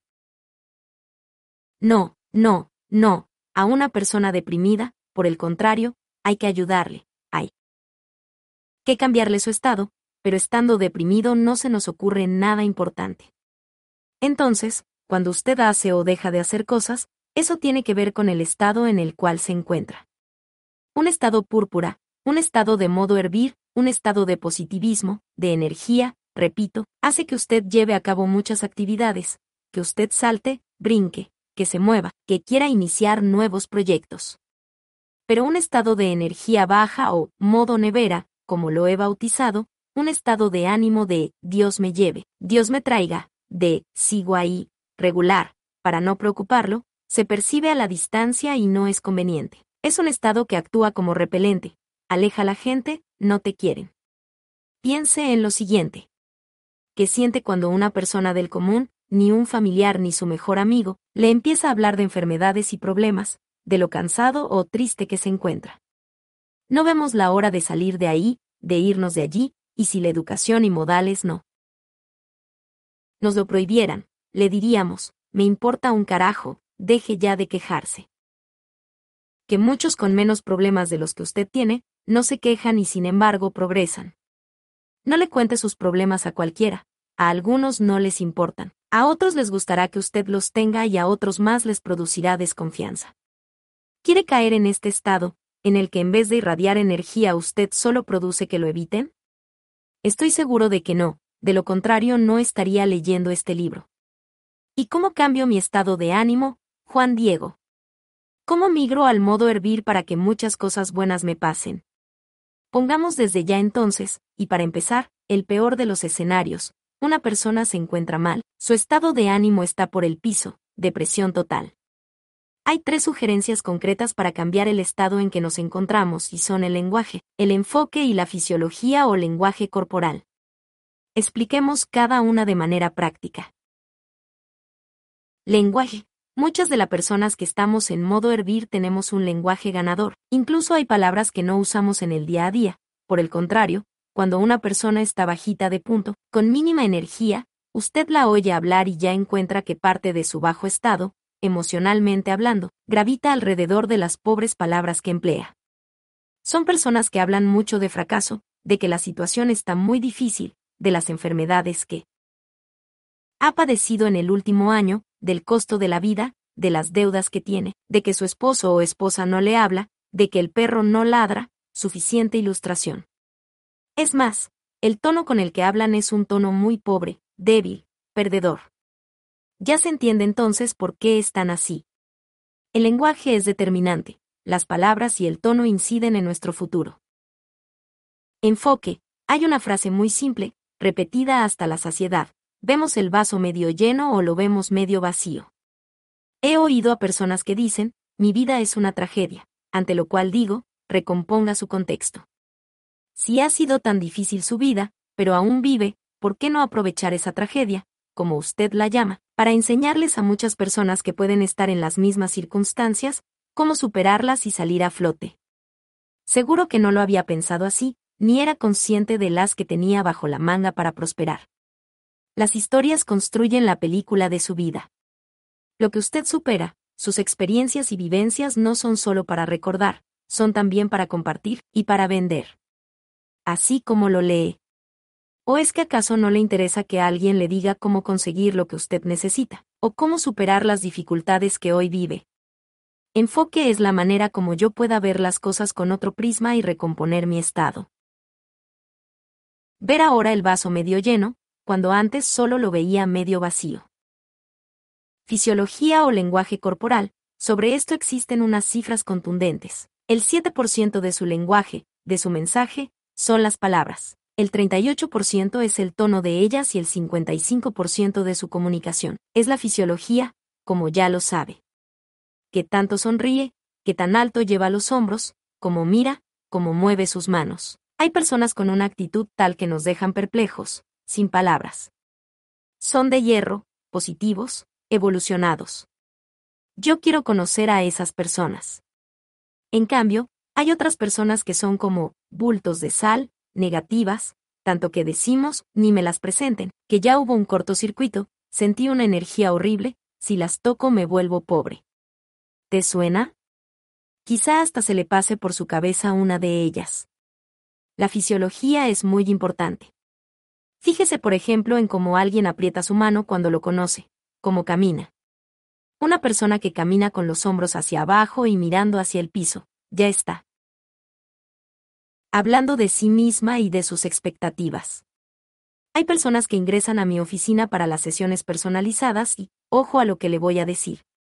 Antes de sentarse hago un escaneo inicial, tras lo cual pregunto si me permiten decirles cómo son. Como así, Juan Diego, si ni siquiera me conoces, me preguntan, si apenas acabo de llegar y no hemos empezado a hablar. Ante esto, les digo que es posible que me equivoque, pero que puedo señalar sus virtudes y defectos con alto grado de precisión. Y empiezo a decirles, sin tapujo, qué impresión me dieron. Es increíble la sorpresa que se llevan cuando describo con gran puntería cosas que creían muy personales y poco evidentes. Me miran como traspasándome el cerebro y preguntan, ¿usted cómo sabe que soy así? No soy un vidente. Lo que ocurre es que sí, por ejemplo, me dan la mano débilmente, miran hacia abajo y además hablan tan suave que ni les oigo, ya están hablando y enviando un mensaje, que por cierto no coincide con el que quieren y necesitan dar. Cuidado con eso. Otra cosa muy diferente ocurre cuando veo gente segura, que mira a los ojos, que sonríe abiertamente, que se preocupa por la manera en que se viste, que camina con orgullo y sin temores, gente que lleva fuego adentro. Con seguridad muchas personas insistirán en que sus vidas están llenas de problemas y que por lo tanto no pueden ser felices, que cómo van a mejorar su estado con lo pesada que resulta su existencia. No hay, sin embargo, una relación directa entre problemas y felicidad. Hay muchas personas que tienen muchos problemas y son felices, y hay otras personas que no tienen problemas pero son infelices. Es más, tienen una capacidad única para inventarse problemas, para crearse realidades difíciles y eso no debería ser así. Adicionalmente me dicen, ¿cómo no voy a estar deprimido con todos los problemas que tengo? Pregúntese lo siguiente, ¿estando deprimido los va a solucionar? La respuesta es no. Entonces pienso con firmeza que esa energía, esa actitud, ese modo de hervir, esas ganas de volar tienen por consecuencia que su realidad cambie. Si cambia lo que es, cambia lo que hace cómo cambiar lo que es. No solo se logra con enviarle más información al cerebro, ni viviendo solo experiencias emocionales, sino también manteniendo un estado de energía alto, un estado emocional. Siempre mejor, que atraiga, que convoque, provocador e irresistible. Usted no es lo que hace en la vida, es lo que despierta en los demás. Hay personas que son energía pura, ambulante, que uno quiere tocar para que se le pegue algo, y sabemos que hay otras que no atraen sino cosas malas, merced a la baja energía que manejan. Compórtate desde ya como lo que serás, no esperes. Hacerlo. Te será útil. Una recomendación práctica para mantener el estado de ánimo arriba, desintoxicarse de las malas noticias. Nos preocupamos mucho por lo que comemos porque queremos vernos bien, preocúpese también por lo que oye, por lo que lee, por lo que ve, por lo que habla, para cambiar su estado. Hace varios años dejé de ver los tradicionales noticieros de televisión, que más parecen informativos judiciales. Solo hablan de robos, violaciones, secuestros, extorsiones. Usted terminaba de verlos y se sentía abatido y desesperanzado. Le querían mostrar una realidad parcial como total, una realidad a medias, seguramente porque las buenas noticias no venden tanto. Dejé de verlos, ese tiempo lo dedico a leer, meditar, oír buena música, hacer deporte o estar en familia. Nada de tóxicos. Aléjate de mí, Satanás. Recuerde entonces las tres cosas claves para cambiar un estado, lenguaje, enfoque y fisiología. Y como costumbre saludable, evite al máximo. Las malas noticias y las personas tóxicas. Un pesimista que ha sido incapaz de cumplir sus sueños, no será el mejor consejero para que logre cumplir los suyos, así que manténgase en lo posible al margen de ellos. A veces con ciertas personas opto por el silencio y la distancia y me preguntan, ¿por qué estás tan callado? Y les digo, esperando a que cambiemos de tema. Supiste que despidieron a aquel, te enteraste que se murió aquella, supiste a quien le encontraron una enfermedad terminal, y yo les digo, ¿Cuándo me vas a traer una noticia buena? ¿Cuándo vas a hablar de las posibilidades que hay? ¿Cuándo vas a ver el vaso medio lleno? Puede ser incluso que eso le ocurra con seres cercanos, pero para ser ricos necesitamos otro tipo de mensajes. Queremos a nuestra familia, pero si solo nos hablan de cosas negativas, tenemos que elegir entre si queremos eso, pobreza, o si preferimos la inspiración y la interacción con personas que compartan nuestros sueños, que apunten hacia lo mismo, que tengan objetivos grandes, nobles, trascendentes e inspiradores. De igual forma, cuando alguien le dice a usted que las cosas están muy difíciles y que no hay futuro por ningún lado porque así lo han visto en la televisión, haga oídos sordos y opte por pensar en que su presente y su futuro son una nueva oportunidad en cada momento. que sin importar cómo está un país y su economía, el destino lo forja usted con su actitud y su talento. Cuando decidí evitar las noticias en televisión y radio, comencé a tener más conversaciones con personas que me aportaran su buena energía y conocimientos, reacomodé mi entorno y seguí dando saltos cuánticos. ¿Cómo dar saltos cuánticos? Juan Diego. B. Experiencias cuánticas, como leer libros y conocer. Personas extraordinarias. Que tú digas, wow. Las experiencias emocionales son las que producen los cambios más profundos y duraderos. Puedo decirle a usted algo, dedíquele más tiempo a su familia, que en cualquier momento verá partir a un ser querido, su mamá, su papá, qué sé yo, y tal vez sienta que de verdad nuestro tiempo en este mundo es muy corto y que ellos necesitan más de su presencia, pero al día siguiente quizá lo olvidará y seguirá siendo poco lo que comparta con ellos.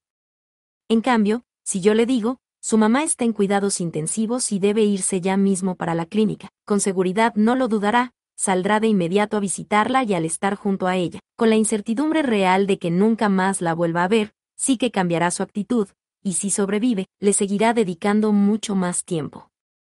La reacción es completamente diferente, y lo más importante, lo que hará de ahora en adelante. Esa es la diferencia entre una experiencia racional, más información, y una emocional, vivir y sentir. ¿Por qué las experiencias emocionales tienen mayor impacto que las racionales? Porque en el primer ejemplo, con la información que tenemos, no se convierte en prioritario lo que ocurra con mi familia.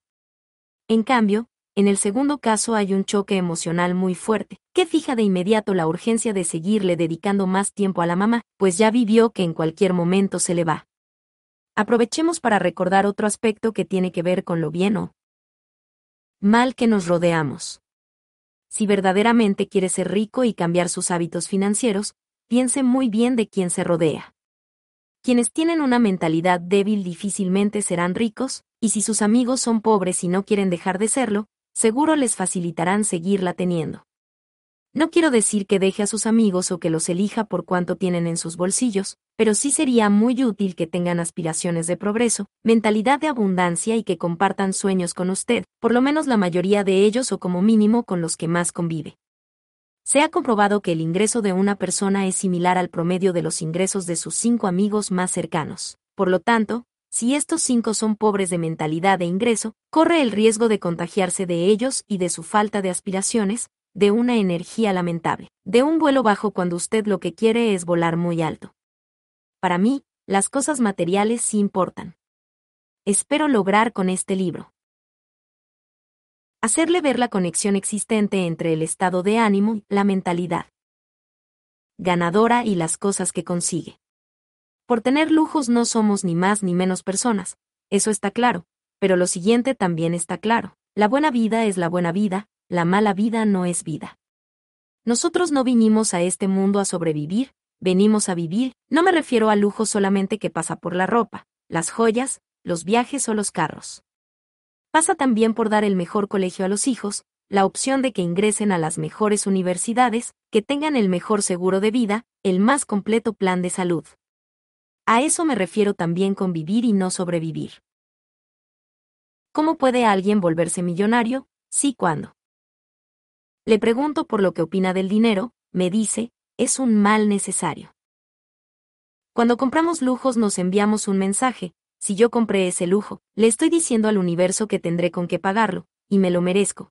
Cuando me abstengo de comprarlo, otro es el mensaje, eso es para otros. No puedo acceder a esa compra y difícilmente tendré el dinero para pagarla. Son dos sentimientos opuestos, merecer o no merecer, y surgen de estados de ánimo diferentes. Lo que yo quiero para usted es que viva la vida de las minorías, que son las que más ingresos ganan, recuerde, el 10 por ciento de la población mundial tiene para sí el 90% de la riqueza. Que deje de seguir comprando imitaciones o cosas falsas y que se dé verdaderos lujos, para los cuales nació, y no dude de ello. He sido siempre de la siguiente corriente. Uno no puede esperar a reencarnarse para darse gustos. Hay que pensar en que estamos viviendo la única vida que vamos a vivir, y en consecuencia, vivirla a fondo. Hoy no tengo el dinero, pero el día de hoy se acaba en pocas horas. Mañana será otro día y el mensaje que se está enviando es, Necesito recursos para pagar ese lujo que me acabo de dar y esto empieza a funcionar. Las ideas afloran y los negocios llegan. Pero si me abstengo de hacer compra alguna, porque eso no es para mí, eso es para otros, ¿qué mensaje me envío? Un mensaje de miedo y de vaca blanca. Me quedo quieto, paralizado, no hago compra alguna. No estoy haciendo acá una apología al derroche, porque tampoco sé. Trata de esto. Estoy haciendo en exaltación de que hay una diferencia muy grande entre vivir la vida y sobrevivirla, como ya lo mencioné, entre comprar lo que nos merecemos o comprar lo que nos toca. Mentalidad de pobre y lecturas de pobre y ningún. Amigo rico igual a modo pobre. Si la motivación es fuerte, como hemos visto ya, no hay excusa que valga. Hay dos formas de acceder a esos lujos para que hablemos en términos concretos. La primera es crear activos. Que su negocio, o sea lo que usted mejor hace en la vida y donde esté explotando sus talentos al máximo, pague los lujos.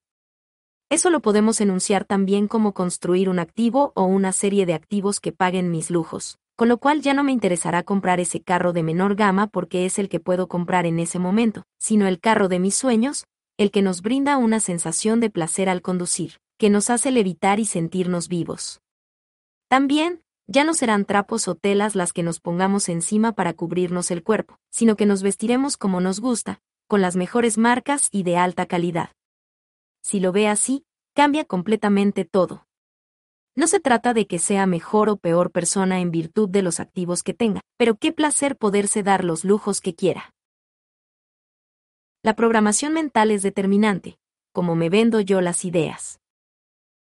Como asimilo la información que hará que mi vida cambie no solamente desde el punto de vista del dinero, sino desde el punto de vista de la mentalidad, espiritualidad e inteligencia emocional. Esa programación mental tiene que ver, por supuesto, con todos los temas de PNL y de cómo somos capaces de transformar nuestra realidad a partir de lo que pensemos. He conocido gente que me confiesa que guarda por los ricos profundos resentimientos e incluso odio, con lo fuerte y negativa que es esta emoción. Por un lado, quieren ser ricos y educarse financieramente para alcanzar más ingresos, pero por otro, desprecian a los ricos y si ven pasar alguno frente a ellos, comienzan a tener en su mente una interminable lista de insultos y adjetivos poco agradables hacia esa persona. A ver, usted odia a los ricos porque es pobre, o es pobre porque odia a los ricos. ¿Cómo va a lograr ser algo que odia? Si usted ve pasar un Ferrari o cualquier carro lujoso, piensa. En toda suerte de insultos o se dice a sí mismo, tendré un carro como ese. Es una lectura muy diferente del mismo hecho. Entonces, si yo me lleno de resentimientos y critico aquello que en el fondo estoy buscando, nunca lo voy a alcanzar, ya que me estoy saboteando todo el tiempo. Debe, por el contrario, abrazar ese deseo para que se haga realidad y tener toda la energía y estados de ánimo positivos para construir su camino hacia esa meta. A mayor determinación, mayor grado de merecimiento y mayor la recompensa. Todo lo que hemos visto tiene que ver con la esencia del para qué de sus acciones. El motivo trascendental que lo impulsa a buscar nuevos y mayores ingresos, sus motivaciones nivel 10, son fruto, y solo pueden serlo, de estados de ánimo enérgicos, de su optimismo y convicción de que alcanzará sus sueños. Cuando usted hable del propósito de su vida, de lo más importante de su existencia, por encima incluso de su vida misma, tiene que mostrar sangre en el ojo, fuego, pólvora en sus intestinos, porque en la medida en que usted hable como debe ser, logrará lo que quiere ser. Si por el contrario muestra duda, vacilación o titubeo en un tema tan trascendental, ese no es su ¿para qué? No todos tienen que encontrar el ¿para qué? rápido en la vida, pero cuando crea haberlo encontrado haga el siguiente ejercicio. Hable con su pareja o con un familiar cercano y le dice, me vas a escuchar 30 segundos, te voy a hablar de mí, ¿para qué? Pues. Considero haberlo encontrado, y empiece a hablar. Al final pregunte, ¿cómo? Me viste.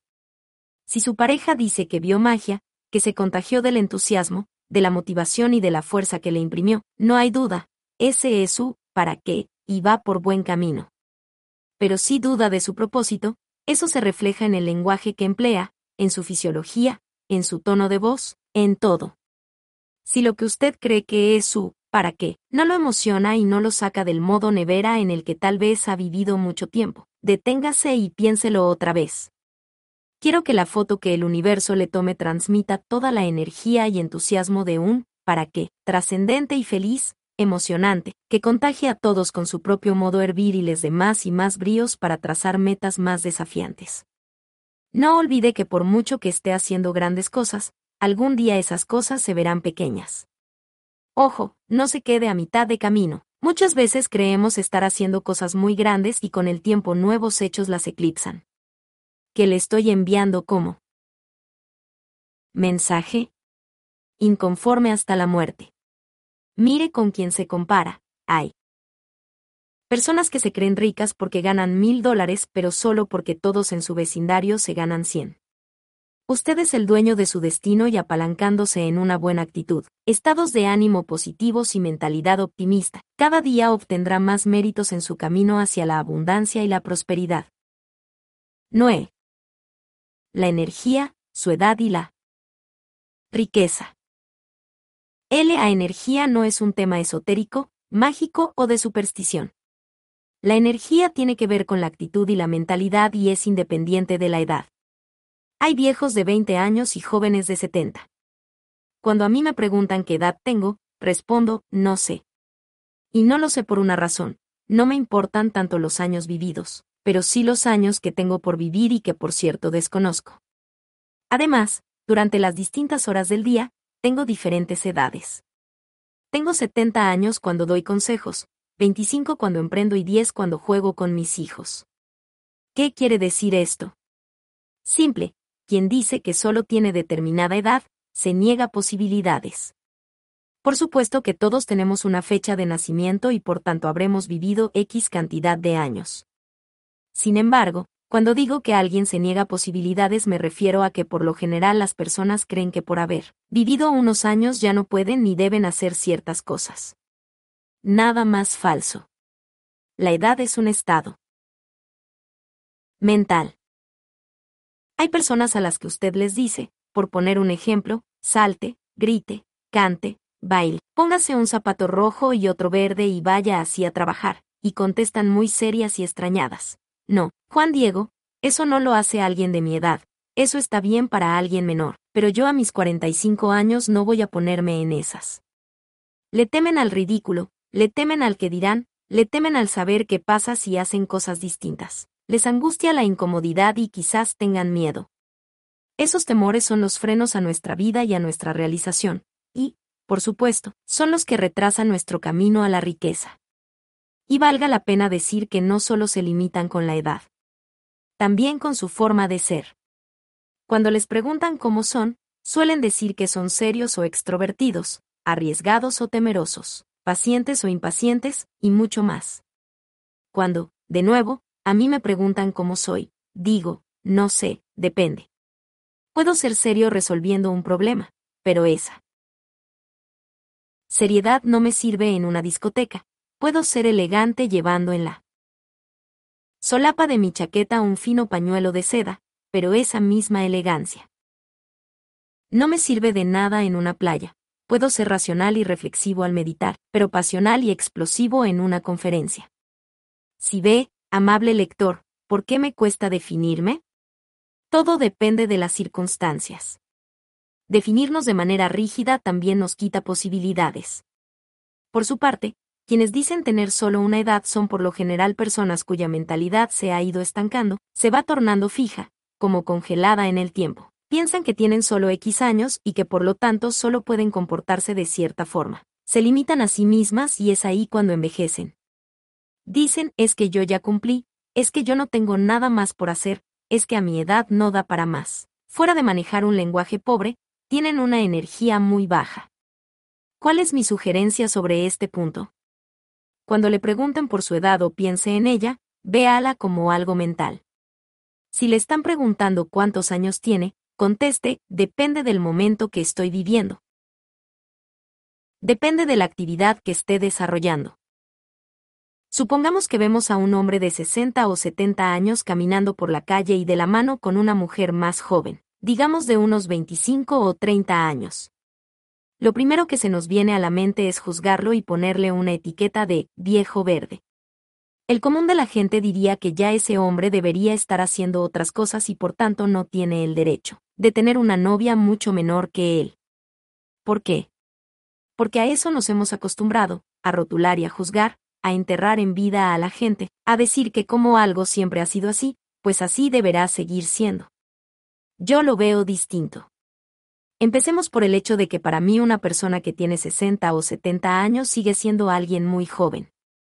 Y segundo, ¿quién es uno para juzgar?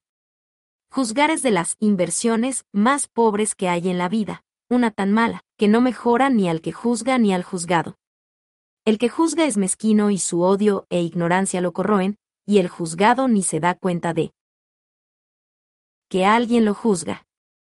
En un momento de mi vida tuve una espada muy afilada para juzgar y rotular a la gente. Con la sabiduría que van dando los años, le recomiendo tajantemente, no juzgue, es, reitero, una mala inversión, un hábito de pobres. Pensemos que las posibilidades para crecer son inmensas, infinitas.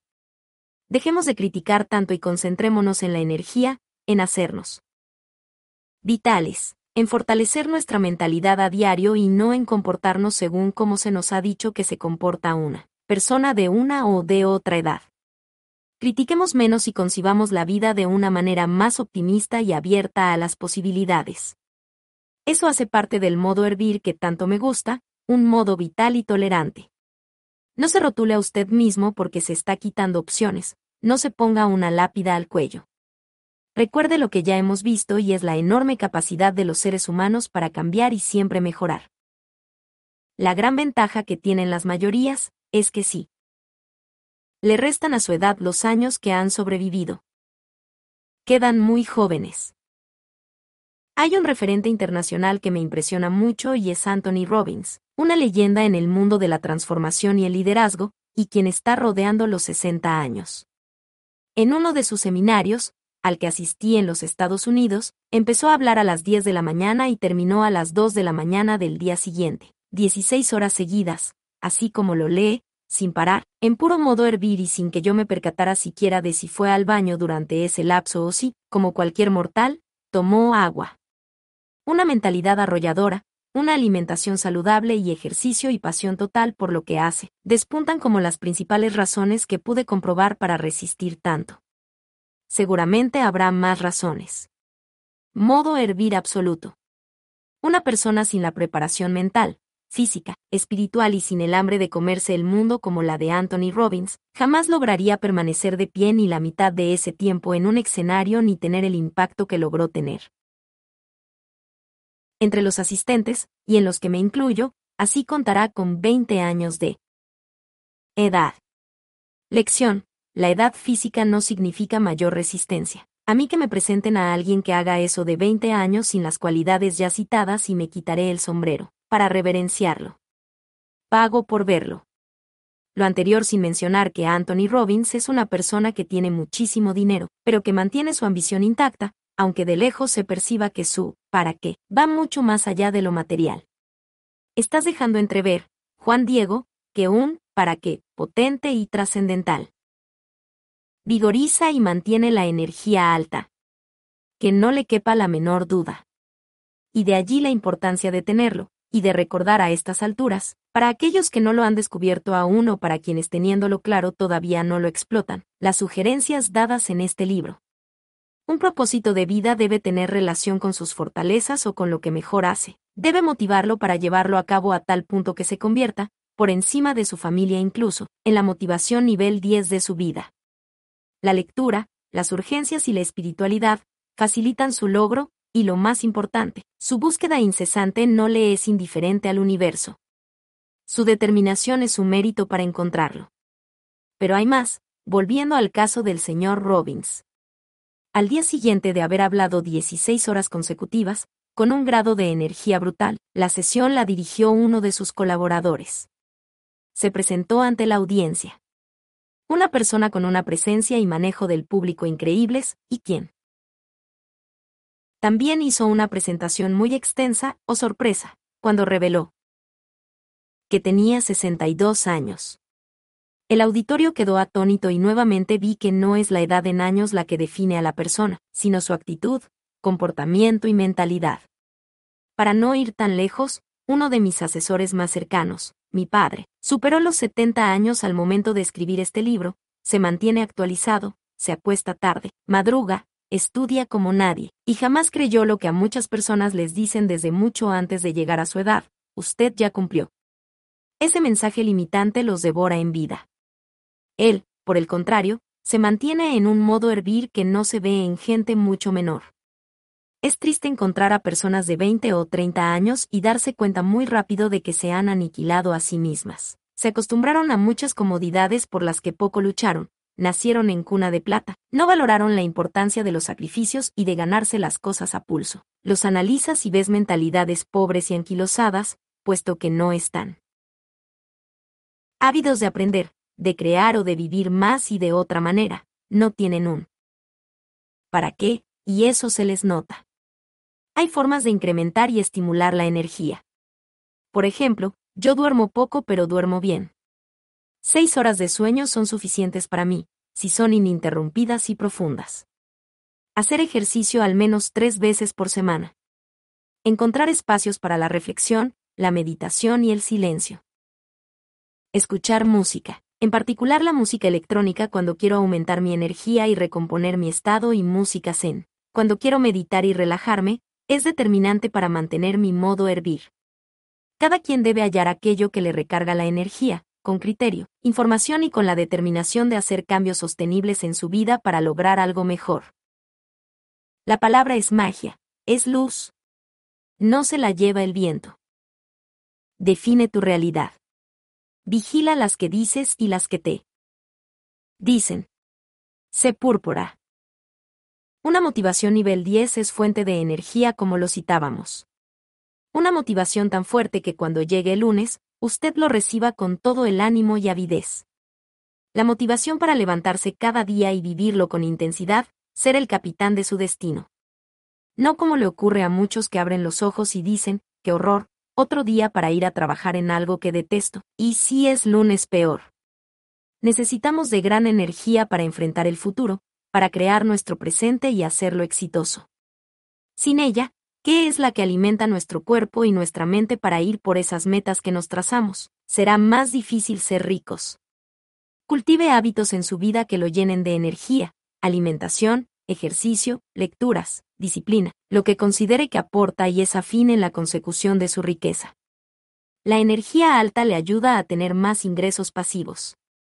No puede haber nuevos ingresos que no requieran de su presencia física sin vitalidad y creatividad. No podemos soportar urgencias con una energía baja, la cual, por cierto, es la principal fuente de enfermedades. Enfocarse en el futuro con optimismo sí que exige mucha energía. Y para hacerlo, reconfigurar nuestro pasado requiere de una mentalidad optimista y ganadora. Quienes dicen que el pasado es inmodificable, tal vez tengan razón, pues no se pueden cambiar los hechos. Lo que sí puede cambiarse es la forma como se entienden, se interpretan y se apalanca uno con ellos. Recuerde que apalancarse quiere decir tomar aquello que parece ser un obstáculo, un temor, comentarios que nos quieren hundir, situaciones que parecen sin salida, para convertirlos en los pilares que sostienen nuestra determinación de ser ricos. El pasado para muchos es un morral pesado que obstaculiza cualquier atisbo de riqueza y prosperidad futura. En otras palabras, el pasado es como un hoyo negro que se puede tragar la energía que logremos canalizar para nuestro crecimiento, personal y financiero en el presente puede ser un torpedo que hunda nuestras motivaciones. El pasado es el temor más grande de todos para muchas personas. Sin embargo, recuerde que nunca es tarde para tener un pasado feliz, tenga muy presente esto. Nunca es tarde para tener un pasado feliz significa que si bien el pasado ya pasó, ya se vivió, usted siempre puede cambiar la manera en que ve ese pasado. Hay personas que me dicen a mí, Juan Diego, el pasado me perjudica, estoy afectado por mi pasado. Por ejemplo, seres que consideran que tuvieron una infancia infeliz debido a que les hacían bullying o que en su casa no creían en ellos, o porque fueron sometidos a situaciones de violencia intrafamiliar muy fuertes o fueron muy pobres.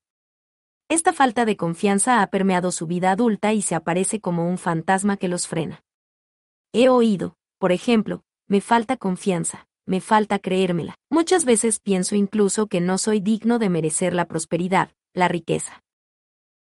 Yo me hago matar por volver púrpura a quien le. Dijeron que nació para ser normal o uno más de él. Montón. Su causa es la mía. Los hechos no los podemos cambiar, pero sí podemos cambiar la manera como le damos sentido a ese pasado, y lejos de flagelarnos, lejos de preguntarle al cielo, ¿por qué me pasó esto a mí, Dios mío? Recompongamos el contexto y más bien digamos, ¿para qué me sucedió? Quizás gracias a eso que me pasó, yo puedo ser la persona que quiero ser. Fruto de que eso me pasó a mí, yo me puedo reinventar, apalancarme con ese pasado y recomponer mi presente y futuro. Eso es un salto cuántico en todas sus dimensiones. El pasado no equivale al futuro, a no ser que usted siga viviendo en ese pasado. Qué bueno entonces dar luces para que se desvinculen de una visión negativa de su pasado y por el contrario se apalanquen con él, se nutran de él para recomponer su contexto, su presente y por ende su futuro. Ejemplos y casos reales. Recuerdo una vez que una mujer, madre de dos hijas, me dijo lo siguiente. Juan Diego, odio a mi esposo y eso me corroe, me perjudica, me mantiene en modo odio. Le pregunté por qué lo odiaba y me respondió, mi esposo nos abandonó a mis hijas y a mí. No volvió a responder por sus obligaciones en la casa y a mí me toca trabajar de sol a sol, desde las seis de la mañana muchas veces y hasta altas horas de la noche, sin ver a mis hijas, para poderlas sacar adelante, mientras que ese sinvergüenza se da la gran vida y no pone un solo peso. ¿Qué hago para poder avanzar y dar saltos cuánticos, como los que usted menciona?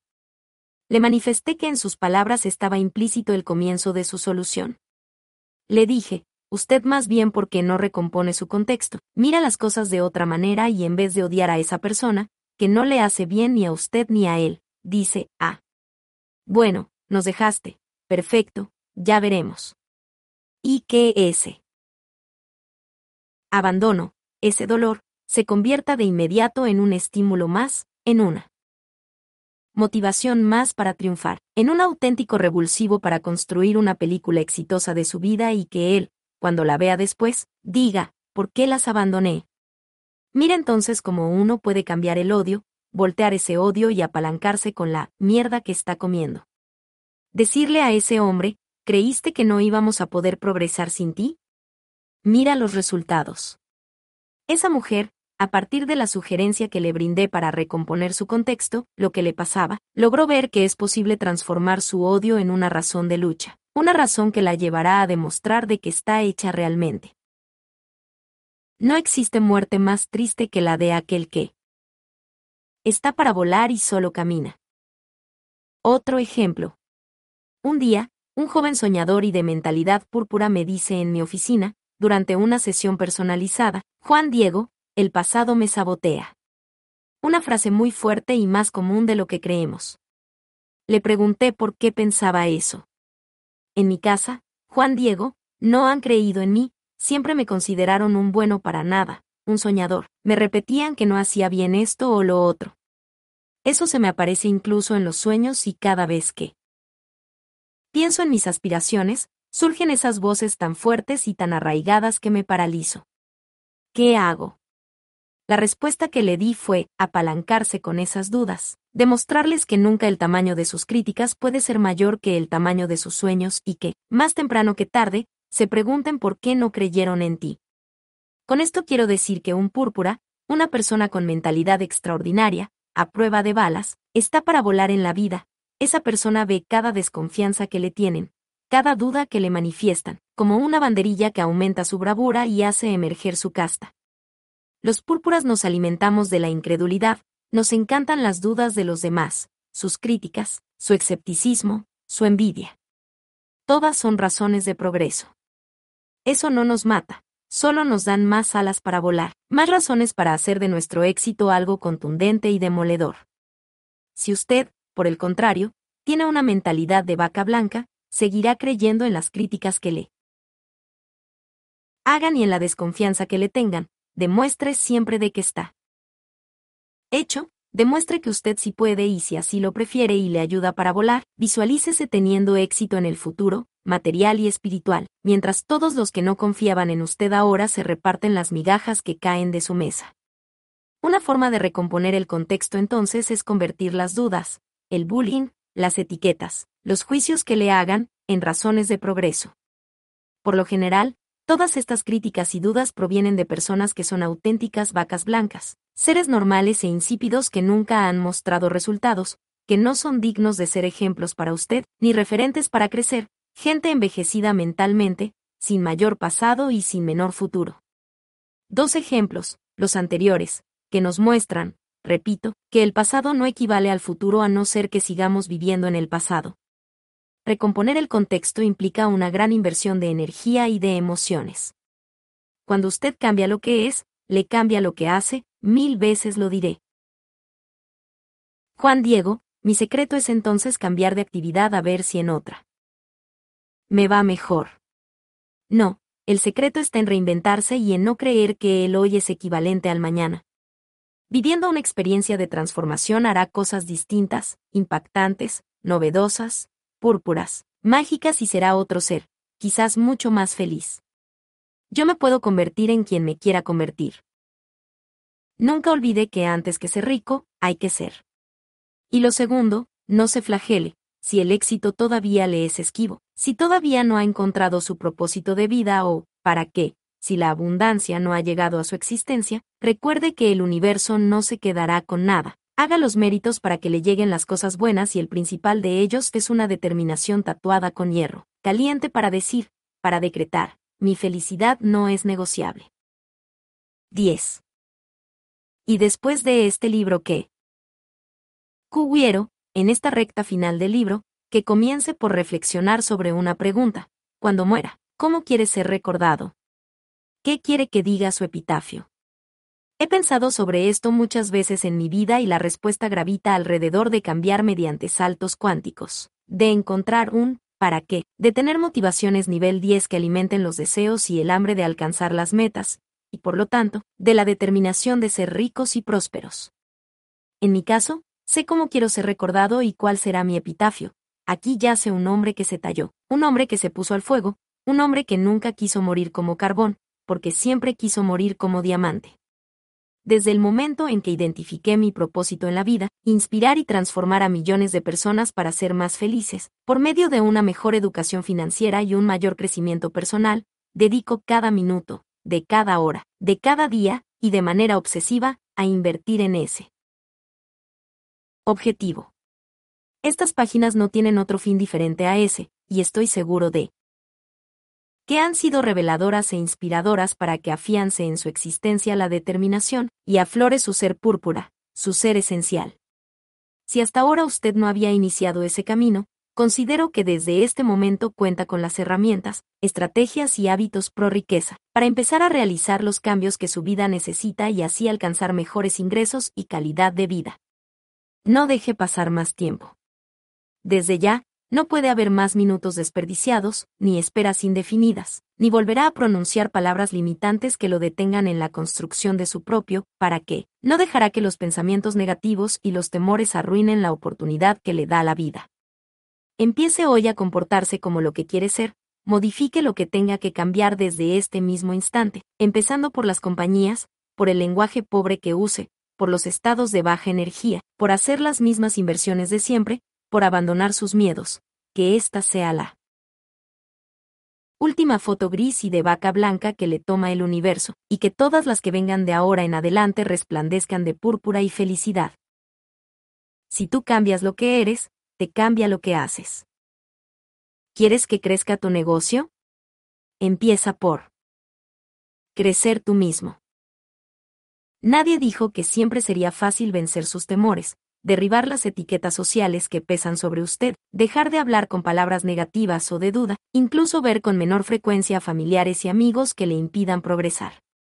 Recomponer el contexto es esencial. Propiciar urgencias que le exijan y lo induzcan a encontrar nuevas fuentes de ingresos tampoco es sencillo, cuando quizás llevamos años con una vida de vacas blancas y aspiramos a una de vacas púrpuras.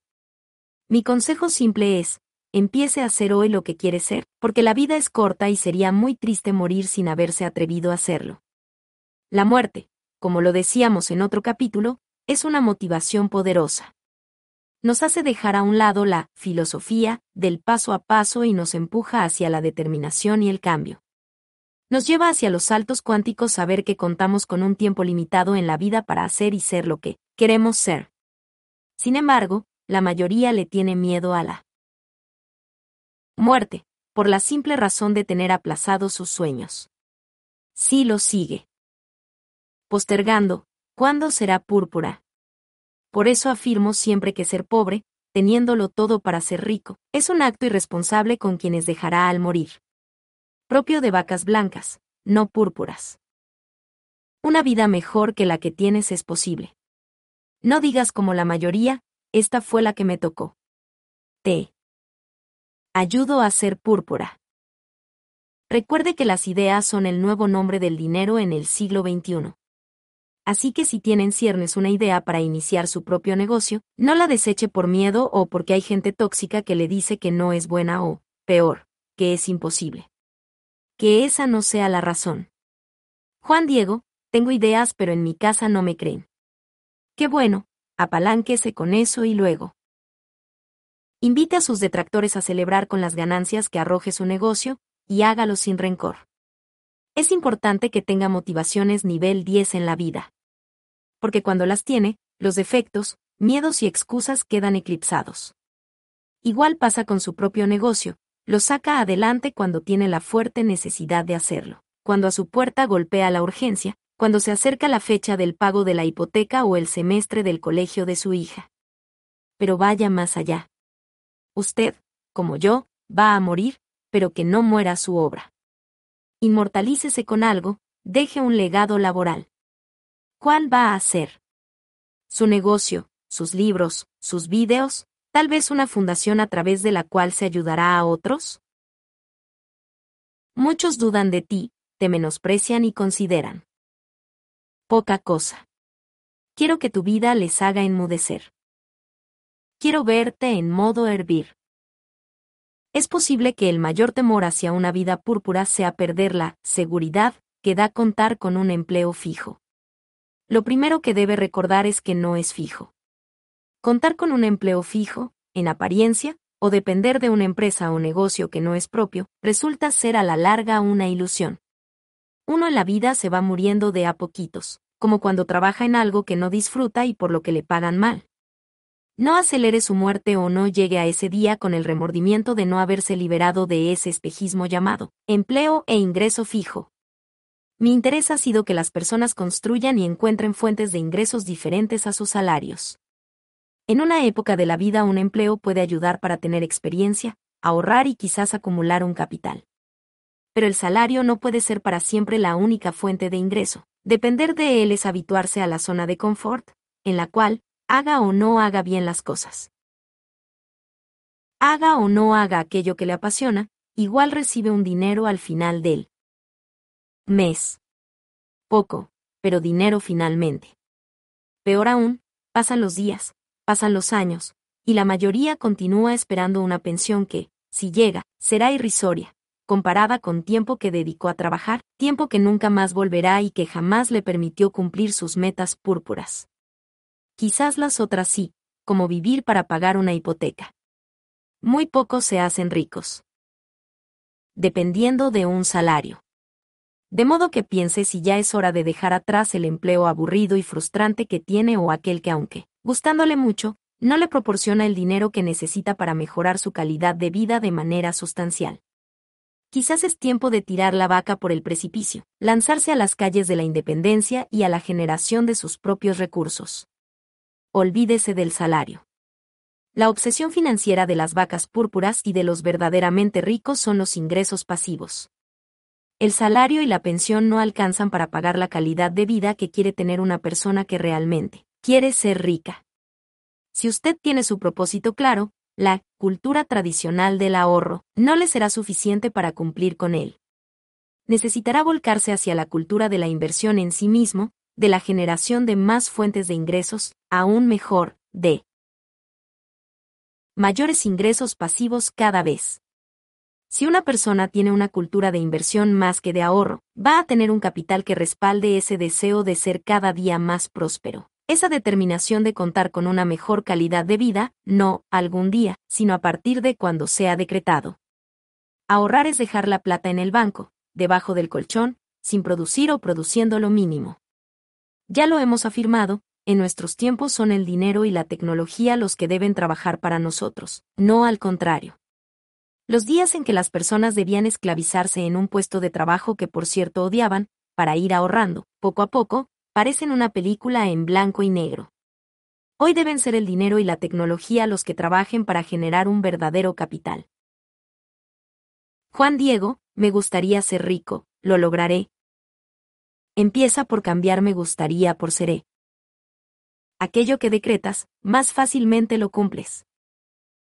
Cuando alguien me dice que vino al mundo a conseguir dinero, le digo, estás equivocado. El dinero es solo la consecuencia de lo que haces.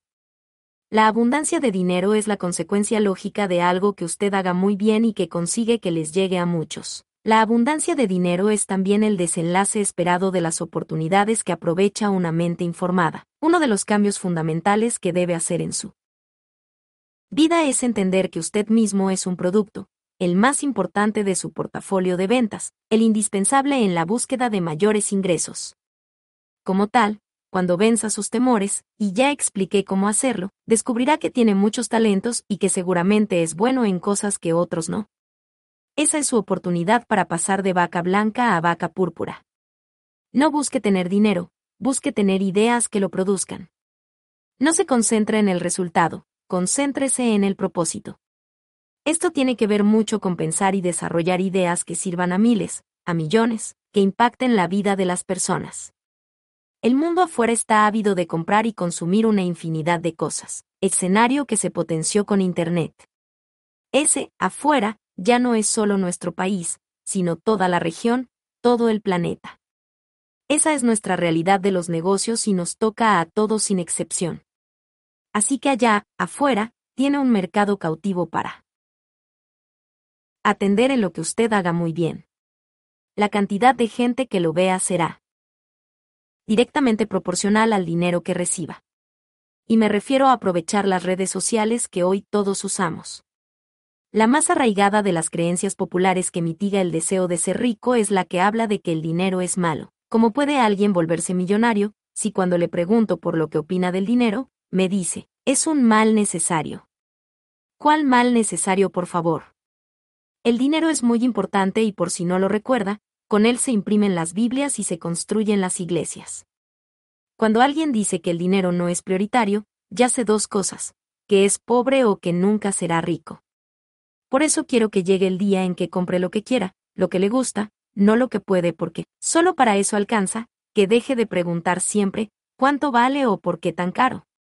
El dinero no es una barrera, y si quiere ser rico no puede seguirlo viendo como un bien escaso o limitado, sino como algo que usted mismo genera según sus aspiraciones y ambiciones. A muchos los criaron diciéndoles que la ambición es mala. Pero, quienes decían eso, llevaban una vida muy frugal y poco digna de imitar. De manera que no le tema someterse a presiones, ni a fijar metas altas. Se lo anticipo, después de esto, nunca volverá a ser el mismo. Hijo, la ambición es mala, te podemos perder. Padre, pero me está yendo muy bien, y le podré ayudar más a su iglesia. Entonces, adelante, hijo. Como una mariposa que antes fue oruga, permítase el goce de transformarse, volar y alcanzar sus metas como yo lo he hecho. Enfóquese en su, para qué, y no permita que los temores ganen terreno siempre con un lenguaje optimista y ganador. Valga recordar una y otra vez, el logro no es conseguir dinero para acumular más y más cada vez. El dinero no es la meta final. El propósito profundo y trascendente de nuestra vida es la meta, servir, impactar vidas, siendo el dinero un medio para alcanzarlo en algunos casos, y en otros, la feliz consecuencia de desarrollar ese propósito. Así que vuele, sí, pero por su, ¿para qué?, para impactar a las personas. Ya lo decíamos, alcanzar la riqueza, la prosperidad y la abundancia, van ligados de una manera directa con el crecimiento de cada cual como ser humano. Esa motivación trascendente debe hacernos servir, hacernos ver luminosos en la distancia y que cuando nos pregunten por ella seamos tan apasionados que nos desborde y se nos salga del cuerpo tanto placer que nos produce. El dinero llegará por sí solo a nuestra puerta cuando realmente estemos invirtiendo en ese gran objetivo. Recuerda. Te quiero ver hervir, te quiero ver. Hervir. Una vaca púrpura no le pide permiso al destino, una vaca púrpura es el destino. Después. De todo, quien dijo miedo. Hoy es el primer día de su nueva vida, de su nueva aproximación al dinero y a las formas de conseguirlo. Mire a su alrededor cuánta gente en el mundo llora y se lamenta, usted solo ocúpese de vender pañuelos. Para terminar, y agradeciéndole de corazón que haya leído este libro, Solo me resta decirle lo siguiente. Ya veré si sus motivaciones son nivel 10, ya veré si sus defectos, sus dudas, sus temores, son más pequeños que el tamaño de su ambición, ya veré si la estatura de sus críticos, de los que no confiaban en usted, de los que le decían que no servía para nada, es inferior a la estatura de sus sueños. Ya veré si cuando nos encontremos, en cualquier rincón del planeta, hierve a la distancia, quema por dentro, porque tiene una antorcha tan grande y que ilumina un destino tan conocido, que se desborda y sale de su cuerpo. Me podrá mentir, nos veremos la cara en algún lugar de este mundo, y me evitará, si me incumple el reto que de este libro se desprende, que halle su, ¿para qué?, que cree su propio negocio, o si ya lo tiene, que lo ponga a crecer y a volar. A quien no le podrá mentir jamás es a alguien que lo acompañará hasta la tumba, usted mismo. Recuerde, o sube los ingresos de su negocio al nivel de sus sueños, o le tocará bajar sus sueños al nivel de sus ingresos. Lo quiero ver, la quiero ver, en modo hervir, quiero que se coma el mundo. Quiero que se apalanque con todos los que dudan y que vaya por todo lo que se merece. ¿Quién dijo miedo? Sobre el autor. Juan Diego Gómez Gómez. Fue profesor de cátedra en pregrado y posgrado durante 12 años en las áreas de macroeconomía, política económica, inversiones y mercados financieros en las universidades de Antioquia, Pontificia Bolivariana, y AFIT, Escuela de Ingeniería de Antioquia y Javeriana. Es administrador de negocios de la Universidad de AFIT de Medellín. Tiene un posgrado en finanzas en esta misma institución, estudios de economía y desarrollo económico en la London School of Economics, en el Birkbeck College de la Universidad de Londres y negociación en la Universidad de Harvard. Fue corredor de la Bolsa de Medellín durante cinco años, laboró en los departamentos financieros de Enque de Colombia y el Banco Industrial Colombiano, hoy Bancolombia, y fue gerente de planeación de Corfinsura. Fue columnista para los diarios El Colombiano y La República por espacio de cinco años. Es autor y coautor de diversas ponencias sobre temas financieros para eventos internacionales y ha publicado cinco libros. Lecturas de Economía y Finanzas 1999, Acciones, Teoría y Práctica del Mercado de Renta Variable en Colombia 1999, Inversiones y Mercado de Capitales 2000, Análisis Financiero y Económico 2001 e Inversiones por Internet 2004. Ha sido asesor de Scandier en el tema de pensiones voluntarias y de Procter y Gamble en inversiones y finanzas personales. Además de expositor y coordinador académico de 75 seminarios sobre inversiones por Internet, seis de ellos online, 64 seminarios presenciales dirigidos a personas naturales y 5 a personas jurídicas, UNIVAN, ISA, Fondo de Garantías de Antioquia, Empresas Públicas de Medellín y Universidad Autónoma de Manizales. En 2009 inauguró su seminario de libertad financiera y finanzas. Personales. En 2011 el programa de formación de traders y el sitio invertirporinternet.com. En 2013 tu negocio bebenunodia.com y la conferencia Ser Extraordinario. En el 2014 ganar dinero con videos.com y la conferencia Menos Miedos. Más riquezas y en 2016 la conferencia Cómo enriquecerse. En la actualidad es el YouTube de mayor influencia en América Latina en temas de educación financiera y crecimiento personal, con más de 800.000 seguidores en las redes sociales y cerca de 40 millones de reproducciones en su canal de YouTube Invertir Mejor Online.